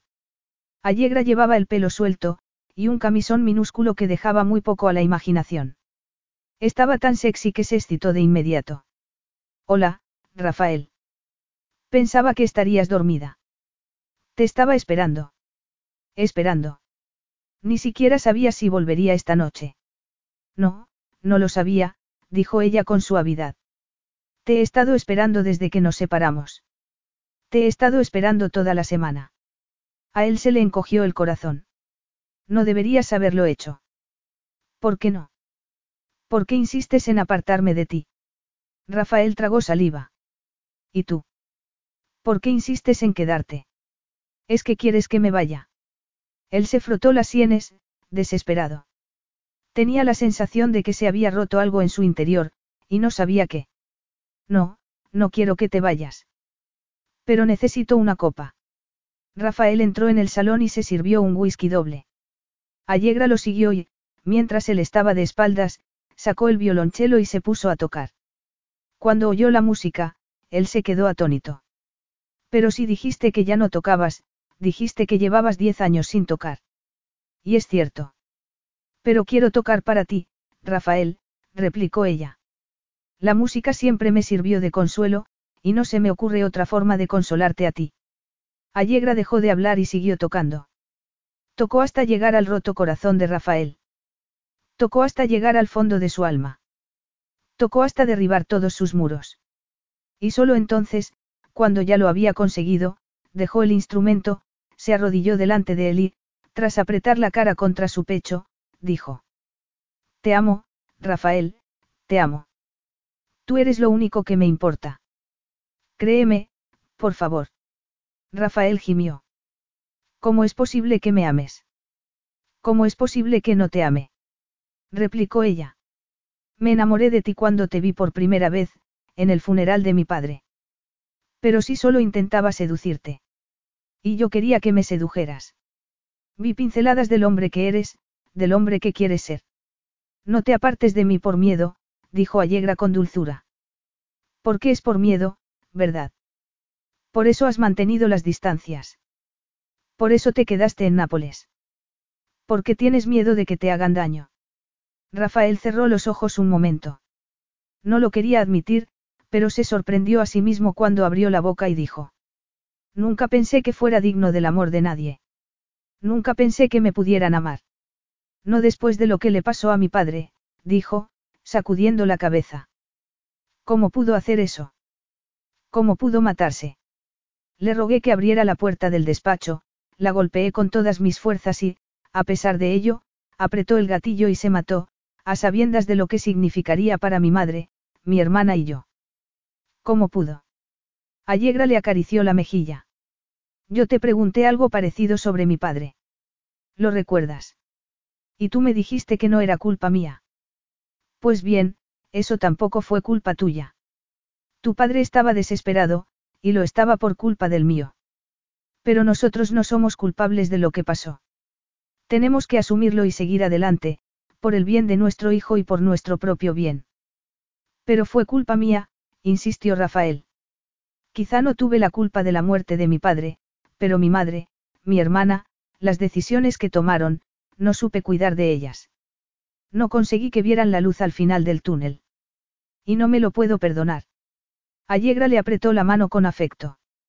Rafael le había abierto su corazón, y ahora ya estaba segura de que su actitud distante no tenía nada que ver con la indiferencia. Se sentía culpable de la muerte de su padre, y estaba tan dolido por ello como ella por lo que Alberto le había hecho. Pero ninguno de los dos tenía la culpa de nada, y era importante que se lo hiciera ver. Cuando mi padre murió, me sentí como si todo mi mundo hubiera muerto, continuó Rafael. Y no me sentí así porque hubiéramos perdido todo lo que teníamos, sino porque lo había perdido a él, porque estaba atrapado y no le pude ayudar. Oh, lo siento tanto. Me sentí impotente, completamente dominado por las circunstancias. Y no quiero volver a sentirme así, le confesó. Pero, a pesar de eso, he causado un dolor terrible a otra familia. También soy culpable de la muerte de Alberto. ¿De qué estás hablando? Si Caterina dice la verdad, si tu padre sufrió ese infarto cuando supo que yo había comprado su empresa, eso quiere decir que lo maté. No, no sabes lo que pasó. Y, en cualquier caso, no puedes cargar con todas las muertes de nuestras dos familias, Rafael. Él la miró con incredulidad. Me estás absolviendo. Yo no puedo absolver a nadie. Ni tú necesitas mi absolución. Entonces, ¿quién me la tiene que dar? Tú mismo, liberándote de tus fantasmas y tus miedos. Tu padre era un hombre adulto que eligió suicidarse, y no podrías haber hecho nada por evitarlo. La desesperación empuja a la gente a esas cosas. No fue culpa tuya. Rafael abrió la boca para protestar, pero ella siguió hablando. En cuanto a tu madre, también era una mujer adulta y también tomó sus propias decisiones. Quizá no quisiera vivir sin su marido. Quizá se sintiera tan responsable como tú. No lo sé, la verdad. Solo sé que tampoco eres culpable de eso. Ni siquiera lo eres de la adicción de tu hermana. Rafael guardó silencio durante unos momentos. ¿Y qué me dices de tu padre? No estás enfadada por lo que le hice. Ella se encogió de hombros. Entiendo los motivos que tuviste para quedarte con su empresa y, por supuesto, me gustaría saber lo que pasó de verdad. Es posible que mi padre culpara al tuyo a propósito, incluso sabiendo que era inocente. ¿Quién más pudo quedarse con ese dinero? No lo sé, pero no fue mi padre. Yo tampoco lo sé, y es posible que no lo sepamos nunca. Pero el pasado es el pasado. Debemos olvidarlo. Para siempre. Él la miró a los ojos, y ella contuvo la respiración, esperando. Le había dado todo lo que le podía dar, su corazón, su cuerpo, su música. Se lo había dado todo, y aún no sabía si Rafael lo iba a aceptar. Pero por fin, él dijo. Quiero intentarlo. Allegra asintió con ojos llorosos. Sí, replicó. Intentémoslo. Capítulo 15. Aquella noche, Allegra tuvo una revelación. Se había acostado con Rafael, en lo que parecía ser un principio nuevo para los dos, y, en mitad de un sueño, supo quién había desfalcado el dinero, Jennifer, la persona más cercana a Alberto Mancini. Era tan terrible como obvio y, además, explicaba el divorcio posterior de sus padres, el hecho de que Alberto se negara a apoyar económicamente a su exmujer y el comentario sobre su reputación que había hecho en la carta. Pero, ¿qué había hecho Jennifer con ese dinero? Tras pensarlo un momento, se dio cuenta de que el efecto del divorcio no fue tan terrible como cabía esperar si hubiera sido cierto que Jennifer se quedó en la pobreza. No terminaron precisamente en la calle. No pasaron dificultades de verdad. Y, por otro lado, Allegra estaba segura de que la venta de las joyas de su madre no les habría dado para mucho. Jennifer era una máquina de gastar dinero. Angustiada, se levantó de la cama, encendió el ordenador y entró en Internet. Tardó muy poco en encontrar las fechas del suicidio de Marco Vitali y el divorcio de sus padres. Solo había unas semanas de diferencia, lo cual parecía indicar que había una relación directa entre los dos acontecimientos. No tenía más remedio que hablar con su madre. Pero no le sacaría la verdad si la llamaba por teléfono. Debía verla en persona, cara a cara. Era la única forma de salir de dudas. Y necesitaba salir de dudas, porque también era la única forma de enterrar definitivamente el pasado y seguir adelante. Pero ¿qué pasaría si Jennifer resultaba ser culpable? ¿Cómo afectaría eso a su relación con Rafael? ¿Qué haría Rafael cuando lo supiera? Justo entonces, él abrió los ojos y la miró. Allegra. ¿Te pasa algo? Ella guardó silencio, aterrada. Allegra. Insistió él con más vehemencia. Creo que sé quién robó el dinero. Rafael se incorporó y se quedó sentado en la cama. ¿Qué? ¿Cómo puedes saberlo? Ella respiró hondo. Lo he sabido mientras dormía. Fue mi madre. Tu madre. Es lo más lógico. Tenía dinero cuando se divorció, pero no se lo había dado mi padre. Y, en cuanto al propio divorcio, fue tan repentino y extraño que... Rafael se pasó una mano por el pelo, sin saber qué decir. Pero eso no cambia las cosas entre nosotros, ¿verdad? No tiene por qué cambiarlas, continuó Allegra. Aunque sea cierto lo que dices, no hay prueba alguna de que tu madre se quedara ese dinero, declaró él, haciendo caso omiso de su comentario.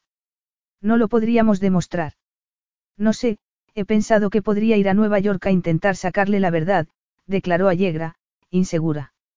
Es posible que entonces, cuando sepas lo que pasó, puedas. No puedes ir a Nueva York en tu estado, la interrumpió él. Rafael, acabo de empezar el tercer trimestre del embarazo. Estoy bien, y quiero ir, dijo ella. Además, no importa si conseguimos pruebas o no. Necesitamos saber la verdad. Necesitamos saber lo que pasó para pasar página y seguir adelante. Mientras tu madre queda impune. Allegra parpadeó, sorprendida por la agresividad de sus palabras. Lo siento mucho. Rafael se levantó de la cama y dijo. Compraré los billetes. Rafael compró los billetes de avión y habló con Salvatore para que los llevara en coche a Palermo. Estaba muy abatido y, aunque sabía que Allegra no tenía nada que ver con lo que Jennifer había hecho, su amargura era tan intensa que casi no lo podía soportar. Para Allegra, el trayecto hasta el aeropuerto fue verdaderamente terrible. Se sentía culpable. Se sentía derrotada. La noche anterior, le había confesado que estaba enamorada de él y había conseguido que Rafael le abriera su corazón de par en par. Pero lo que parecía el principio de una nueva relación se había estrellado contra la traición de su madre. En cualquier caso, Allegra sabía que la verdad era tan importante para ella como para él.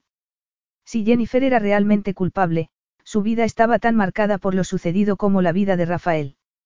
El pasado pendía sobre ellos del mismo modo, y la verdad era lo único que los podía liberar. Sin embargo, su angustia desapareció casi por completo cuando Rafael extendió un brazo de repente y la tomó de la mano, para su sorpresa. No dijo nada, pero ninguna palabra habría sido más elocuente que ese gesto de cariño. Ni más elocuente ni más esperanzadora.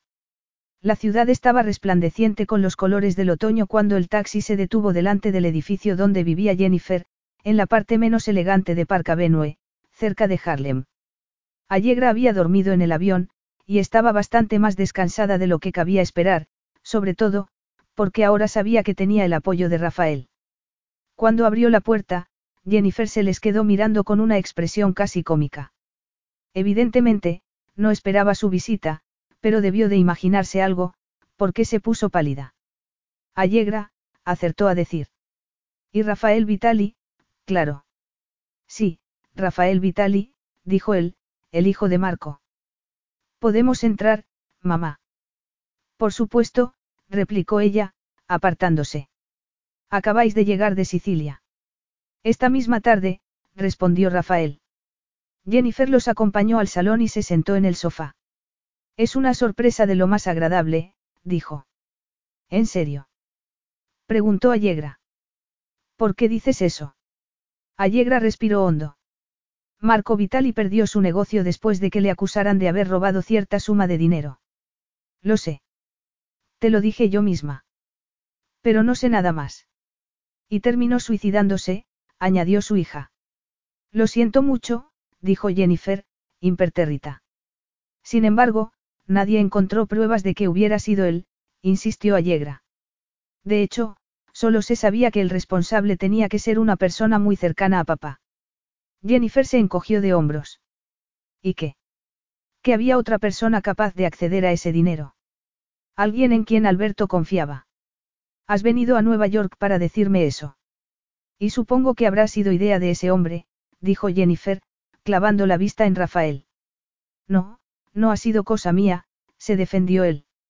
Yo no quería que Allegra viniera a Nueva York en su estado.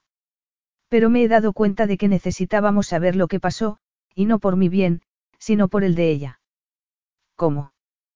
Preguntó Allegra, desconcertada. Si tu madre es culpable, esto es tan importante para ti como para mí, dijo Rafael, que se giró hacia Jennifer. Alberto se fue por eso, no. Se divorció de ti por eso. No sé de qué estás hablando. Sí, lo sabes de sobra. Intentaste utilizar a Allegra como moneda de cambio, ¿verdad? ¿Qué? Dijo Allegra. ¿Cómo sabes? No lo sé, pero es la deducción más lógica. Y sospecho que tengo razón. Jennifer lo miró con ira y se levantó del sofá para servirse una copa, pero no dijo nada. Eso es cierto, mamá. Amenazaste a papá. Jennifer suspiró. Ah, siempre has pensado que tu padre era un santo. Incluso después de que te abandonara, ironizó. Pero no puedes demostrar nada. No hay pruebas. Entonces, lo hiciste tú. ¿Cómo pudiste? Tenía que hacerlo.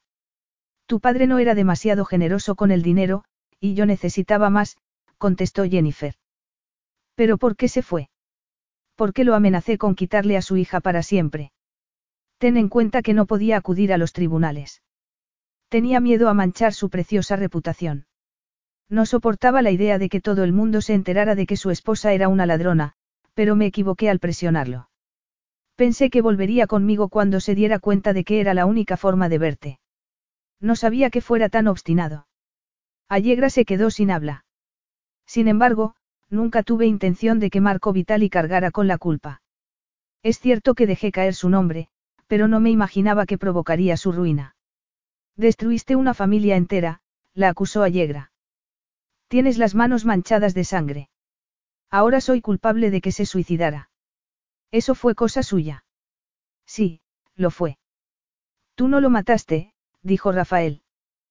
Pero eres una ladrona y lo sabes. Jennifer no intentó defenderse. Se limitó a alzar la cabeza en un gesto orgulloso. Dime una cosa, prosiguió él. Mancini intentó ponerse en contacto con Allegra. Sí. Le escribió cartas. Cartas. Preguntó su hija, atónita. ¿Por qué no me las diste? ¿Por qué no podía? Te habrías empezado a hacer preguntas, contestó. Pero no soy tan despiadada como crees.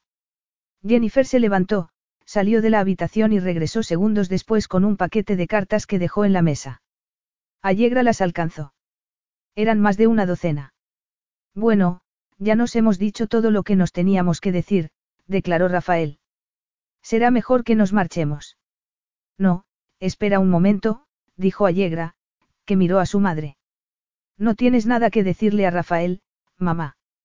¿Sabes cuánto ha sufrido? ¿Cuánto ha sufrido su familia? Jennifer se estremeció, pero guardó silencio. No importa, Allegra, dijo él. No se trata de mí.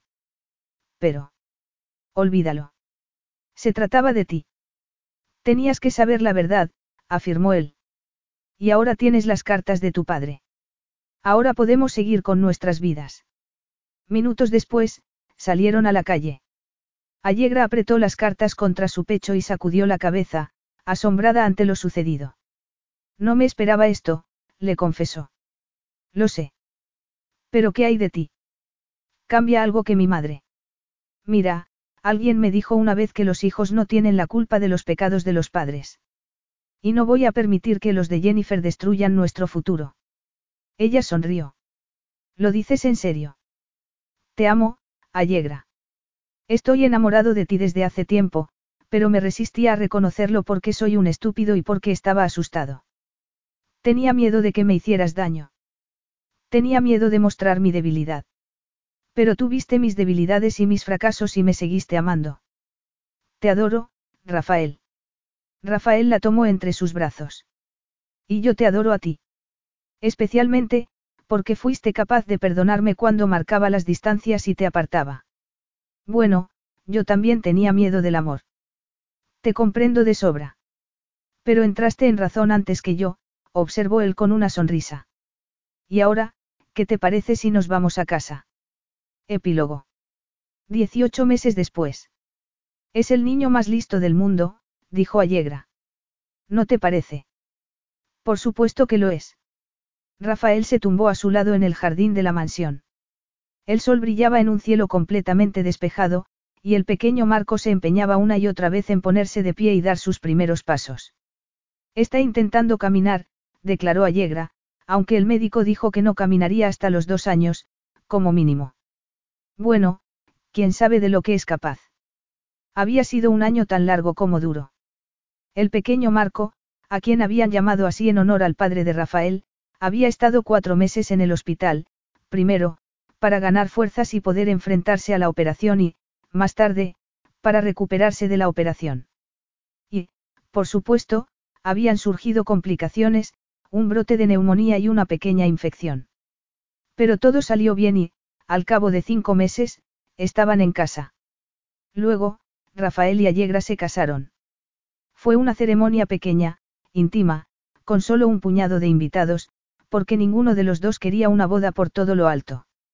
Y no podían ser más felices. Rafael había llevado la sede de su empresa a Palermo, para no tener que viajar constantemente, y Allegra había empezado a dar clases de violonchelo a los niños de la comarca. El amor los había salvado. La había salvado a ella y lo había salvado a él, hasta el punto de darle las fuerzas necesarias para abrir su corazón a Angélica y convencerla de que se desenganchara. De hecho, acababa de ingresar en la clínica de Suiza, donde tendría que estar varios meses. Mira, Allegra. Allegra miró y vio algo asombroso, Marco acababa de dar su primer paso.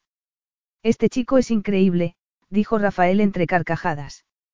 Allegra le dio un beso y replicó, con una sonrisa en los labios. Como su padre. Fin.